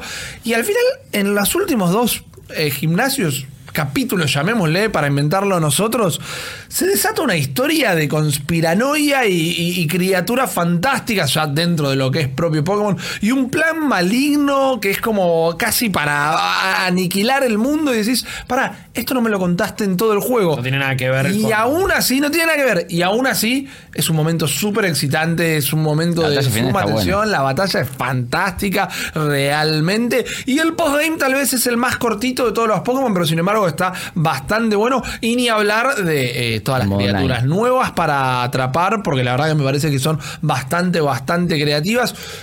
Yo en un principio me molestó un poco que no estuviera el Pokédex completo. Después, la verdad que me pareció que termina siendo súper verosímil porque, qué sé yo, bueno, te vas a Australia y hay un tatu carreta corriendo y no te vas a Mar del Plata y hay pingüinos. No me parece que esté tan mal que esté delimitado el número de Pokémon que hay ahí. Y me parece una buena manera también de hacer un borrón y cuenta nueva y que los próximos Pokémon cada uno vaya teniendo eh, su Eh, propia región. Al margen de eso, es. O sea, hay que entender que hacer 800 o más Pokémones totalmente detallados y animados y, y especificados y perfectos Y para que también funcione en esta versión que se ve distinta y que no, no sé si es otro motor o qué, pero o sea, hay variaciones con los que incluso era Pokémon Let's Go Pikachu e Eevee. Sí, no es O sea, el mismo motor. Hay que entender por qué no sucede. Alguien podría decir, bueno, man, la franquicia Pokémon es la franquicia más exitosa en todo el mundo, superando hasta Star Wars. Y vos decís, ah, bueno, tiene una montaña de oro constante como para poder hacerlo. Sí, Pero igual me parece que hay que ser realista en, en- en términos de desarrollo de videojuegos. Es muy difícil también incluso de lo que puede dar la Switch misma, digo. Pero ¿sabes qué he dicho? Al margen de, eso, no sumaba nada que tuviera 850 mil Para criaturas. mí, para un grupo así chiquito. Por eso, no, no sumaba nada. Para mí le, lo, los lo hace que se a en particular. Twitter y chau. Lo hace particular realmente, como decía. como loco. Todos los Pokémon que salgan en Switch ahora te van a agregar los nuevos de cada región, más el puchito de los viejos que no estaban este, y lo van a, llenar. y ya empezaron banco. A dataminearlo y van a agregar nuevos. O No, sea, pero por eso. Y ahí eso. entramos tal vez a lo que también es muy interesante, que son las zonas salvajes, que es Sí. toda una parte abierta que vos podés recorrer a gusto y pachere y te vas encontrando un montón de Pokémon, Pokémon evolucionados, Pokémon raros, e inclusive desde la primera vez que encontrás, lo primero que te cruzás es un Pokémon, eh, bueno, también depende de, de cómo, cómo los huesos, para qué lado arranques, pero podés encontrarte al principio del juego un Pokémon de nivel 50 que no tenés ni chances Ah, sí, de principio pelearlo. escapar. Y si le llegás a ganar, no te va a dejar atraparlo porque claramente no tenés las medallas que te permiten hacerlo. Entonces ahí también lo vuelve un poco más verosímil en el sentido de, claro, antes cómo era, justo los Pokémon más tranquilitos y débiles estaban en este pueblo, los más fuertes esto no. No, acá son animales que están en la naturaleza. Está bueno para mí también que me, enervan en los juegos de rol japonés que tipo te- las batallas sean eh, random y que Sí. nunca puedas elegir esto de poder ver al Pokémon. Claro, es esto- ya lo habíamos visto en el anterior, pero que era una versión más simplificada del juego de Eevee y Pikachu. Sí, sí. Eh, este me parece que está bueno eso de decir, bueno, para con este bicho quiero pelear y quiero tratar de atraparlo obvio. y con este no quiero ni, ni siquiera. Claro, Los puedes baitear inclusive, Sí, los sí. podés provocar para que te vengan a Para buscar. Puedes hacer stealth para que no te para, para que no te vean y, y eso de poder elegir, ok, bueno, ya sé que atrapé esto, entonces voy a ir por este otro, me parece súper copado. Eh, no, no, no, no quiero interrumpir todo el análisis, no sé qué más tenías para... No, para lo del modo online, estábamos ahí en, Ah, la, sí, sí. en la zona salvaje y lo que te permite el juego es conectarte o con amigos eh, por proximidad o en wifi y de repente te empieza a aparecer la gente ahí que está en la suya, si hablas con cualquier extraño hay un hay una programación ya pautada que te va a dar un regalo y vos le vas a dar un regalo a él que suele ser eh, comida porque además tiene todo un sistema de cocinar que tenés la, la adorable. que Sí. está muy muy copado tenés que tirar un par de ingredientes que vas coleccionando durante el juego eh, cocinás que te van rankeando por eso vas llenando la Currydex que es un poco como el libro de recetas de Breath of the Wild también y depende de lo que cocines y cómo lo cocines te va te puede curar a tus Pokémon les puede llegar a dar experiencia Sí. los puede llegar a, a curar y librar de estados pero cuando haces todo esto con un amigo encima que si bueno eh, juntémonos en mi campamento y te pones a jugar con los Pokémon y cocinan juntos van a hacer los raids directamente que son como estos haces de luces que salen del suelo y vos te metes ahí para pelear con otra gran novedad que son lo- las, las versiones Gigantamax de los Pokémon que están como transformados en Y algunos son iguales pero gigantes y otros cambian su fisionomía cuando están agrandados. Vos podés jugar solo y eh, te completa con NPCs, podés jugar en línea y estás peleando con extraños, son siempre cuatro contra uno, pero cuando jugás con amigos es otra la historia también porque te vas tirando la estrategia, podés ir armando, coordinando, bueno, vos tirás este ataque que si yo le tiro este de atrás va a combinar el efecto o se lo va a empeorar, uno puede estar jugando de medic y cu- curando a los demás, la verdad que es toda una nueva dimensión que los Pokémon no tenían eh, y me, me parece que le quedaron re bien. No es el, el mejor Pokémon de todos, pero para mí está peleando el podio. Eh, yo siento. Me, encantó. Y coincido en, en todas las cosas que dice Rippy. A la vez, me parece que estuvo a pasos. O sea, todavía no es el juego soñado de Pokémon. Todavía no es eso que vengo esperando desde chiquito de Pokémon en consola. Me encantó, ¿eh? Y me parece que la Wild Area está buenísima. Todavía me parece que está un paso de ser el, el- el juego que siempre soñé de Pokémon. Igual eso es más tuyo que del juego. Ah, sí, obvio, no, no, mi, mi- en mi apreciación sí, digo, no, a ver, el juego, insisto, me parece genial y me encantó y me parece que agrega un montón de cosas, mucho más de lo que se le da crédito. Eh, me parece que sigue siendo demasiado obtuso todo el tema online, digo, de cómo jugar con amigos. No, es complicadísimo. Es divertidísimo, pero es complicadísimo conectarte. Y ya todo bien, 2019, digo, es un chiste de Nintendo no entiende el internet. ¿Cuándo deja de ser un chiste? Eh, Como, bueno, exijámoselo un Claro. poco más. Eh, creo que ya no. La, las excusas están terminando porque encima ahora me cobras por online. Súper barato, ¿eh? Ridículamente más barato que los otros. Y encima, si metés grupo familiar, nos sale 70 pesos Sí, por sí, año, más o menos. Pero ya es, ya es hora de que encuentren una buena solución. Porque este año Super Mario Maker 2 y este juego en particular, que tiene muy. eh, o facetas online muy importantes. Siguen cometiendo estos errores del código, esto, el otro, nada, nada hay un matchmaking natural como funcionan. El 95% de todos los otros juegos en el mercado. Es como, ya fue, man. Tienen, eh, eh, no, Sí, le recursos hay. El único Nintendo. upgrade que tiene, que es bueno, pero no es lo que estamos pidiendo, es que te permite seguir jugando mientras te busca las cosas online, ya sea un intercambio Sí, o que es bastante con para- para te pone para un menú que Pokémon, te ¿eh? Exacto, no tenés que estar esperando ahí. Vos podés seguir jugando y te pone un iconito abajo. Fantástico. Sigue siendo un embrollo terrible. Totalmente. Con Guillo lo hicimos al aire. Pueden ir a buscar un Sí. video en nuestro canal de YouTube. Lo que tardamos en conectar estando sentados uno al lado del otro Sí. fue Sí, un en la misma red, en la mismo todo, y al final tuvimos que poner unos códigos medio raros. Eh, Yo creo que arreglás eso y, eh, y contabas mejor la historia en el sentido de que contaba, eh, ah, dejabas pistas de por qué termina el juego como termina y estábamos ante uno de al los mejor mejores. Pokémon, probablemente, Sí, sí, porque sí. el Red y Blue sí me sigue resultando mejor, pero más por una cuestión de nostalgia y del primero. Ojo, me parece que sigue teniendo los dungeons o edificios más copados de, de casi de toda Sí, la saga, eh, te sí, diría, sí. o más complejos. De hecho, es otra cosa que me falta acá, me parece que. Tipo, ¿dónde están esos dungeons? Estás más tiempo, bueno, pero estás más tiempo al aire en libre. y me parece que funciona mucho mejor que en otros juegos. Eso, eso sí te lo tomo. Eh, pero me parece que La otra cosa también es bastante fácil. iba a decir eso otro. Al punto de. Ya me parece estúpidamente fácil. Y yo estoy cambiando Pokémones menos leveleados para agregarle una Sí, cierta dificultad. Sí, sí, de hecho yo no, no y no grindeo usando a mi starter tanto.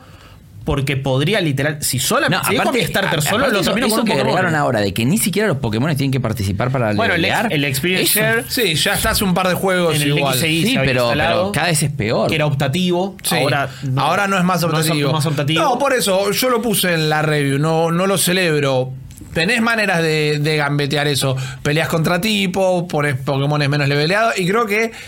Y sobre todo con los trabajos, que es algo que no mencionamos, cómo puedes mandar a tus Pokémon a hacer trabajos. Es el primer Pokémon que te da la mayor accesibilidad a eh, levelear a, todos, todos. los Pokémon que tenés. Es Sí, la primera full. vez que se les ocurrió cómo hacerlo. Y eso está bueno porque si no siento que. O sea, antes era como, bueno, tengo mi team y listo. Y Sí, nunca más tenés los seis y el resto se murieron en la caja. Pero digo, es hora también que le agreguen un nivel de dificultad. eh, Sí, porque- claro, niveles de Sí, dificultad, sí, porque estamos de acuerdo. sería un Ya es juego ridículo. mucho más divertido. Sí, ya, de hecho, o sea, en el avión vos ya venías no- a las puteadas diciendo, che, boludo, no pierdo una pelea ni a palo. ¿No? Aparte, ni siquiera pensar. A veces es, es o XXXX Sí, o ah, nada. Y es, es poner todos ataques, todas habilidades ofensivas para los Pokémon porque no Ni necesitas siquiera otras. necesitas defenderte. Sí. Y lo- los dos centavos que puedo aportar yo, teniendo un hijo que juega mucho online, es el modo competitivo, que a él le gusta mucho. Claro. de este juego. Yo nunca me metí ahí, Claro, que, que ya está, él está participando y, Nintendo ya empezó con los torneos. Que eso sí no tiene el problema que tiene esto de Claro. Friendly, porque es distinto el sistema de Q y cómo Sí. entras. Entonces entra mucho más rápido, pelea. Bueno, tiene un sistema, hay que grindear un poco porque los Pokémon, los que juegan ya tipo a nivel pro, Sí, sí. que te, te asesinan. o, Ah, sea, eso, y- y- o sea, te asesinan. Él terminó la historia, le gustó, pero eh, el objetivo de él era más el, el endgame, pero por el lado del online competitivo, que no es para todo el mundo No, y menos no. para los chicos. No, que es a lo que apunta mucho. Pokémon, claro. Entonces él hasta que tuvo su equipo de seis es, que tiene que tenés que tenerlo muy específico y tenés que no sé cómo es que funciona el sistema de trading, que tenés que, porque tiene que ser, no sé si dorado, qué sé yo, tienen como unas, unas Sí, ah, particularidades. se basa todo en estadísticas Todo en estadística, particulares. Eso, porque eso, tenés que hacerlos que, tenés que hacerlos que nazcan y tenés que, hay como una randomización de cosas y que tienen que salir con todos los stats que vos necesitas. Sí. eh, exactamente, y con los poderes que necesitas que tengan de nacimiento, por decirlo de alguna manera. Pero bueno, cuando armó el equipo lo vi competir y ya empezaron con estas calificatorias y qué sé yo. Creo que es un juego que va a durar. No, en no. ese sentido, van a ser torneos. Y ojo que escuché que tiene varias mejoras de calidad de vida a nivel competitivo. Yo es algo insisto que nunca me metí y no es por lo que vengo a Pokémon, eh, pero sé que para un montón de gente es importante y las tiene. Entonces, eh, insisto, me parece que la, la bronca yo no la veo justificada. Me parece un gran Pokémon, me encantó, insisto.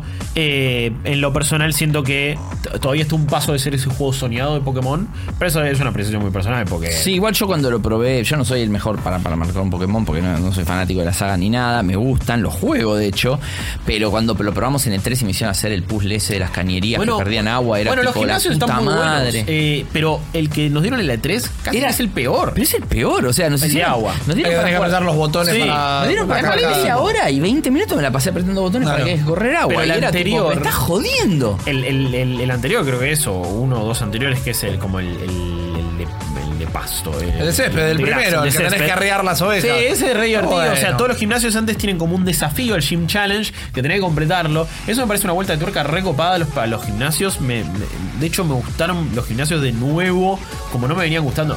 Los de otros juegos me los olvidé por completo. Sí, no, Eh, son, son son, olvidables. Y acá, eh, de- después tenés otro donde tenés que capturar eh, Pokémones más rápido que, el, que, que tu adversario. Y vas compitiendo por Claro. puntos. Y es como súper Es creativo. como un safari pero versus. Sí, sí, me, me parece que en eso le dan una vuelta de tuerca realmente muy copada. Las versiones Galarian de, de los Pokémon también Son son, geniales. La, de- la evolución de Farfetch es lo más lindo que existe. Wizzing con la galera y todo, me parece fascinante. Y así con un montón. Lo que Lo es refrescaron un montón, parece que no pero lo refrescaron un montón. Y la arquitectura de la ciudad. Es, es un juego que tiene, vos lo dijiste recién y yo, eh, merece más crédito que el que se le da Sí. y tiene más laburo encima de lo que parece. Totalmente, totalmente, sí. Eh, cuando vas online, la- eh, los FPS se caen bastante en la wild area, que, pero no cuando estás offline, lo cual es, no sé, qué onda ahí. O sea, que no le pudieron encontrar. O sea, Luigi Mansion tiene millones de cosas más pasando en pantalla y de físicas y todo, y funciona increíble. Y este, porque está conectado online, cada tanto se cae. Pero ahí no, volvemos- es algo- no, no es un deal breaker, eh, digo. No, pero volvemos a lo mal que maneja Nintendo el online. Mario Maker 2, el online prácticamente no se puede jugar. No, eh, nada, no, cuando es versus o, Por eso. o carrera, sí es. No, no, es bajate los roto. niveles y juegos offline. Sí, sí. no, no, sí. está totalmente roto. Pero, pero no, yo no, no sé. eh, de- después vamos a tener la discusión de si entra en el top 10 o no, pero no, no hagan caso a la gilada. Eh, Pokémon Sword and Shield está buenísimo. Es el mejor Pokémon en mucho tiempo de los nuevos, creo yo. Creo. Y desde. Y por fin un Pokémon. De esta en década, consola. sí. Sí, eh, también un, por mí un Pokémon en consola. eh, Para por favor en la tele. Sí, digo. creo que es de Black and White, que pa- probablemente esos sea el mejor. mejores, sí. que, porque Black and White para mí tiene una de las historias más interesantes. Sí, sí, definitivamente. Así que nada, yo lo banco a morir. Y los Dungeon también me gustaban. Games.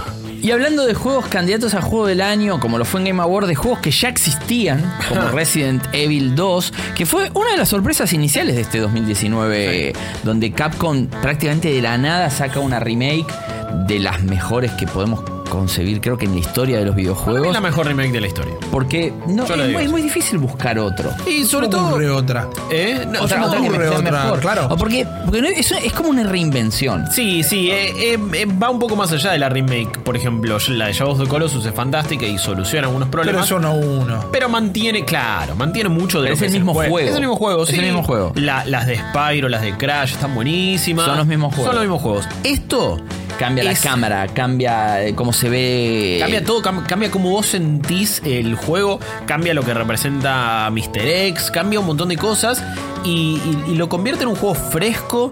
eh, a la vez mantiene la mística y también lo que era recorrer la estación de policía en Raccoon City. Acá también se, se sostiene y la historia y hacerlo primero con Leon, después con Claire o En como el orden se te que quieras. Eh, creo que es, eh, sí, es, es- es a la vez más que una remake, es, es una reinvención, sí. Mantiene. sí. No, perdón, pero está no, bueno todo lo que agrega, además, porque agrega Sí, todo lo que inicialmente iba a estar en, en la versión original de Resident Evil 2 y quedó fuera del juego. Todo lo que eran esos guiones eh, lo suma. Y además, ya como revisionismo histórico, eh, tiene- está lleno de easter eggs y detalles de cosas que quizás habían sido errores en el juego original y acá los repiten pero a propósito para reforzar el chiste o agrega cosas que faltaban y que no se entendían como un detalle bueno ¿y cómo pasaron por esta puerta si toda la vida había estado cerrada Sí. y ahora está abierta? Es como se fijaron bien todo lo que era y no es que lo hicieron de nuevo y apretaron el botón de eh, revampear los gráficos sino que se nota que es un juego levantado desde cero No, ni hablar, ni hablar. El tema de la. O sea, bueno, mantiene un poco el humor y el, el chisnes de, de todo. Sí. Los enfrentamientos con los zombies tienen otro nuevo nivel gracias al R-Engine que lo hablábamos Sí. ayer con Devil May Cry. Sí, y, a la vez de jugabilidad también, porque o se les va moviendo la cabeza y ya no, tiene una pifiar el inercia, tiro. ¿no? Y aparte el- la cadencia y el peso cuando se te caen encima que hasta te pueden Sí, empujar. sí. Eh, vos Son medio podés- duros igual. Vos lo podés empujar. Son, a ver, cinco mantiene- tiros en la cabeza y no se murieron es como Ah, bueno, ok dale eh, puede ser, Es puede medio ser. random también lo del, del- del lucky shot, o sea, de, Sí, del un head. crítico que Sí. es como, uh, mirá, qué Sí, copado. es más una tirada de dados Es sí. una tirada de dados. Lo, mantiene un poco, bueno, mantiene lo del inventario. Sí. que eso alia- deja alienado más de uno por el tema de los cajones mágicos que, Ah, que se transportan las cosas. Sí, a mí me encanta. A mí Y- también. pero a mí también, pero El el, sistema de el guardado. poco espacio de, Sí, de- para poder acomodar las cosas. Pero bueno, el sistema de guardado es mucho más permisivo porque tenés, eh, depende del nivel de dificultad que lo jugás, no tenés límite. Eh, recuerden que en el original era con las gomitas, estas, Con el las Ribbon. Ribbon, y eh, había que, y había que cuidarlas, porque acá podés eh, sal- salir, matar un zombie, salvar, salir, matar un zombie, salvar, o no, jugarlo más difícil y que sea un poquito más complicado, o vos decir, bueno, ponerte ciertas reglas de decir no grabo hasta cada cierto tiempo, o, o no hacer ese cheat, básicamente. Igual tampoco te sirve de tanto porque...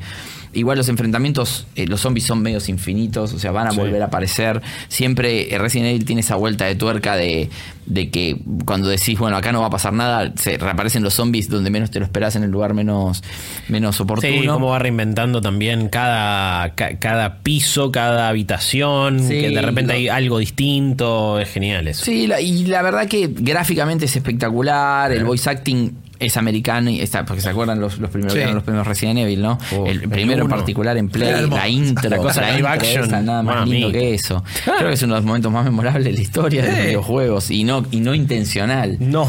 Eh, me parece que en, en este 2 y que el que se viene el 3, que también va a ser seguramente una gran, una gran conversión de un juego muy querido también por la gente, lograron un montón de cosas. Lograron pegarle a una nueva generación que descubrió Sí. un juego que no conocía y que les encantó. Y te diría que es el mejor exponente de este género, ¿no? Donde hasta ahora venía siendo en algunas cositas Resident Evil 4, digo, ya de juego de acción en tercera persona, shooter con la cámara sobre el hombro. De terror, Eh, claro, survival. survival. que para mí Evil Within era lo más cercano como sucesor espiritual. El 1 tenía sus fallas, el 2 es bastante ambicioso, está muy bueno en algunas cosas. Pero parece más En de otro- Last of Us. Sí, sí. Porque eh, es más survival y Honest- crafting. Honestamente, por momentos es una paja, pero cuando es más lineal es más espectacular Sí, eh, y me encanta la historia. Pero me parece que esto, el survival horror como lo conocemos, como nos los hizo conocer también Resident Evil, acá tiene su, su mejor expresión. Eh, vamos a ver. ¿Cuántas remakes quieren hacer más? Digo, va a haber una remake del 4, va a salir Resident Evil 8 en algún Seguro sale momento. 4. Eh, eh, ojo, porque también es un juego que se sostiene un poco mejor. Es Para mí el como- 4 va a salir en Play 5. A ver, estoy, Bueno, estoy tenemos curioso. el 3 ahora que va a venir, tienen El todo un año el más 3, para laburar. sí, pero digo, el 3 también es necesario una remake del 3. A mí, yo soy el primero que jugué y me encanta y le tengo mucho cariño. Pero bueno, también la cámara era eh, esa cámara medio de seguridad. Cenital, que, sí, cenital que vos ibas. Y, y también la jugabilidad era como la del 2. Entonces, Sí, cualquier tú cosa no podías hacer. Ahora, eh, el 3 se va a sentir de nuevo como una reinvención. El 4 no sé, honestamente, porque es hasta el juego que impuso este tipo de cámara, este tipo de jugabilidad. Pero lo puede mejorar un montón, Yo- eh. Obvio, y. Y es medio también obvio que lo van a hacer porque les va a dar, los va, los va a llenar de plata. Lo ¿Quién no va a querer la remake de Resident Evil Igual es un 4? juego que creo que hay que sacarle más cosas que las que agregarle al Yo- 4, tal vez, también, para ser. Yo creo que igual antes de que salga el 4 va a haber un 8. Sí, no, Y- está y- casi y sacarle que. Leon quiera te- tenga algunas intenciones con una chica menor. Bueno, Eh, claro, ta- ta- también, también. sáquenle eso de paso. Sí, va a haber Puede hacer que la chica sea mayor, o sea, tampoco lo tiene que Que la sacar. chica sea menos insoportable también está También, Leon. O que se escape menos. Por favor. Eh, podemos erradicar las misiones de escort de De los escort que videojuegos de Oh. acá por el resto de la historia. y Totalmente, drama. totalmente. Pero creo que eh, Resident Evil 2, si nunca jugaste un Resident Evil, es la mejor opción que tenés. Sí, y y es la versión definitiva. Y si querés ver un juego de terror, de tiros, con una buena ambientación, que Sí, los puzzles. Buenos puzzles. Claro, son old school, pero están buenos. y son satisfactorios. eh, el tema de, bueno, Mr. X y esta persecución constante que tiene. Otra cosa que se volvió también un meme y viral y pegó en Sí, redes ahí habla del impacto cultural. Los bots que le meten, tipo, empecé desde tomas que de train. Empecé, claro, eh, eh, está desde todo, está desde tomas de, de, de, de- De Train, de Train, sí. de, de- que es un dibujito de cartoon, Sí, no, sí. no de Discovery, creo. Claro. Y después Después lo pusieron en Zunga. Bueno, Mr. en. Zunga con el, Sí. el logo de Umbrella en, en Sí. donde debería estar en la parte de adelante. Estuvo también Bueno, Chucky, creo. Eh, bueno, un montón de Ahora reemplazaron, creo que a Claire por el modelo de Ellie de The Last of Us, tipo boludeces Eh. así. Ya, Esas o sea, cosas maravillosas de en Steam. PC, eh, le dio un vuelo también creativo y de modding muy copado. Hasta gente simuló las cámaras de los Resident Evil viejos. eh, se le da una vida útil enorme al juego. Tiene también estas, est- estas historias, esos capitulitos aparte con algunos personajes. Ese DLC gratuito Sí. es impresionante. Está buenísimo. Son, llenan los huecos de un montón de historias que no sabemos qué pasa. Por Claro. ejemplo, el padre y su hija, eh, la chica, hay esta historia bastante tétrica del tipo este que, que secuestra adolescentes Sí, sí, casi sí. en Por eso, menores. todas las cosas yo. que en algún momento habían estado pensadas o no se habían dado cuenta que no las habían pensado bien, las reconstruyen, que sean gratuitos. Que esto ya viene también de Resident Evil 7, ¿no? Me parece que el servicio que hacen Era era pago, lanzamiento es muy Era bueno. el del 7. Era DLC. No, pero tenía DLC gratuitos. el Sí, 7. pero el, pero, sí, pero el, el DLC era pago. principal, el de Chris, creo que era pago. No, está bien, pero a lo Sí, que voy sí, es que te dan No, gratis, había- te dan cosas. pagos, es un buen servicio postgame. Pero en este es todo gratuito en el 7, en el 2. En el 7, el DLC que yo compré, el Season Pass, a mí no me no me llenó mucho. No, o sea, me- eso, eso, eh, estaba el del que parecía el juego del miedo, que era el más divertido de Sí. todos, que era el del cumpleaños. Sí. Que, que me, pareció interesante porque cambiaba, cambiaba un poco la perspectiva de quién, desde qué lado quiero jugaba. si Sí, y era un personaje con el que me había quedado ganas de ver qué onda. de entenderlo. Pero en el 2 me, enter- me, me parece fascinante que los tipos, sin anunciarlo, sin vendértelo de esa manera, de repente a mí me pareció, tenés una actualización y cuando voy me aparece un nuevo botón, me meto y había una misión y no me llevó dos minutos terminarla. No. Era un mapa nuevo, ponele, si querés. Recorres escenarios que ya habías recorrido con, con Chris o con Claire, pero que a la, a la vez también te permitía otro tipo de jugabilidad, porque por ejemplo, a la nena la manejas de una forma completamente Sí. distinta que a, que a Chris o a Claire, porque Sí. es más esconderse. Al tofu eh, también. eh, ¿Eh? Al tofu. Al tofu. Sí, bueno, bueno, y después el modo ese que Sí. tiene de, de No Escape, creo que se llamaba. Eh, o- no me acuerdo No, cómo se no se llama. pero- Bueno, pero que es el del soldado y tenés que tratar. Y eso ya más un time. time Sí, más a los mercenaries como. Claro, era pero que también es súper difícil y ya para el fanático que le gusta de meter headshots y buscar qué tipo de Sí. arma es la más efectiva para llegar al más rápido. No, al- eh, en- encima tiene eso. Encima me parece que le pudieron extender la vida útil. Eh, ya de por sí con lo que es Leon eh, A, Claire B, Claire A, Leon B, ya tenés un montón de contenido como para pasarlo Tiene- full full. Tiene, me encanta porque tiene todas esas gomadas que vos decís. Entras, eh, por ejemplo, en la base subterránea de Umbrella del, del 2 y decís, ¿quién carajo construyó? Esto es imposible de construir. O sea, Sí. no está sostenido sobre nada y hay como unos pilares que están sostenidos sobre la nada misma. Y vos decís, qué grande los japoneses cuando crean lore de esto. O sea, el viaje es en tren famoso Sí, que cuando sí. dividir el juego y qué sé yo, y las cosas que pasan. Ada Wong. Oh. O sea, eh, incluso Introducing Ada Wong. Incluso, claro, Gran como, personaje. incluso como está vestida ahora, es re fashionista mal. mal. O sea, ya siempre fue como cool, pero ahora, ahora, ahora es como. Bueno, y también la parte de romance y todo eso, la verdad que está, está, está todo muy bien manejado. No, es, es un juegazo. Es, es, algo- es que- es quizás un juego del que no hay tanto para decir No, es Resident que Evil se 2. habló, Como- pero, pero, pero, mejor. sí- pero sin dudas para muchos es el juego del año. Eh, conozco gente que se indignó y apagó los Game Awards porque no ganó un premio. Eh, sí, qué Nada. yo. Eh, no- ¿Cuántas nominaciones tenía, además de juego del año? Tampoco Porque me parece que no estaba. No, creo que está en otra. juego de acción Sí. o de acción y aventura, creo, si no me, no me equivoco, que es el que ganó. Eh, ah, eh, Eh, no, no, Sekiro Sí, no. ganó. No, Devil May Cry. Devil May Cry era un juego de acción. Claro. No me acuerdo si Devil May Cry estaba. No me acuerdo si Resident Evil estaba en, en ese o en otro, y no me acuerdo si estaba en, En alguno sonido. está. Igual Pero ya bueno. nos expresamos acerca de los juegos de The Game Awards de este año. Sí. Fueron raros, Sí. repartieron para, para, Para todos los winners. Sí. Eh, a mí me parecía que quizás como juego del año había que premiar a las creaciones completamente originales. Eso no quita que es un juegazo y que es uno de los juegos del año. Fue la- el primer juego bueno que nos dio el año, tal vez. Sí, y también un juego fácil de recomendar. Un digo. Sí, dato de color, creo que después lo vamos a publicar en la web, pero Resident Evil 2 es, si no es el juego mejor rankeado de malditos en, en votación interna. Vieron que todos Sí, sí. mandamos nuestros votos. Sí, sí, sí. Bueno, creo que Resident quedó primero. Bueno, pero es O sea, que- eh, en- sumando puntajes, que es raro y no es justo, por eso no, no quedan así los juegos. No, no, año. obvio, pero no es, o sea, es lógico, me parece, porque es un juego correctísimo. De Todos hecho, lo o sea, jugamos, todo lo terminamos. ¿Cuáles son, digo, ¿cuáles son las falencias de, de- de Resident Evil 2? Digo, hablando, es como. No. No, es que es si no te gustan los puzzles, por ejemplo, Bueno. eh, a- a- a- fue un deal Para mí está breaker, bueno. fue, fue- fue un deal breaker para, para, para algunas personas que buscaban más un juego de acción. Claro, Claro, ponele. pero digo, pero. Pero hay sabías lo que ibas a pocos. jugar Sí, también. sí, si jugaste los anteriores, sí, pero si no, no. El pero es que ya conoces la historia y que es una remake. Ahora, después, en el juego en sí, en todo lo que hace, es súper redondo. Por eso yo no me extraña que No, lo mo- hayamos rankeado muy alto. El motor funciona perfecto, Sí, era todo, todo. lo que queríamos y era mucho más que lo que queríamos, me parece. Uh. Como pasó un poquito también con Sekiro. Con Sekiro, que desde aquella vez que lo vi en, en- En en la E3. E3 anterior, ya había dicho, guarda con este, guarda con este, guarda con este. Lo habíamos podido probar incluso, eh, porque éramos jueces Ya, de la E3. sí, ese fue el primer Lo- gran hallazgo de ser jueces. Lo probé en un. Se lo casi- estaban mostrando a Guillo y le dice, lástima que no sos juez, pues si no lo podría jugar. Ah, pero yo soy juez. Ah, entonces volví a jugar. vení. Y me metieron en un cuartito como si hubiera un montón, al lado un montón de escobas más o menos y en una compu lo jugué. El, de, Eh, el de control. Mal. Janitor Sí, de control. era janitor de control. Me cagaron a palo porque es un juego que obviamente te destruye la moral, pero que eh, es. Me ha hecho sentir cosas y me ha hecho sentir eh, grositud en lo que estoy haciendo, como pocos juegos en la vida, digo. eh, lo que transmite a nivel duelos y a nivel desafío es, es único. A la vez es un juego que, que- es estresante como pocos y que es una experiencia que quizás a muchos dirán, no estoy para esto, no puedo, no, no, no, no tengo esta paciencia o mi nivel de frustración es, es muy eh, bajo o alto. Ya Mi umbral es mi umbral de frustración corto, es muy bajo y al toque ya me voy a querer morir. En mi caso, como encima tenía que hacer la Riviera, como bueno, hay que, hay que ponerle el pecho Y a las balas. antes. Claro, nos habían dado bastante antes, sabiendo que a mucha gente le iba a llevar mucho tiempo terminarlo.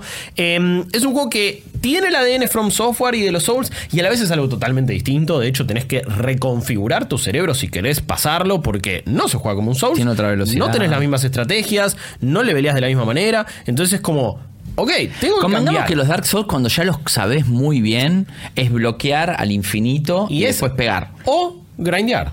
Si vos en un, en un Sí. Soul, si querés, o grindeás. Si tenés paciencia, te pones un podcast y repetís la misma sección cinco veces, vas a estar más papeado, de repente vas al jefe, lo esquivas en el momento adecuado, bloqueas un toque, usas un escudito piola y Acá ganás. eso no existe. Esto no existe, esto es como, ok, vas a tener que descifrar a este jefe y vas a tener que entender que acá es siempre para adelante. Y acá no es, uy, bueno, eh, trato de esquivar el momento, no, no, no, no. El parry, no, eh, no, no darle tampoco vos respiro al jefe, que es algo que cuesta entender, porque Se es una curan. manera distinta de, de- de ver los, de ver los jefes de los juegos de From Software, cuando es en general una bestia gigante y vos tenés que esperar, uh, bueno, ahora viene el ataque que hace así, primero para abajo y después swipea todo No, el piso. esto, esto tiende a ser más chico, pero es mucho más dinámico. Bueno, y, y hay pocas cosas más aterradores, eh, eh, aterradoras en un videojuego que alguien de tu mismo tamaño. Sí. Porque es como. Ah, Es igual de rápido. eh, sí, es igual de todo que yo, Claro. o peor todavía. Me parece que tiene ciertos puntos. a cada persona le va a hacer clic en momentos diferentes.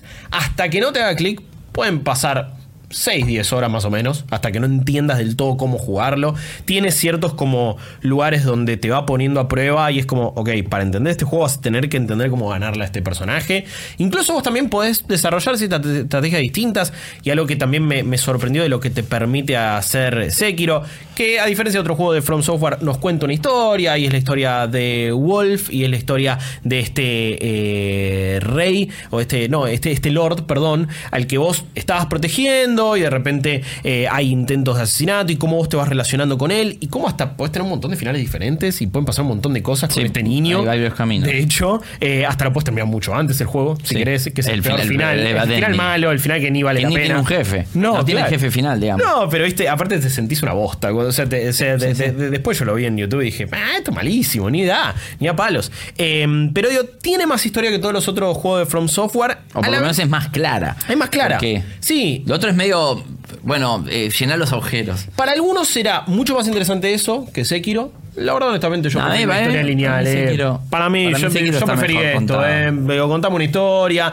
dame motivaciones. Somos un personaje casi por Tenés primera un vez. sentido desde el principio Sí. de por qué estás haciendo lo Totalmente. que Es estás que en haciendo. Dark Hay una Souls sos motivación. algo, ni siquiera podés ser un hombre desnudo con sin escudo Sí, ni nada, es o sea, como- no importa mucho. Todo bien. Es un personaje que está para matar a Fue todos. todos los juegos de From Software sigo sin entender absolutamente nada de su historia y de su lore y no me interesa y no lo voy a hacer. Voy por otra cosa para los Souls o los Bloodborne o lo que sea. Eh, pero Me parece sí me dio un setting eh, con el que me puedo relacionar más. Eh, y además me parece que es un juego que, que te va sorprendiendo en los momentos justos porque casi que toda su primera mitad es mucho más mundana, y es como más bajado a tierra que todos los otros juegos de From Software, y ahora ya se puede decir, porque ya no es una sorpresa, tam- tampoco es tan spoiler, ya lo han jugado, y de repente empieza a abrazar lo sobrenatural, y de repente te va a aparecer un simio gigante, donde lo matás por primera vez y dijiste, vamos carajo, me costó un huevo, y de repente no, te agarra la cabeza y te agarra una espada gigante, y te oh, voy a seguir dando, y puedes enfrentarlo de nuevo, y ya empieza a haber criaturas más fantásticas, y un montón de settings eh, mucho más volados, pero lo que te produce a nivel control y a nivel eh, coreografía y lo que te hace sentir como un ninja, tiro el gancho acá y voy corriendo rápido Es por que el esto es lo que te decía, la verticalidad cambia todo. Totalmente. Y, y además eso me parece que te abre un montón de, de opciones estratégicas. Porque a ver, a- llega un punto en donde decís, bueno, no voy a pasar por donde están todos estos enemigos, No. los esquivo. Sí. A mí me pasó uno de los momentos iniciales más sorprendentes del juego fue cuando estaba ya habiendo liberado a- de la primera etapa al, al Lord este y estaba. Eh, La, pri- la primera secuencia donde realmente puedes moverte con los ganchos por los techos Sí, y demás, que hay como unos enemigos que tienen esos escudos y hay varios que están guardando como una, como una muralla. Y dije, bueno, me mando por acá por el costado y me estaba mandando re sigiloso, re ninja, y me doy vuelta y había un tipo cargando un tronco al lado mío, que fue tipo, me sentí en Attack on Titan, boludo, diciendo, No. tipo como que me va a comer. Y en otras secciones O sea, si y vas- no lo había visto. No, en otras secciones si vas mucho por los techos, de repente te van a aparecer como unos hombres medio pájaro, que tipo Sí, sí. teledirigidos a vos medio kamikaze y que no te esperás ni en pedo, que son esos grandes momentos from software, pero que acá cobran otro sentido porque, uy, si yo lo veo venir justo, puedo tirar mi gancho, ir para otro lado, puedo tener una gracia y una velocidad al moverme que es, que es fantástica. Te sentís un ninja, como nunca, como pocos otros juegos, como Mark of the Ninja solamente me hizo sentir así. Hay algo que puedes comparar. E Pero queda mucho más stealth eh, y, va, y va por otro lado. Eh, también hecho, veo, cada, cada jefe o cada enemigo importante tiene casi que tiene no solo tiene varias formas, sino también tiene casi que varias barras de vida. Vos le ves unos círculos rojos a- arriba de, de la barra de energía y eso significa la cantidad de veces que vos le vas a tener que hacer un fatal blow, un ataque fulminante. Es muy bueno eso también, de que un enemigo lo puedes matar de una. Bueno. Incluso enemigos que son muy grosos, Eh, pero que si los, los agarras en el momento justo lo puedes matar. Por de ejemplo, una. eh, mi primera gran barrera y donde de repente terminé de entender el juego. Eh, hay, hay hasta distintas líneas temporales, hay un lugar donde vos estás en modo medio flashback.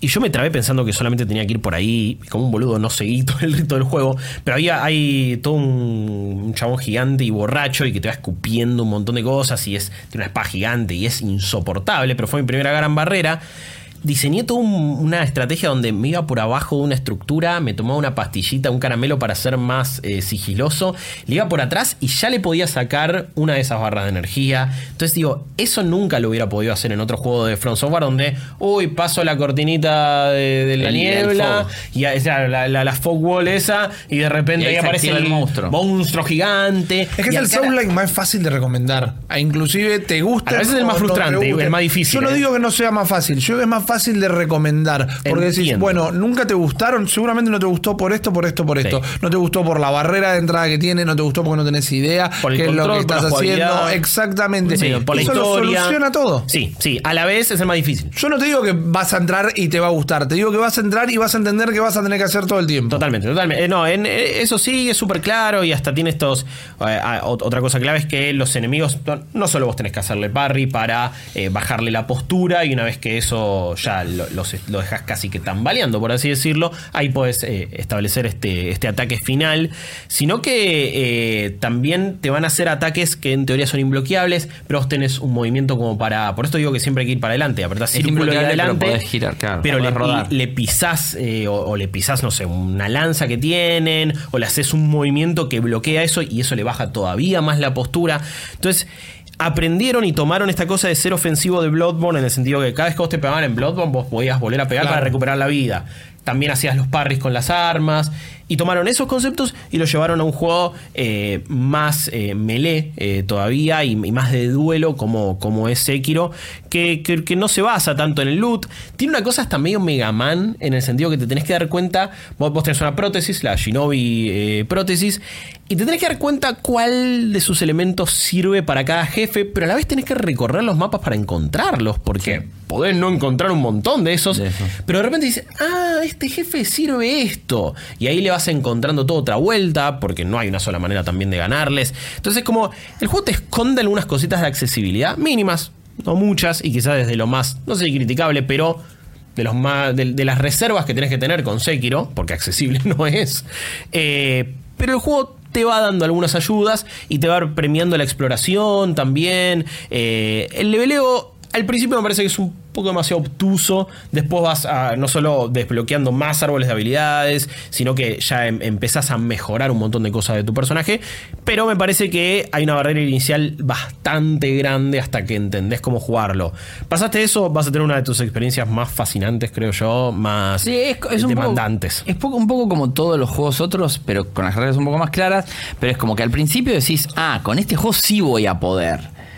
Y esto A la hora y pico decís la put... Pero ya estás enganchado. Obvio, y este troll gigante Y, que y me acaba de agarrar, por le voy te a ganar. matan. Y vos sabés por qué te matan, Siempre. te frustra. Porque, o sea, porque decís, esto es más fuerte que yo, no lo voy a poder ganar jamás. Sí, pero y hay una brutalidad y una velocidad con la cabeza te asesinan que es todavía más eh, impresionante y doloroso que, Sí, lo- que te los tiran a la Souls. mierda y, Sí. te- y de repente te caíste por un acantilado. O tipo con 12 pasos, pum pum, y ya Sí. te mataron y vos decís, hey, pará, esto antes con los Souls no pasaba. El tema es que tomando lo que decía Maxi, por más que te maten 45 veces seguidas, cuando vos desde la primera entendés por qué te están matando, Sí. el nivel de frustración lo manejás de otra manera. No te digo que no te vas a frustrar, pero lo manejás de otra manera porque está todo No. claro. Ni hablar que también podés Eh, revivir, digo, ti- bueno. es, es una de las grandes cosas y eso a la vez esconde todo. Pero también- pero también un claro, en el pero el mundo porque, deterioro. claro, a- cuanto vos más te revivís, también se afecta el mundo y eso es algo Y se- como se hace más culpa. la. También, bueno, podés golpear la campana esa para que sea más difícil todavía si querés, ni en pedo lo hagan. Pero también es un juego que es recontra rejugable. Uh. Y. A ver, estamos de acuerdo que es el juego más difícil de From Software, incluso que Bloodborne. Sí. Creo. Sí. Creo. Sí. Puede sí, ser. sí. Ponele, Para mí sea- Bloodborne tiene un comienzo demoledor. Sí, tipo, pero, pero igual después el DLC es imposible. los- hay ciertos jefes nunca lo jugué, que son nunca lo. Eso el, el DLC es lo mejor de Bloodborne Claro. y es lo más difícil también. Pero me parece que son los dos juegos más difíciles de, de From Software. Sí. El Sekiro es, es el más Sí, difícil. sí, sí, sí. Pero también me parece que es el juego que eh, un poco, como decimos, como no, no, no es tan obtuso. No. En, en- en- sí hay, sí hay, hay cosas. O sea, esto del- de la persona que nos rescate, que te hace esas Hmm. estatuitas y que es muy raro y qué sé yo. Y cómo funcionan esas mecánicas, lo tenés que aprender un poco y hay, hay un poco de prueba y error, pero si Sí. no sería un juego de From Sí, Software. sabes que tenés que hablar con todos los NPCs Sí. más de una vez.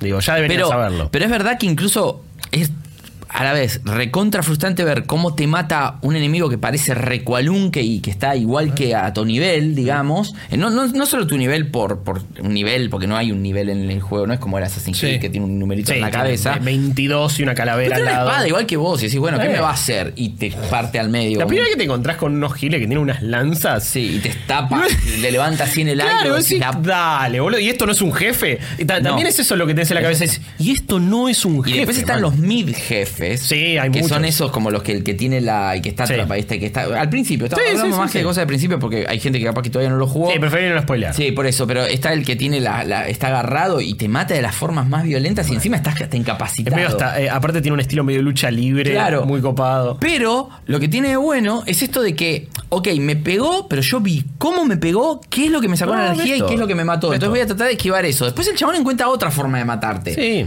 Cuando vos estás con la guardia alta para eso. Sí, sí. Pero al fin y al cabo, creo que lo que quiere decir Rippy es, es como en, en Balfaris. O sea, vas a morir un montón de veces Ah, sí, y tenés que entender por qué carajo. Y en esto pasa lo mismo. Te No vas a por- morir muriendo. No sé por qué nunca llevamos la analogía de el trial and error que tenés en Celeste o en Balfaris, Sí. en ese tipo de juegos, a los juegos tipo From Software. Es un poco más difícil, sí, pero o- Ojo. eh, cuando el click famoso que hablamos de los juegos es eso, es de entender cómo funciona el sistema de combate. Y a la vez, siento que en este caso, como la transversalidad, o sea, tu personaje va tan rápido, vos puedes atravesar grandes distancias de una manera muy veloz y muy acrobática.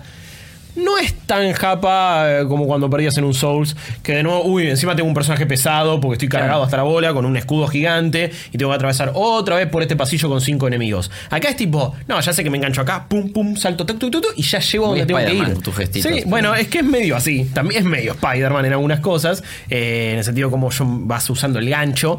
Pero puedes llegar mucho más rápido donde tenías que ir. Sí, no, sin tener que pelear con un montón de enemigos. Porque ya le encontraste esta vuelta. Ah, me subo a este techito. Y voy si corriendo, tu, tu, no tu. lo haces. Eh, totalmente, sí. Obvio, te sirve. Pero hasta ahí te sirve ese tipo de grindeo de matar una y otra vez a los Al mismo enemigos. enemigo, porque. sí. no te deja eh, la, no te deja la misma cantidad. no, te, va, te vas a subir de nivel, entonces vas a poder usar esos puntos de experiencia en algunas cosas. pero no es No es tan la base del juego. útil. No, es la- no solo no es la base del juego, que aparte, el leveleo es cuando matás a los jefes. Sí. O sea, ahí leveleás. Ahí leveleás. Y entonces medio que no te queda otra que enfrentarlos. Y también es eso, digo, hay que ser, hay que cambiar el chip de los juegos de los Souls. Me costó varias horas, eh, como alguien que los ha jugado bastante. Nunca tan eh, hardcore, ni, ni, ni tampoco tanto New Game Plus, ni, ni siquiera me metí en online. De hecho, siempre los desconecto. Sí, no sí, quiero que me no invadan, no me jodan, jodan. Yo escucho un podcast mientras juego Souls. Eh, pero, pero sé que no me, me pidió otra cosa y me resulta una experiencia fascinante. ¿Es frustrante? Sí. ¿Es estresante? Sí. Sí, pero- lo vas a recordar. Es difícil, pero es justo. También No, eso eso, entendámoslo, porque también Eso sí. eso- o- odio esos juegos que son difíciles, pero porque no entendés qué carajo está pasando ni qué Claro, te está pegando. claro. Esto es difícil, pero en todo momento sabés qué es lo que te Aparte hay una claridad en, en los combates en las, en las coreografías en los ataques que, que es fascinante. Eh, cada jefe tiene un estilo de pelea distinto y una forma distinta de ganarle, pero a la vez en- entendés lo que están haciendo y es más claro.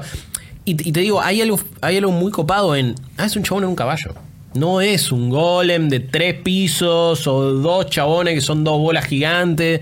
No, no, es un chabón en un caballo y anda a ganarle. Igual Te va a costar mención, un huevo. mención especial como siempre a From Software por crear esas cosas locas que solo parece que de una mente enferma Sí, mal. lo de los monitos. De hecho ya lo de Elden Ring que vimos, lo poco que vimos, o sea, son todas esas criaturas Sí. que vos decís, ¿quién carajo las dibuja? ¿Quién las Totalmente. No, no, el imaginario que manejan es increíble. Igual acá, cosa que no solemos hacer, me parece que va una pequeña mención de honor a Activision en la decisión de, bueno, Ah. hagan lo que quieran, nosotros no le vamos a poner ningún freno en Una de la las cosas más raras que pasaron en Sí, el que- Exactamente. Activision. Es súper complicado por. Activision. Hagan lo que No quieran. entiendo por qué. Nosotros no le vamos a decir, entendemos que nos gustan sus juegos, sabemos que se venden un montón en Occidente, entonces queremos que hagan esto, pero no les vamos a pedir que Sí. le bajen la dificultad, no les vamos a pedir que lo hagan así o asá. Inclusive nace todo eh, como un nuevo Tenchu y se le fomenta De hecho, que pensamos que era Tenchu, ¿te Sí, pero tráiler? nosotros lo pensamos Sí, sí, sí. y evidentemente iba a ser un nuevo Tenchu, no ese trailer que vimos nosotros, pero de Activision le dijeron, no, no, no, no, fomenten la creatividad, laburen, hagan lo que quieran, todo. Entonces, que una compañía que solemos eh, Que señalarla con el dedo por destruir Que suele hacer cosas, lo contrario. Que suele hacer lo contrario, acá, Por lo menos. como decimos lo malo, decimos lo bueno. En esta vuelta, la verdad que... ¿Y dónde están las microtransacciones? No lo dijo. Por eso, Bueno, exactamente. eso Son con tu alma. Cada vez que te morís de nuevo, perdés un poquito el No hay alma. planes de DLC, ¿no? No, No. no. no. Eh, lo tendría que googlear. No, no, no, no, no hay. Por ahora no. Tengo como un eco de que en algún momento Ay, se habló. Ah, bueno. Nada más, lo que no significa que vaya a existir, pero Claro. tengo como un eco en la cabeza de que en algún momento se habló, igual con todo el contenido que tiene el juego, me parece que es justo y suficiente. Pero la verdad que sí, me parece que fue un acierto, fue una, una buena dupla y una buena estrategia de Activision jugar con esta gente. No, por ahora no hay nada confirmado. Bueno, fantástico. Entonces lo tenemos eh, certero. Ahora, uno de los juegos del año que a mí me pone muy contento a hablar momento, por favor. es un juego Es el GOTI. que la semana que viene ya va a ser dos años en realidad que lo estamos jugando porque ese es no Slade paramos de Spire jugarlo. exactamente y no paramos de jugarlo y no paramos de jugarlo en qué plataforma salga Slade Spire un roguelike un roguelite también eh, con un poquito de juego de naipes donde nosotros con tres personajes que podemos elegir que cada uno va a tener una barajita inicial vamos a estar escalando una torre siguiendo un camino en realidad la torre es más simbólica en el hecho de ir Sí. pasando por instancias, combatiendo con distintos enemigos en un sistema bastante, bastante particular y bastante estratégico, aunque de buenas a primeras uno pensaría que no, porque todo el tiempo sabemos qué es lo que va a ser nuestro enemigo. Nosotros tenemos eh, las habilidades que tiene cada una de nuestras cartas, más las habilidades pasivas de nuestro personaje, más las habilidades pasivas que podemos llegar a tener por ítems que podemos llegar a encontrar o no en distintas bifurcaciones del camino, las reliquias, correcto. Eh, Más todos los efectos que nos quedaron de los turnos anteriores. O sea, todo- Exactamente. todo, está en pantalla. Entonces, todo Sí. está en pantalla y ahí es como un ajedrez inverso. Es- yo ya sé cuáles son todos los movimientos que están en pantalla. El tema es cómo los navego, cómo los surfeo, en qué orden voy decidiendo tomar. algo mejor parado al final del turno. Exacto. ¿Qué hago en esta escalada? Eh, trato de pelear contra todos los enemigos para recolectar la mayor cantidad de dinero, efectos, posibles eh, reliquias residuales y recompensas que queden. O me paro a descansar y cuando te paras a descansar podés también arreglar alguna carta o potenciarla. Cuando te encontrás con, que a mí yo amo esto en los juegos, eh, los lugares misteriosos que acá en el mapa son signitos de pregunta y te encontrás con una situación bastante elige tu propia aventura, bastante rolera de, bueno, hay un agujero en la pared. Metés la ¿Metés la mano. mano o no? Decís, Y yo me la 50% mano. de posibilidades. Claro, exactamente. Y te saca energía, y te saca energía. Y a la cuarta vez te sacó más energía, te quedaste con un poquito de la barra, pero encontraste una reliquia que te súper sirve. Entonces ir haciendo esas cosas es muy interesante. Cada vez que pasás al siguiente tramo del juego, ya vas teniendo muchísimos naipes realmente y te podés armar manos muy, muy interesantes. Sobre todo con los tres personajes que son también bastante, bastante variados. Mi favorito particularmente por el mazo que te puedes terminar armando es el robot, que es un robot... increíble. Es un robot que tiene tres orbes. ¿no? Vos podés poner en un inicio tres orbes que cada una pueden o atacar, o defender, o generar un efecto. Y llega un momento que es un quilombo que podés tener hasta cinco orbes alrededor tuyo. sí, Entonces, sí. cada una puede llegar a hacer un ataque al mismo tiempo que vos tenés tu chance de atacar. Y tienen que- efectos pasivos y activos. Exacto. Pasa que casi literalmente no vas a tener dos peleas que sean iguales. Te vas a cruzar con enemigos que sean iguales. eh, te vas a volver a pelear con el mismo jefe, ¿ves? Pero depende de cómo hayas llegado vos a esa instancia. Van a depender las cartas que tengas, los efectos que tengas, las habilidades pasivas que tengas. Y además el hecho de que el juego tiene como varios runs también. Porque vos podés terminar con un personaje que medio que lo tenés que arrancar de nuevo con ese personaje para poder seguir ir llenándole todo lo que es la barrita de lo que sería su Sí. entre miles de comillas modo historia. Sí, y aparte, bueno, vos le peleas al personaje y de repente desbloqueaste nuevas cartas que te pueden Correcto. aparecer en el juego y ahí es como, ok, estas cartas son más interesantes, más complejas, pero a la Sí. vez te, te dan buenas recompensas. Eh, lo que siento con, con- con ese personaje es que te abre, es, es bastante más diferente cómo se juega y qué puede hacer Correcto. que los otros dos, que los otros dos, el Ironclad, si no me equivoco. Sí, uno es más el- ataque y el otro es un poquito más magia. más de, sí, eh, mucho veneno, que está, está un poco basado en contadores de veneno. Creo que el Android es el más defensivo tal vez, pero también depende cómo lo uses vos. Claro, porque digo, los orbes vos los podés eh, extinguir, por así decirlo, o consumirlos, y de repente, bueno, haces un ataque importante, o te llenaste de escudo, o hiciste un montón de otras cosas. Eh, en lo particular, este año jugué mucho a, a los mods que hay en PC, porque de repente le abrieron el workshop en Sí. Steam. Y pasaron cosas increíbles, desde es un mod de Sailor Moon hasta otro donde es un mazo de vampiro eh, y otro donde jugás con los slugs o los slimers que te aparecen ahí en, Claro, eh, en el juego, de los sí. enemigos. Y es, es como, ok, la gente, la comunidad creó clases nuevas y le dio una frescura al juego increíble. Es que es un juego como tiene una apertura y tiene una, unas reglas y unas bases tan claras y, y tan espectaculares. Que ya flexibles. salieron mil clones. Claro, sí, le- también. Hay Le- mil clones, ¿eh? Sí, sí. Yo creo que Ninguno habría- es bueno como ese. No, No. yo creo que habría que darle un poquito más de apoyo, más allá de que me gusta. Siento que eh, el arte, por ejemplo, no cambió nada. Cuando lo Eh. jugué por primera vez en Hyper Alpha dije, uy, qué bueno que está, ojalá que le terminen toqueteando un poquito. Y salió y era el mismo juego. No es Las feo, animaciones no existen. No, no, tiene o sea, animaciones. Me parece que podría ser. Es un juego que amo. Sí. Me parece increíble. Podría ser mucho más atractivo de lo que es. Totalmente. La verdad que. Ponele. Pasa todo lo contrario a lo que te pasa cuando ves una carta de Magic. Claro. Que decís. Wow, mirá lo que es esto y lo que es esta ilustración, lo que significa y el lore que hay detrás. Y ves cada carta de Slay Spire como. Y aún así las cartas son más lindas que todo lo que está pasando en que pantalla. sí, que los diseños de los personajes son Entonces, bastante, bastante chotos. Sí, igual es, mejor que sea así porque el, el- el eje de todo el juego son las cartas.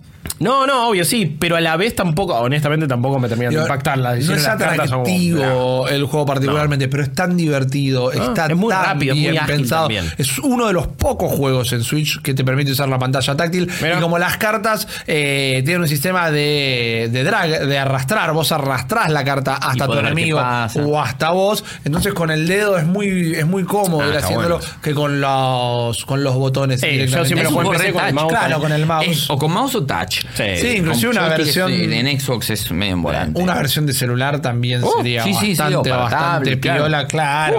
Y te la pasás Arcade jugando. sí, definitivamente. Y tiene un valor de rejugabilidad enorme. enorme. directamente. Es un título que lo esperábamos un montón porque, como decíamos, estuvo en alfa y en beta muchísimo, muchísimo tiempo. Pero finalmente salió y siendo algo así de chiquitito, se metió entre todos estos gigantes. Recién Totalmente. lo tenemos este año porque en marzo, creo, si no me equivoco, fue cuando salió el 1.0 y salió de. Early Access, por eso no lo tuvimos. Sí. Eh, antes, como dijo Rippy al principio, hace dos años que lo estamos jugando, hace dos años que no cambiaron el arte, sigue siendo uno de los juegos más jugados por muchos de Sí. nosotros en Sí. cantidad de horas, porque Siempre es vuelvo. infinito. Siempre volvés un toque, es tenés. Tenés un rato nada más. Sí. es- Además, un run te deja satisfecho. Sí, Bueno, sí, te deja, te deja re bien. Lo ganes o no, Sí, lo pierdas o no. Aparte de juegos Y de- sentís que el progreso lo tenés. Sí. Bueno, agregaron personajes también en el camino. Sí, sí, sí, Un sí, nuevo sí. personaje más, por lo menos desde la última vez que hablamos, creo. Eh, y sí, no, Está el tercero. El Android, el Es el Android, Android. claro. Que Eh, es el nuevo, digamos, porque tuvo mucho tiempo, estuvieron los dos. Sí, Sí. eh, eh, sí, eso, eso también era como una cosa de, uy, ¿cuándo viene el otro personaje? ¿Cuándo viene el otro personaje? Y por suerte estuvo muy bueno y estuvo a la altura de las circunstancias. Eh, aparte es un juego que en, en una notebook pedorra te va a correr, entonces ya fue. Sí, sí, en nada, en todo anda. Sí, sí, sí. sí, En sí. PC está en Game Pass, en, no sé si en Xbox también, en la consola. En Xbox está, está También. en Game Ah, mira, sí. Bueno, están los dos, entonces Sí. pruébenlo, pruébenlo, porque es un juego que recontra, recontra vale la pena. Ok, hablando de, de, juego eh, sí, hay, hay, hay un droide muy adorable, pero hablando de juegos que, que valen la pena y que también podrían ser mejores y que le hubieran servido seis meses en el horno más, eh, a- pero a pesar de todo eso, igual me, me encantó, es Star Wars Jedi Fallen Order.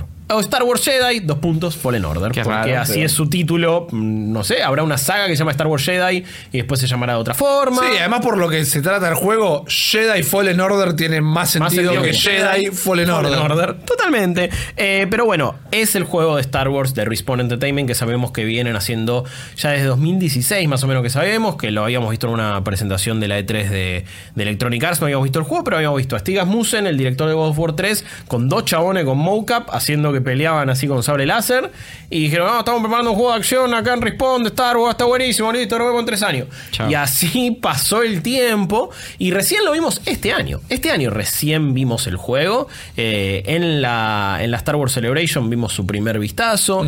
Eh, ahí conocimos a Cal Kestis y, y de qué iba a tratar este juego, que está situado entre episodios 3 y 4. Honestamente, para mí el periodo de Star Wars ya más explotado y que menos quiero saber qué ha pasado. Estoy mucho más interesado entre 6 y 7, como está de Mandalorian, que entre 3 y 4, donde ya está, ya sé lo que pasó. Sí, y está todo- y ya sé todo que no pasó. demonio, claro. Sobre todo, digo, ya sé que no pasó. Sobre todo lo que trata este juego. Claro, que, tipo, en este juego, tu misión como Cal Kestis, un pibe que ya había tenido un entrenamiento previo, eso me parece que la construcción del personaje está buena. Eh, él era un Padawan, o sea, ya venía eh, empezando a usar la fuerza y entrenando con Yaro Tapal, su, su- su maestro, y de repente se ejecuta la Orden 66 y tiene que exiliarse y tiene que escapar siendo solamente un pibe, eh, y de repente termina laburando como chatarrero ahí medio para el imperio o en, planetas controlados por el imperio. Pero sí, tu objetivo en este juego es junto a un grupo, a, dos personas de, de- tu crew que han tenido que ver con la Orden de los Jedi, es justamente reconstruirla. Eh, y por esto digo que ya sabes medio lo que no pasa y no, digo, la Orden Jedi no se reconstruyó. Entonces es por eso que es raro eh, cómo está situado entre episodios 3 y 4, pero bueno, es la decisión que tomaron. Eh, y con, con Cal comenzás toda una aventura que es parte Metroid, parte Uncharted Tomb Raider, Dulce, que lo puedes emparentar con más casi que con, con, con Sekiro, Bloodborne, que quizás con los con, con, con Dark Souls. Ojo, no, no terminó siendo tan importante el tema del parry. Me parece que vos, eh, digo, hay, hay, sí acá podés esquivar, fuerza. podés usar la fuerza un montón, Claro. pero digo, la fuerza hace que no sea tan. Totalmente, y después ya cuando le velías a full, tipo, a- atraes a los enemigos y los clavas de una y es Sí. como, ah, ya estoy re OP, no me importa nada. Pero sí al principio del juego tenés estas cosas de, uy, hay dos Stormtroopers. ¿Qué hago ahora? Porque me, la van a dar. No los que te disparan, porque desde el principio del juego ya apretás bien L1 y pim, le redireccionás un blaster y lo matás al toque. Pero sí eh, sorprende lo, lo- lo muy Souls que es en el armado del- del- de la disposición de, enemigos, de los enemigos en los niveles, ¿no? Entonces llego ahí a este lugar y ya veo que hay tres dando vueltas ahí patrullando, pum, pum, y cuando venga me van a venir todos al humo y tengo que descifrar cómo hacerlo. Entonces, uy, a este lo freno con la fuerza, a este otro lo agarro, a este le tiro el sable, o directamente voy a pelearlos, o cambio a mi sable doble para tener más eh, golpes de área de efecto. Es un juego que, a diferencia de los Souls, sí tiene muchos niveles de dificultad. Es un juego que podés Sí. solo historia, o a full, un poco más difícil. Es como que normal que es el nivel de dificultad es, es tirando a fácil, pero tampoco es, o sea, pero depende de cómo seas vos como jugador. Totalmente, no. Claramente ser un juego de Star Wars le tuvieron que poner nivel de dificultad porque Sí. no podía ser, che, esto es como Dark Souls. Y Claro. fue porque ah, un montón de gente iba a aprender fuego. Para mí el normal termina siendo demasiado fácil. Es demasiado fácil. Y eh, no te permite utilizar todo el abanico de posibilidades que tenés que usar Claro. y ser este, un poquito más pensante. Pero el que le sigue inmediatamente Es bastante más jodido. Es bastante más jodido. Y falta uno más. Y falta uno más que es el realmente jodido. Que ese, la verdad que dije, Igual quiero no ver es- la historia y no me animé. No es imposible. No, pero vas a tardar mucho más. pero tardas mucho más. Entonces es medio japa todo, sí. honestamente. Yo recomiendo que lo metan en ese 3 de 4, que me parece que va a haber una buena Sí, sobre todo porque si vos te lo compraste, es tu juego para jugar, qué sé yo, normal lo vas a terminar en 15 horas. Sí, no, y no, y y- no vale, no, no tiene un desafío demasiado importante. Eso, y, y no disfrutar, me parece que todo el tiempo vas a estar masheando cuadrado tu, tu, tu, y listo, y no vas a utilizar todo tu. Te saca tu muy poca energía. Sí. Em, acá la, la historia es que, bueno, no- nos rescata este grupo, eh, Seri y Gris. Seri es una, o Sere, eh, o Seer, de hecho, como lo pronuncian, perdón, es un quilombo. Nosotros leemos Sere. Y lo que pasa es que está, una español latino, Sí, claro. está en. Sí. Em, ella era una ex Jedi, le pasaron cosas, es muy interesante su backstory, la, la historia que también tiene con su aprendiz eh, y cómo eh, y lo que ella termina haciendo, lo que también tiene que ver con las inquisidoras, con, con- con estas hermanas que, que te van a estar eh, persiguiendo. Em, pa- para a mí DC Consister es mejor perso- es mejor villano que los villanos, todos los villanos de la nueva de la nueva eh, trilogía, Eh, perdón. Te lo, te lo acepto. La verdad que es un re personaje. Es un personaje que sabemos por qué cayó, cuáles son sus complicaciones, cuáles son sus conflictos. Para mí, digo, Es re fachera. Tremendo. O sea, el, sable que tiene, que igual to- todos los sables de los inquisidores son muy facheros. eh, si han visto Clone Wars, si han visto todas las otras series animadas de Star Wars, saben de qué estamos hablando. eh, Rebel, sobre todo, también. Em, siempre tienen cosas facheras. Igual siempre el lado oscuro tiene lo más fachero. Sí. Eso lamentablemente es así. Pero, pero me parece que, que está, los personajes parece que son todos queribles, son todos carismáticos, te interesan todos. La historia en sí y la trama es quizás lo, no sé si lo más flojo, pero es como, es una excusa en el sentido que vos sí tenés que reconstruir la Orden Jedi porque hubo un maestro hace mucho tiempo, Eno Córdoba, que estuvo investigando una civilización antigua que eran todos force sensitive y todos dominaban la fuerza como nadie hace miles y miles de años y dejaron un montón de misterios y una forma de poder encontrar a todos los eh, seres que son justamente sensibles a la fuerza. Y tu objetivo es encontrar ese artefacto para poder localizar a todos estos niños y niñas o criaturas o seres o lo que sea porque no solamente son humanos eh, y así reconstruir la orden de los Jedi. Eso es súper simple y te va llevando de un planeta al otro siguiendo los pasos de este maestro Jedi. Pero la verdad que lo más rico está cuando estás en tu nave, medio a lo más efect y te pones a hablar con los personajes. Y la verdad que Gris, el, el capitán de estos cuatro brazos, medio Sí. eh, ca- eh, cabrón. ¿Sabes qué es? Es re Es el chofer del micro que te llevaba a la escuela. Sí. Está todo el tiempo medio enojado. pero a la vez es querible y te- Sí. y, y tenés una conversación y, y la verdad que te quiere y No me suba los pies a- los Sí, asientos. totalmente. Y Siri ese es alguien Sere es eh, realmente alguien muy conflictuado. Entonces, un verano es un Jedi que ahora decidió cerrarse a la fuerza. Es como algo interesante. El diseño de niveles a mí me encantó. Me parece que es esa cosa laberíntica de Metroid. Y aparte el mapa está muy claro. Me parece fantástico. Que te dice, si esta puertita está verde es porque puedo decir, estas puertitas que ni siquiera llegaste están en rojo, no vayas. no vas a poder. Y no vas a eh, po- poder pasarlo. No vas a, no, todavía no tenés el doble salto. Todavía no podés, eh, no, no tenés estabilidad. Tu droide no puede hacer cosas. BD-1, personajón. Me Sí. parece uno de los droides más adorables de todo el universo de Star Wars. Companion, of the Year. Obvio, cómo va tirándose Coti. chistes con Cal, la relación que tienen, cómo te mueve así las patitas cuando le haces un upgrade a él. Y es como. Tiene una personalidad enorme y también es muy útil. De hecho, hasta puedes hackear a, otros, a otros enemigos. Em, Es fundamental. no, no, es clave, aparte te va curando todo el tiempo. Em, siento que la variedad de enemigos, honestamente, pudo haber sido un poquito más elevada. Me parece que te vas encontrando el mismo tipo de Stormtrooper y de repente de. eh, o Shock Troop, no me acuerdo cómo le habían puesto A los nuevos guardianes nuevos, sí. sí. Es que son siendo- canónicos ahora. Claro, y termina siendo dos variedades, Claro. tipo el que te dispara, el que tiene la lanza, y creo que hay otro que tiene como dos eh, palos distintos. La verdad es que te vas a enfrentar a varios de los mismos personajes Sí, en creo todo que el la juego y no lo único- escala tanto. Lo único que la diferencia es que cómo los setean. Si te ponen uno, uno y uno, Sí. o do- dos Sí, después al final es, Stormtrooper. es uno de estos grosos, un Stormtrooper falopa desde el fondo disparándote, Claro. otro de los que vienen con un ataque melee, otro de los que vienen con un ataque melee pero tiene un escudito Y más que vos tenés que decir a quién despachás primero. Exactamente. Pero la verdad que me parece que en eso pudieron haber tenido más imaginación todavía. Ojo, es jodido porque cada cosa nueva que vos querés meter en el universo Star Wars pasa por un proceso burocrático enorme. Entonces, entiendo las No había limitaciones. mucho tiempo. Es lo jodido de laburar con Disney. Eh, todo el mundo, toda- No, todo cualquier el mundo lo desarrollador sabe. que lo, que lo que ha laburado lo dice. Es muy jodido tener un vuelo creativo. Les pasa también al universo Star Wars. Ya vemos lo que ha sucedido con muchas de sus creaciones. Eh, como juego de acción y aventura, a mí me parece súper sólido. Me parece que el arranque es lo más flojo. Me parece que es un juego que tarda en ponerse realmente bueno. Tiene para mí un final, un último acto muy fuerte, mucho más lineal también de lo que viene siendo el juego, pero muy espectacular. En un momento también, más o menos en la mitad del juego, que es donde despega, vas a Kashyyyk y se convierte.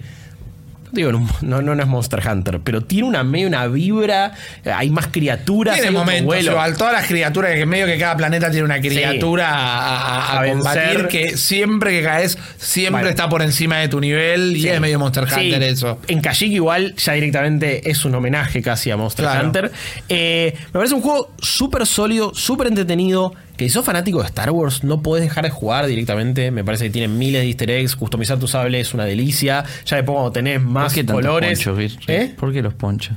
¿Por qué tantos El, ponchos? el poncho nunca me gustó y siempre se lo sacaba. ¿Por qué es todo tipo? Pero hay mil ponchos. Mal- bueno, los desbloqueables y, y las recompensas que Son te da el tres juego. también. Sí, eh, y me parece de lo más flojo y por eso digo que acá le falta pulido. Explorar el juego, la, la recompensa está en llegar a ese lugar porque es divertido llegar ahí. Es raro también ir a un bench cualquiera y de repente decir, uy, hice el sable doble.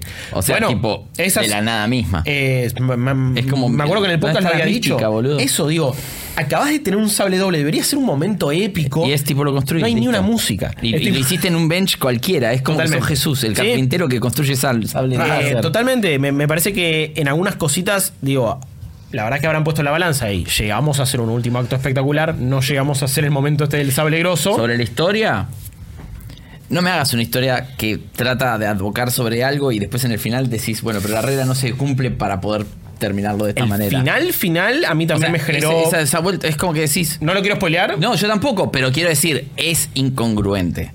Lo que te hicieron hacer durante todo el recorrido. Sí, sí, no quiero decir más nada No, yo tampoco. pero, pero- ¿por qué? Eso, eso también fue un punto flojo para No. mí. Porque la historia era una de las cosas que también en un juego single player, y hablamos de historia, algo coherente. Sí. Es como que vos decís, bueno, todo el tiempo la traba tuya es esta, porque vamos en pos de esto. Sí. Y después es bueno, ¿sabes qué? Que se toda la mierda. Que es como, ok, bueno, esto pudo haber pasado en la mitad del juego y te lo tomaba mucho Era más. mucho mejor, Porque claro. me parece que es un crecimiento de personaje y me parece que es como, ah, mira, ok, buena decisión. Porque la banco, ¿eh? Pero. Pero no, no en esas circunstancias. Sí, sí. No, Porque se te hace sentir que muchas cosas son al pedo. Exactamente. A la vez, yo por eso digo que valoro mucho los personajes más que la historia. Me parece que los personajes sí son lo que vale. Y también me parece que es el gran comienzo de una saga, ¿eh? Digo, o sea. no, no, no. A ver, con todas estas comillas, es, es- está buenísimo. A mí me gustó. La verdad que. Se juega muy bien. Se juega muy bien. Gráficamente es espectacular. Respawn sabe hacer escenarios que te sorprenden. Incluso al principio, que es flojo el tutorial y No, todo. todo lo que pasa el es tren, todo es increíble. Sí, sí, es, es un Uncharted de Star Sí. Wars. Tiene un par de puzzles medio obtusos. O sea. Ah, hay algunas cositas así, quizás. Sobre todo para el que capaz que no jugó tanto, son pocos. Sí. Eh, bueno, el sistema de upgrade que te obliga a volver para. Pero tampoco es muy. Una cosa que tiene este juego para mí es cero rejugabilidad. Eh, sí. O sea, no me, cuando lo terminé es, ni me importaba ir a buscar lo que no había agarrado. Ah, eh, eh, sí, me parece que. y si lo haces. consejo. Y si lo haces cuando estás jugando el juego, alargás un montón. Bueno, pero ahí me parece que, eh, o sea, el consejo es que lo intenten hacer ahí porque sí, después, Después no lo vas a querer volver sentir a hacer, necesidad eh. de volver. Y me parece que sí está bueno explorar los planetas. También perdés mucho tiempo intentando agarrar cosas que no puedes porque te faltan poderes. Entonces Eh, también tenés no. que entender eso. Bueno, pero ahí, ahí, ahí es donde digo, vean el mapa, que te aparece en Claro, rojito, entonces tipo, no podés y volvés después.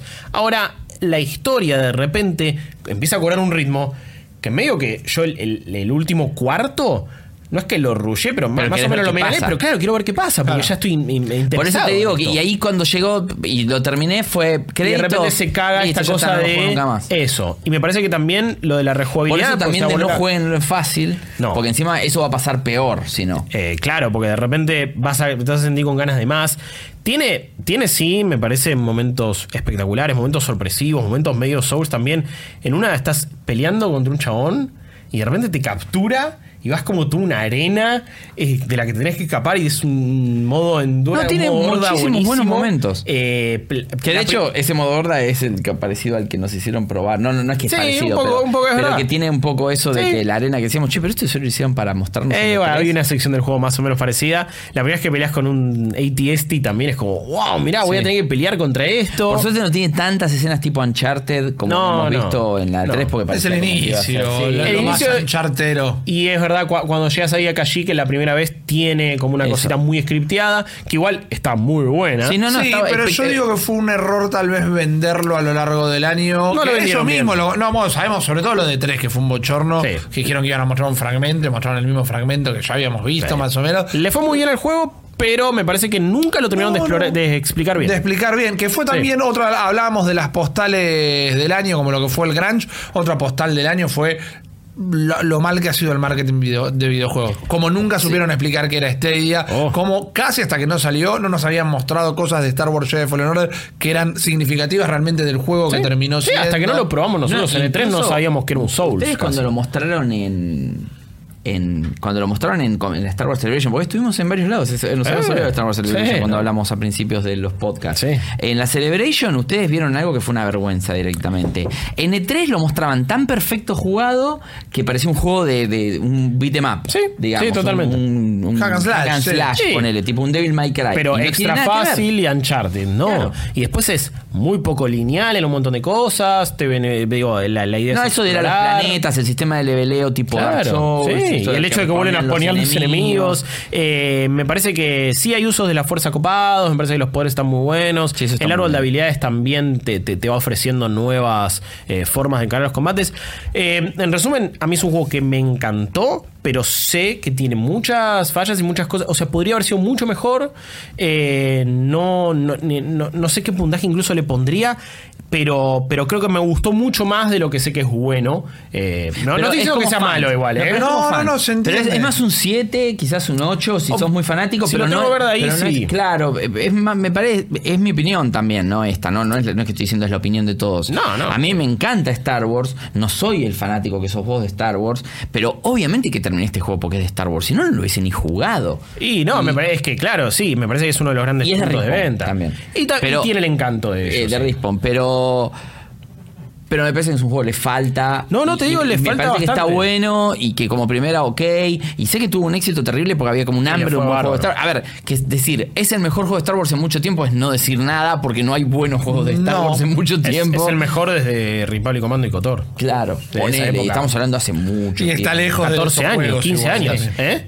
Que aún siendo el mejor desde esos juegos, me No, parece bueno, que está un toque lejos de ser esos juegos. Sí, Sí, ni- ni está, hablar, está- está como ayornado, claro. Es como que hoy por hoy toma la base de unos juegos que nos encantan y, Sí. no, y igual Ojo. como tiene que hacerlo masivo. Eh, gracias que a alguien se le ocurrió hacer esto, porque después cuando vos lo ves en eje- eh, ejecutado, ay, ¿cómo a nadie se le ocurre hacer esto? Sí, no, no, Claro. no. Es Y, como- y es el template para un montón de cosas a bueno, futuro. eso también me parece que Y creo que Electronic Arts, gracias a esto, no perdió la licencia. Eh, muy probablemente, porque encima digo, le- le- no, no solo fue bastante bien recibido, Sí, sí, no, vendió bien. le, le fue bárbaro en ventas. de hecho, está en el top 10 de los, Sí. de los juegos más vendidos del Sí, año. sí, por eso. Lo y, bien, malditas nerds. y bueno, por suerte, si bien la historia tiene estas cosas que, que- que, bueno, de nuevo, suceden más en el final y, y te tiran abajo muchas cosas, los personajes son tan copados, la Night Sister es todo, que decís, ah, listo, quedó el cast para, una- para un segundo juego que me esperemos no Claro. corrija todo esto y Es no huele la cabeza. eso, es, eso es lo que más pasa cuando termina. Decís, esto tiene que seguir. Sí, Y además se tiene que correr, me parece, un poco del eje principal. No vayas a restablecer el orden Jedi. Contame la historia de Second Sister. Contame el genocidio que hubo ahí en Dathomir. Ah, me parece que hay bueno. cosas mucho más Hay copadas. mucho olor escondido copado. Claro, Sí, totalmente. Sí, sí, sí, de una. Eh, vamos a otro de los títulos que Quedan ya- tres. Sí. Hablando del oro escondido también. Hablando, hablando de cosas que tenés que descubrir y, y de juegos eh, muy apoyados en su historia, ya hablamos de, de- de- de Telling Lies cuando Correcto. hablamos de uno de los mejores juegos que nadie jugó. ¿El mejor juego que nadie jugó era? Creo, ya no me acuerdo La a esta sorpresa altura no si fue. no, no, no, sorpresa No, no no, fue el no, mejor no. juego que nadie jugó. Claro, porque es el nuevo juego de Sam Barlow, el sucesor espiritual de Her Story. Eh, no va por el lado de War Games, sino que va más por Her Story. Nosotros eh, tenemos acceso a un disco rígido con un montón de conversaciones de Skype de alguien que está siendo investigado y tenemos que ver qué ha pasado con esa persona y qué ha pasado en esta historia. Y nosotros ahí vamos siguiendo las conversaciones de cuatro personajes, básicamente. Eh, un muchacho que es su protagonista, ahora ya me- honestamente me olvidé el nombre de pila, pero es un actor que han visto en películas como Upgrade, por ejemplo. El falso Tom el Hardy. falso Tom Tom Hardy, sí. Después tenés una actriz de Westworld que es como una cam girl, por así decirlo. Con- de- después tenés a la, la esposa eh, de este muchacho y a otra chica que puede ser un potencial interés amoroso. Y vos vas viendo un montón de conversaciones, co- como las vas viendo, tipias una palabra clave en un buscador y de repente te aparecen, pones, pones sanguchito y te aparecen cuatro, cuatro o cinco Todos los conversaciones videos donde te aparecen sanguchitos. donde alguien dice esa la palabra. Pero vos ves una parte de la conversación. O sea, no, no estás viendo a las dos personas a la vez, Claro. sino que de repente es. ¿Y, y te comiste los sanguchitos? Sí, estaban. O sea, Esa parte no la ves. Claro, no Porque son escuchás. conversaciones de Skype que ves un- unilateralmente. Eso, y no escuchás el. Sí, estaban riquísimos. Entonces, no sé, la próxima decís, ah, bueno, si habló de comida, entonces pongo tal palabra. Estoy dando igual un ejemplo que no sucede claramente con sanguchitos. Claro. Tampoco. Sería bastante pobre Sí, imaginativamente. eh, a mí me parece que es una historia que tardás en entender qué es lo que te están queriendo contar y a dónde va a ir. Sabes que hay un misterio, pero no es tan claro como en Her Story. En Her Story era, hay una mujer que la están interrogando, está siendo interrogada por la policía por Porque el es asesinato de alguien. Sospechosa, digo, vos después tenés que decir, es culpable, no es culpable, quién lo hizo. Cuando estás satisfecho o satisfecha con tu respuesta, con tus, sí, Con tus conclusiones. conclusiones, ya ahí el juego medio que te da un final. Este también lo hace de una manera medianamente similar, pero tiene un final todavía más marcado, porque eh, vas a llegar a ciertos videos donde ves, ok, acá terminó la historia de estas personas. Eh, eso quizás es como, me parece que vas a tardar en entrar en ritmo y vas a tardar en entender ok, ¿qué es lo que ha sucedido con esta persona? Una vez que te metes con eso, querés enterarte medio de una manera casi boyerista de cada detalle de la vida de esta gente y qué pasó a nivel relaciones personales, qué pasó a nivel trabajo, eh, qué le sucedió eh, a esta pareja. Cómo se mete en esta historia esta otra muchacha. Y así la historia se va poniendo cada vez más picante. Es un juego que tiene temáticas y ciertas cuestiones que, ok, bueno, son un poco más adultas de, de lo normal, por así decirlo. Digo, esto es por si lo quieren jugar con sus hijos o hijas, digo. Claro. Sí, no, sí. guarda, fíjense por las dudas. Eh, y Se van a dormir igual. Sí, pero sí, a ver, no, no, no creo que les interese. Para mí hay un misterio muy copado. A mí es un juego que me, me- me atrapó. Lo terminamos con mi mujer en una tarde. Tipo, nos sentamos y no lo podíamos largar. Porque ya Her Story nos había gustado de esa manera. No me parece que llegue a los niveles de Her Story. Me parece que es un poco más ambicioso. No todas las conversaciones me interesaron. No todas, incluso de estas cuatro personas, me resultan tan atrapantes. Hay, hay una en particular que me importa tres pepinos. Pero creo que, que- que cumple con esta cosa. Bueno, es el estilo de juego que él sabe hacer. Y es el estilo de conversaciones. Parece que está actuado del carajo. Me parece súper natural todas las conversaciones que tienen. Cuando es difícil hacer una conversación vía Skype y tener que fumarte a una persona que está tipo ahí esperando a que el otro le responda pero a la vez tenían la indicación de hacer cositas, ¿viste? Poné caras, Claro. eh, andá a buscar tu Reaccioná. café, volver, reaccionar. Y es todo súper orgánico en eso. Así que me parece que es un, es, es un gran laburo de actuación. Es, eh, es, es también. Hay hilos de cómo te va llevando por la historia, porque no. Es muy difícil llegar a la conclusión de entrada. Claro. Y no sabes cómo el juego te esconde todo eso, pero lo hace de alguna Claro, u te lleva manera. de alguna manera, pero no, no me te das parece súper inteligente. Eh, me gustó mucho. eh, quizás hasta a, nivel experiencia y lo que significa y cómo lo he jugado y cómo fue esa situación. Quizás hasta sea de mis juegos, mm, no sé si favoritos del año, pero que más me copó. Eh, así todo no está a la altura de Her Story. Y de nuevo, es- no sé si no es un juego para pocos. Es como. es- tenés que saber que venís a, a explorar, a jugar. Sí, es más accesible que Hymn- Hymno Space Outlaw para Totalmente. la mayoría de la gente, porque está aparte subtitulado en castellano y Sí, todo. eso está bueno. Pero, pero también es un juego que no, claramente no es, no es, no es mainstream. No, No, no, olvídate, olvídate, olvídate. Por suerte No- tampoco es un juego de full motion video de los 80 tipo CD-ROM. No, claro. O sea, es, es buen full Tienen, motion tienen su encanto esos juegos. Sí, pero no. tiene, tiene su encanto. De repente debemos decir uno que, que descubrí. Oh, Perdido. Y este tiene una, una, una cosa así que eh, ya ya le hemos criticado cuando lo hablamos en el podcast, que es cómo vas rebobinando, avanzando estos videos, que la verdad que eh, me parece que podría estar mucho mejor todavía. Eh, y hay gente que ponía dos pantallas o dos instancias del juego distintas y le daba play al mismo tiempo a Para las ver dos las- partes del video para ver la conversación entera. Hay gente que las compiló en YouTube también, si lo quieren ir a ver. Eh, tiene distintos fin- No es que tiene distintos finales, te va a mostrar una cinemática final distinta de acuerdo a quién vos más le diste Conclusiones, bola. claro. O sea, si vos viste más videos de tal persona, te va a, te va a mostrar qué sucedió con la vida de esa persona después. Digo, no se vuelan tan locos cuando lo jueguen porque tengan muchos finales diferentes y uy, ¿qué hice? ¿Qué, qué decisión? No, ni siquiera tenés que tomar una decisión, pero a ver, ¿qué no me, qué no me di cuenta? Simplemente te va a mostrar qué pasó con tal persona porque viste más de sus videos. Después buscar los otros dos en YouTube y chau. Pero eh, lo banco, para mí es una experiencia que, que vale la pena. The Other Wars, el anteúltimo juego de los que vamos a hablar en los juegos del año del 2019, Malditos Nerds, es también un juego que esperábamos muchísimo. Sí, otro Es gran perdedor de los Game Awards, digamos. otro gran perdedor de los Game Awards. En realidad Que se también- coló por la ventana para mí, para el juego es del un año. juego. eh. Es un juego que, a ver, nosotros lo esperábamos un montón, primero porque era de Obs- eh, porque es de Obsidian, Claro. porque es una empresa que la, la respetamos mucho, porque hizo eh, uno de los mejores Fallout de los últimos tiempos, que es el New, New Vegas, Vegas. Eh, son, son gente que sabe hacer juegos de rol, básicamente. Y esto era un poco.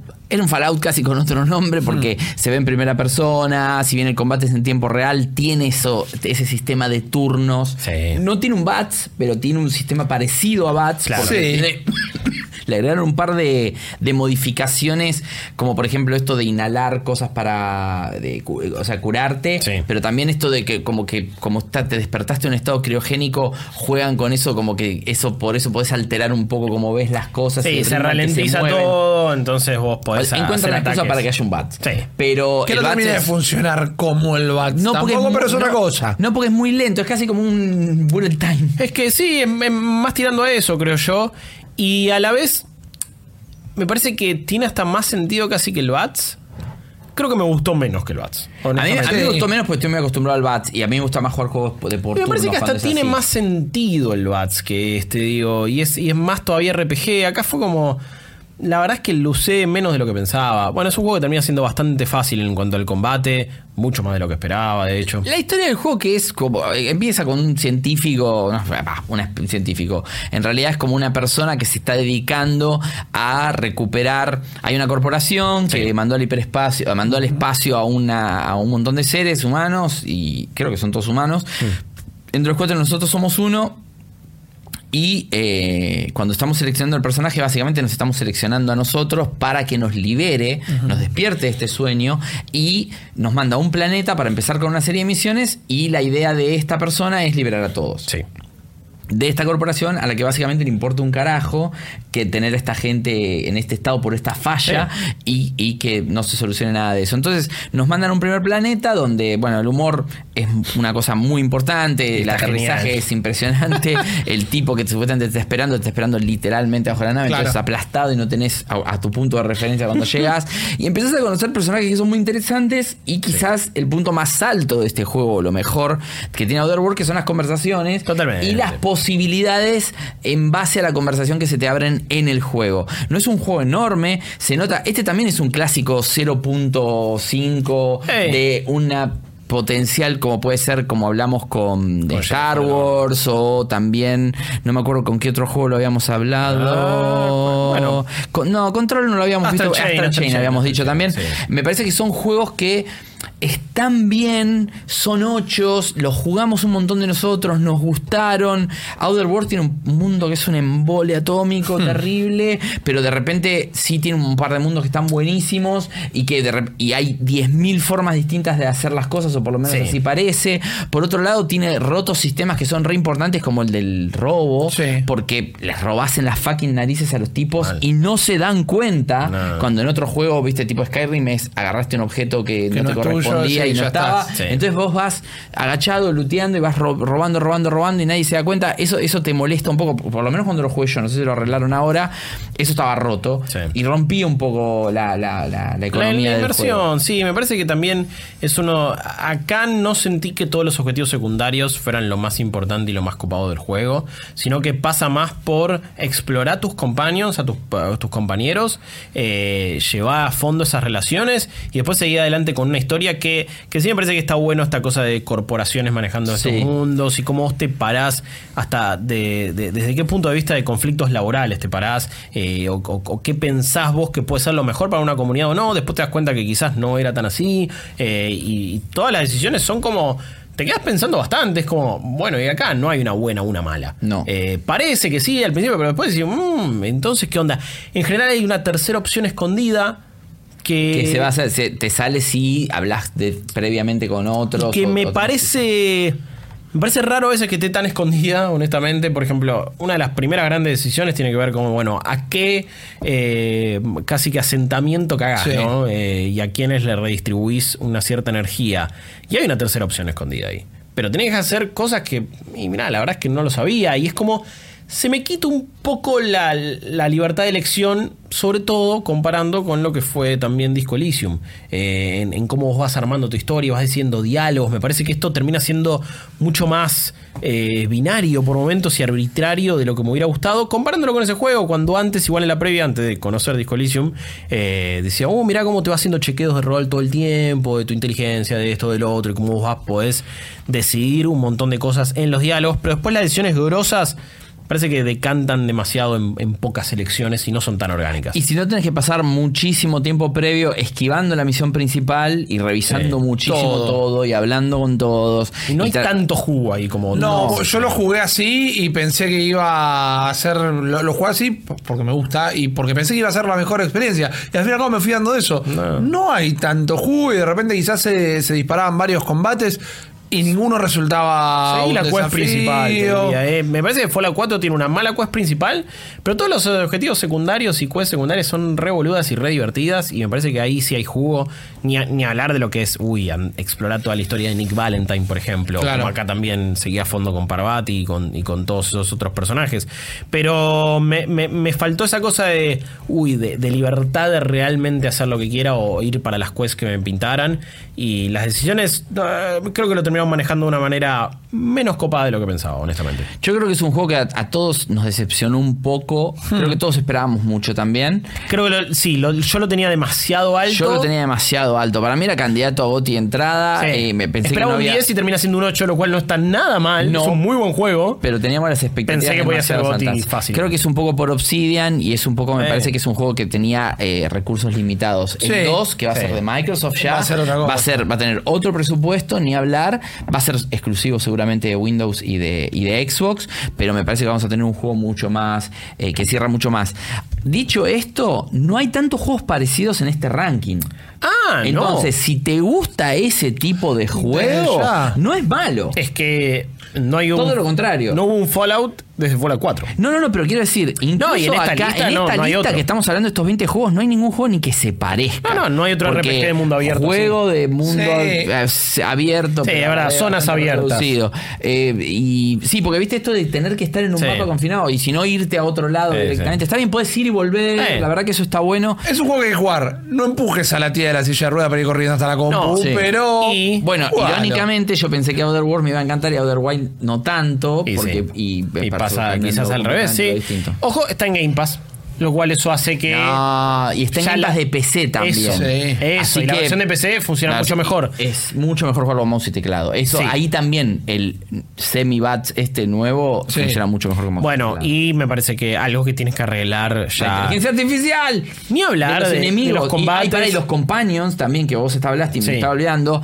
Cuando lo querés jugar en difícil, que, porque también, otra cosa que me di cuenta, el juego es mucho mejor en difícil. Sí. No en ese modo sacado que no tiene save ni nada y que perdés tipo permadeath y que.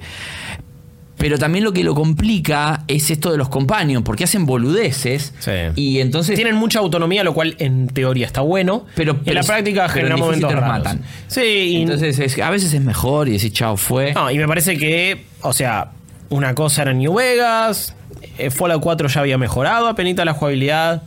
Ya 2019, que me des un juego, un shooter en primera persona que se controle como se controla esto, ya no me gusta. Ya directamente es una cosa, esto es una piedra en el zapato, o sea, esto es algo que tira para abajo el juego. Pero no se controla bien, no se siente bien Cuando lo juegas con mouse y teclado funciona un poco mejor. Lo jugué también con pad porque lo estaba ahí tirado en el sillón en Sí. el living, por más que era la versión de PC.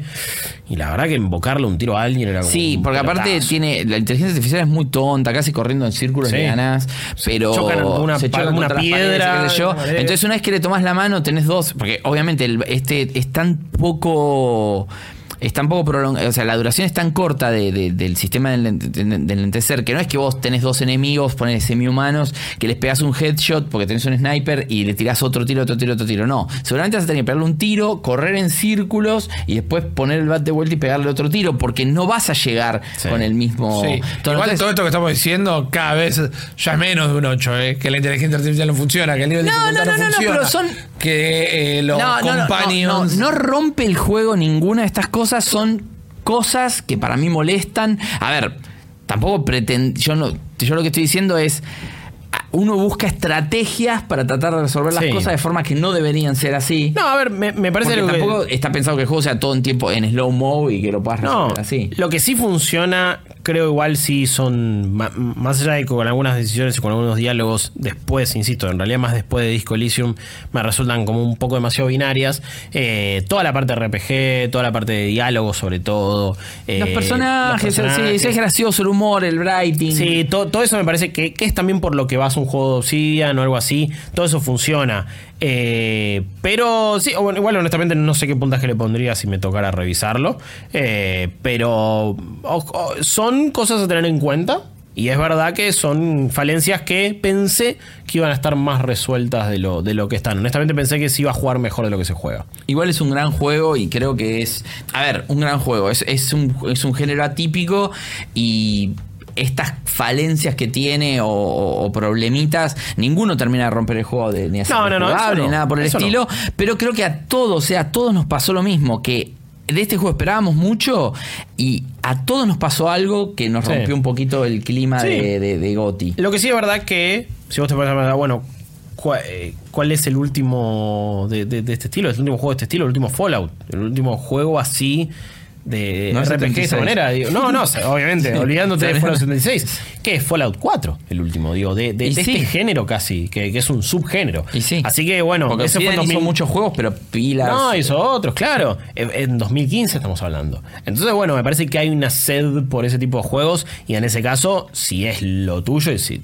Fallout es tu saga de la vida, a Outer World le vas a dar una oportunidad y te vas No, a fumar vas a- todo y se- y eso. seguramente Y te va, a te va encantar, seguro. Claro. El último juego del que vamos a hablar, y este es el nuevo, el número 20 de, de los, de los GOTY 2019, Correcto. también es otro juego que acaba de entrar en Game Pass, que tuvo un éxito increíble en Switch, Sí. que está disponible como exclusivo momentáneo de Epic Store en PC, es Untitled Goose Game, un juego que hablamos también de las sorpresas del año, el juego este del ganso, que te lo vendían medio como un Hitman, y tiene cosas de Hitman, pero en realidad es una aventura gráfica disfrazada de, Sí. claro, de, de- de- de un montón de otras cosas. Es un juego súper simpático, con un personaje muy carismático, quizás es uno de los mejores personajes del año, porque es, es- es difícil que un ganso sea tan expresivo y tan hijo de...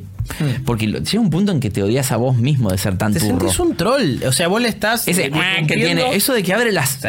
Puedes abrir las alas y nada más tipo soy Batman, Claro. pero ganso. Estás, estás irrumpiendo la, la vida de todo un pueblucho Ya medio empezando- olvidado de Gran Bretaña y te sentís mal y a la vez decís, ya fue, les voy a joder la vida esto. Empezando por el jardinero, pobre jardinero, que le, le- aparte hay cosas que ni siquiera son obligatorias de hacer, pero por ejemplo, cuando descubrí que al jardinero le podía robar la llave y dejarlo Dejarlo encerrado afuera, del sí. otro lado del, Sí, del- sí, del sí. coso es como muy troll. Como cuando descubrís cómo, porque no hay hints tampoco, salvo visuales, Mm. que viste que te dicen ponele el sombrero de, de- de- Sí. de paja. Hacé que se cambie el sombrero. Y para hacer eso es, básicamente le tenés que robar el sombrero cuando se agacha para regar, o O- en un momento se saca para rascarse la cabeza por el sol y qué sé yo, y lo baja. O O lo podés después hacer que, que se tumbe, tipo sea un golpe, queda caído. Ah, mirá, eso no lo vi. Queda caído. ¿Que con le rastrillo? se- creo que sí, no, No, con la puerta. No, que, que sí, con la puerta. No, no me acuerdo exactamente con qué era, perdón. Pero sí, se cae al piso, ahí queda noqueado y le choreás el sombrero. Claro, primero hay muchas- y él después se lo cambia. Hay muchas formas de. Yo te diría, antes, aparte de eso, esconderle las cosas es re troll mal.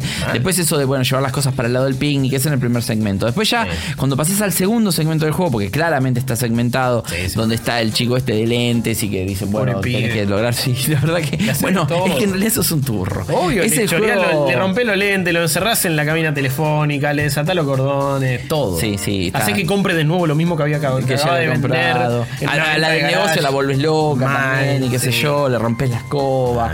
So- y, y todo esto sin decir, obviamente, una palabra.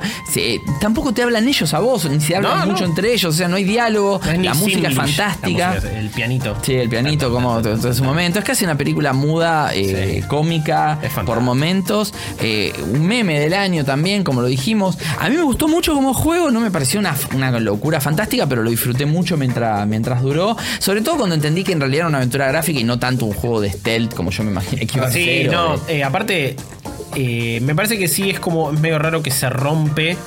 O la inmersión, o vos, es como que, uy, lo, lo jodí, vuelvo. Y, y todo el tiempo le puede estar incluso dando vueltas alrededor un Sí, sí, personaje. y, se- y parece como una danza media macabra, Sí. ¿viste? Entre el, el jardinero y el ganso dando vueltas y parece el círculo y se miran todo Sí, el tiempo. y a veces medio que y es, están ¿por qué no me mete una patada? Mal. Decís, ¿por qué? Está bien con la cuidado animal y qué sé Claro. yo, pero es un juego. Bueno, y te pero- estás troleando y le estás haciendo de todo. ¿Por qué no, no hacen nada? Es- ese es el tema, me parece que ahí se rompe la inmersión cuando no hay fail. O sea, tampoco le estoy pidiendo inmersión a este juego, pero digo, no hay fail state, entonces yo me puedo quedar dando vuelta, el control hasta que el botón hasta que agarra La eso. llave. Y ahí es como que tampoco estoy siendo tan creativo a la hora de solucionar el puzzle. Entonces, en esos pequeños momentos, parece que si no haces todo medio a la perfección, más o menos, el juego termina de romper y es poco elegante. Es poco elegante Claro. por momentos. Es que, es que está, es tan Para mí está más de este lado, pero es border con casi un juego de youtuber. En el sentido de que es solo para joder. Es pero no, sí. hay un juego. atrás. Sí, sí, hay un juego, pero a la vez está pensado para la cultura streamer, sí, sin dudas. Me parece que. Y, y no está mal, o sea, está bien pensado. Para Sí, sí, eso. sí. Para, para, Para juego de streamer es es, un el buen mejor de los juegos de streamer. Sí, sí. Antes sí. que Toast Simulator. Totalmente, antes de Goat Simulator y toda esa. Sí, Las juegos que son pensados para eso y que en realidad son Sí. malos y tuvieron mucho éxito. Exactamente. Este Pero- está bueno, este tiene una buena idea detrás. Entonces, Untitled Goose Game es el. O sea, quieren saber más de Untitled Goose Game. Claro. Pueden ver los otros podcasts que tenemos en el coso. Los videos, la review. Pero ahora les propongo que pasemos a la parte donde vamos a elegir de todos estos 20 juegos, los que van a ir desde el puesto número 11 al puesto número 20. Eso significa que vamos a ir repasando juego por juego y vamos a tener que decidir si se queda para los primeros 10 Sí. o si pasa a la segunda parte. Ok, dale. No te pierdas el apasionante final de este especial GOTI 2019. Busca la segunda parte de este podcast y escúchala ya mismo.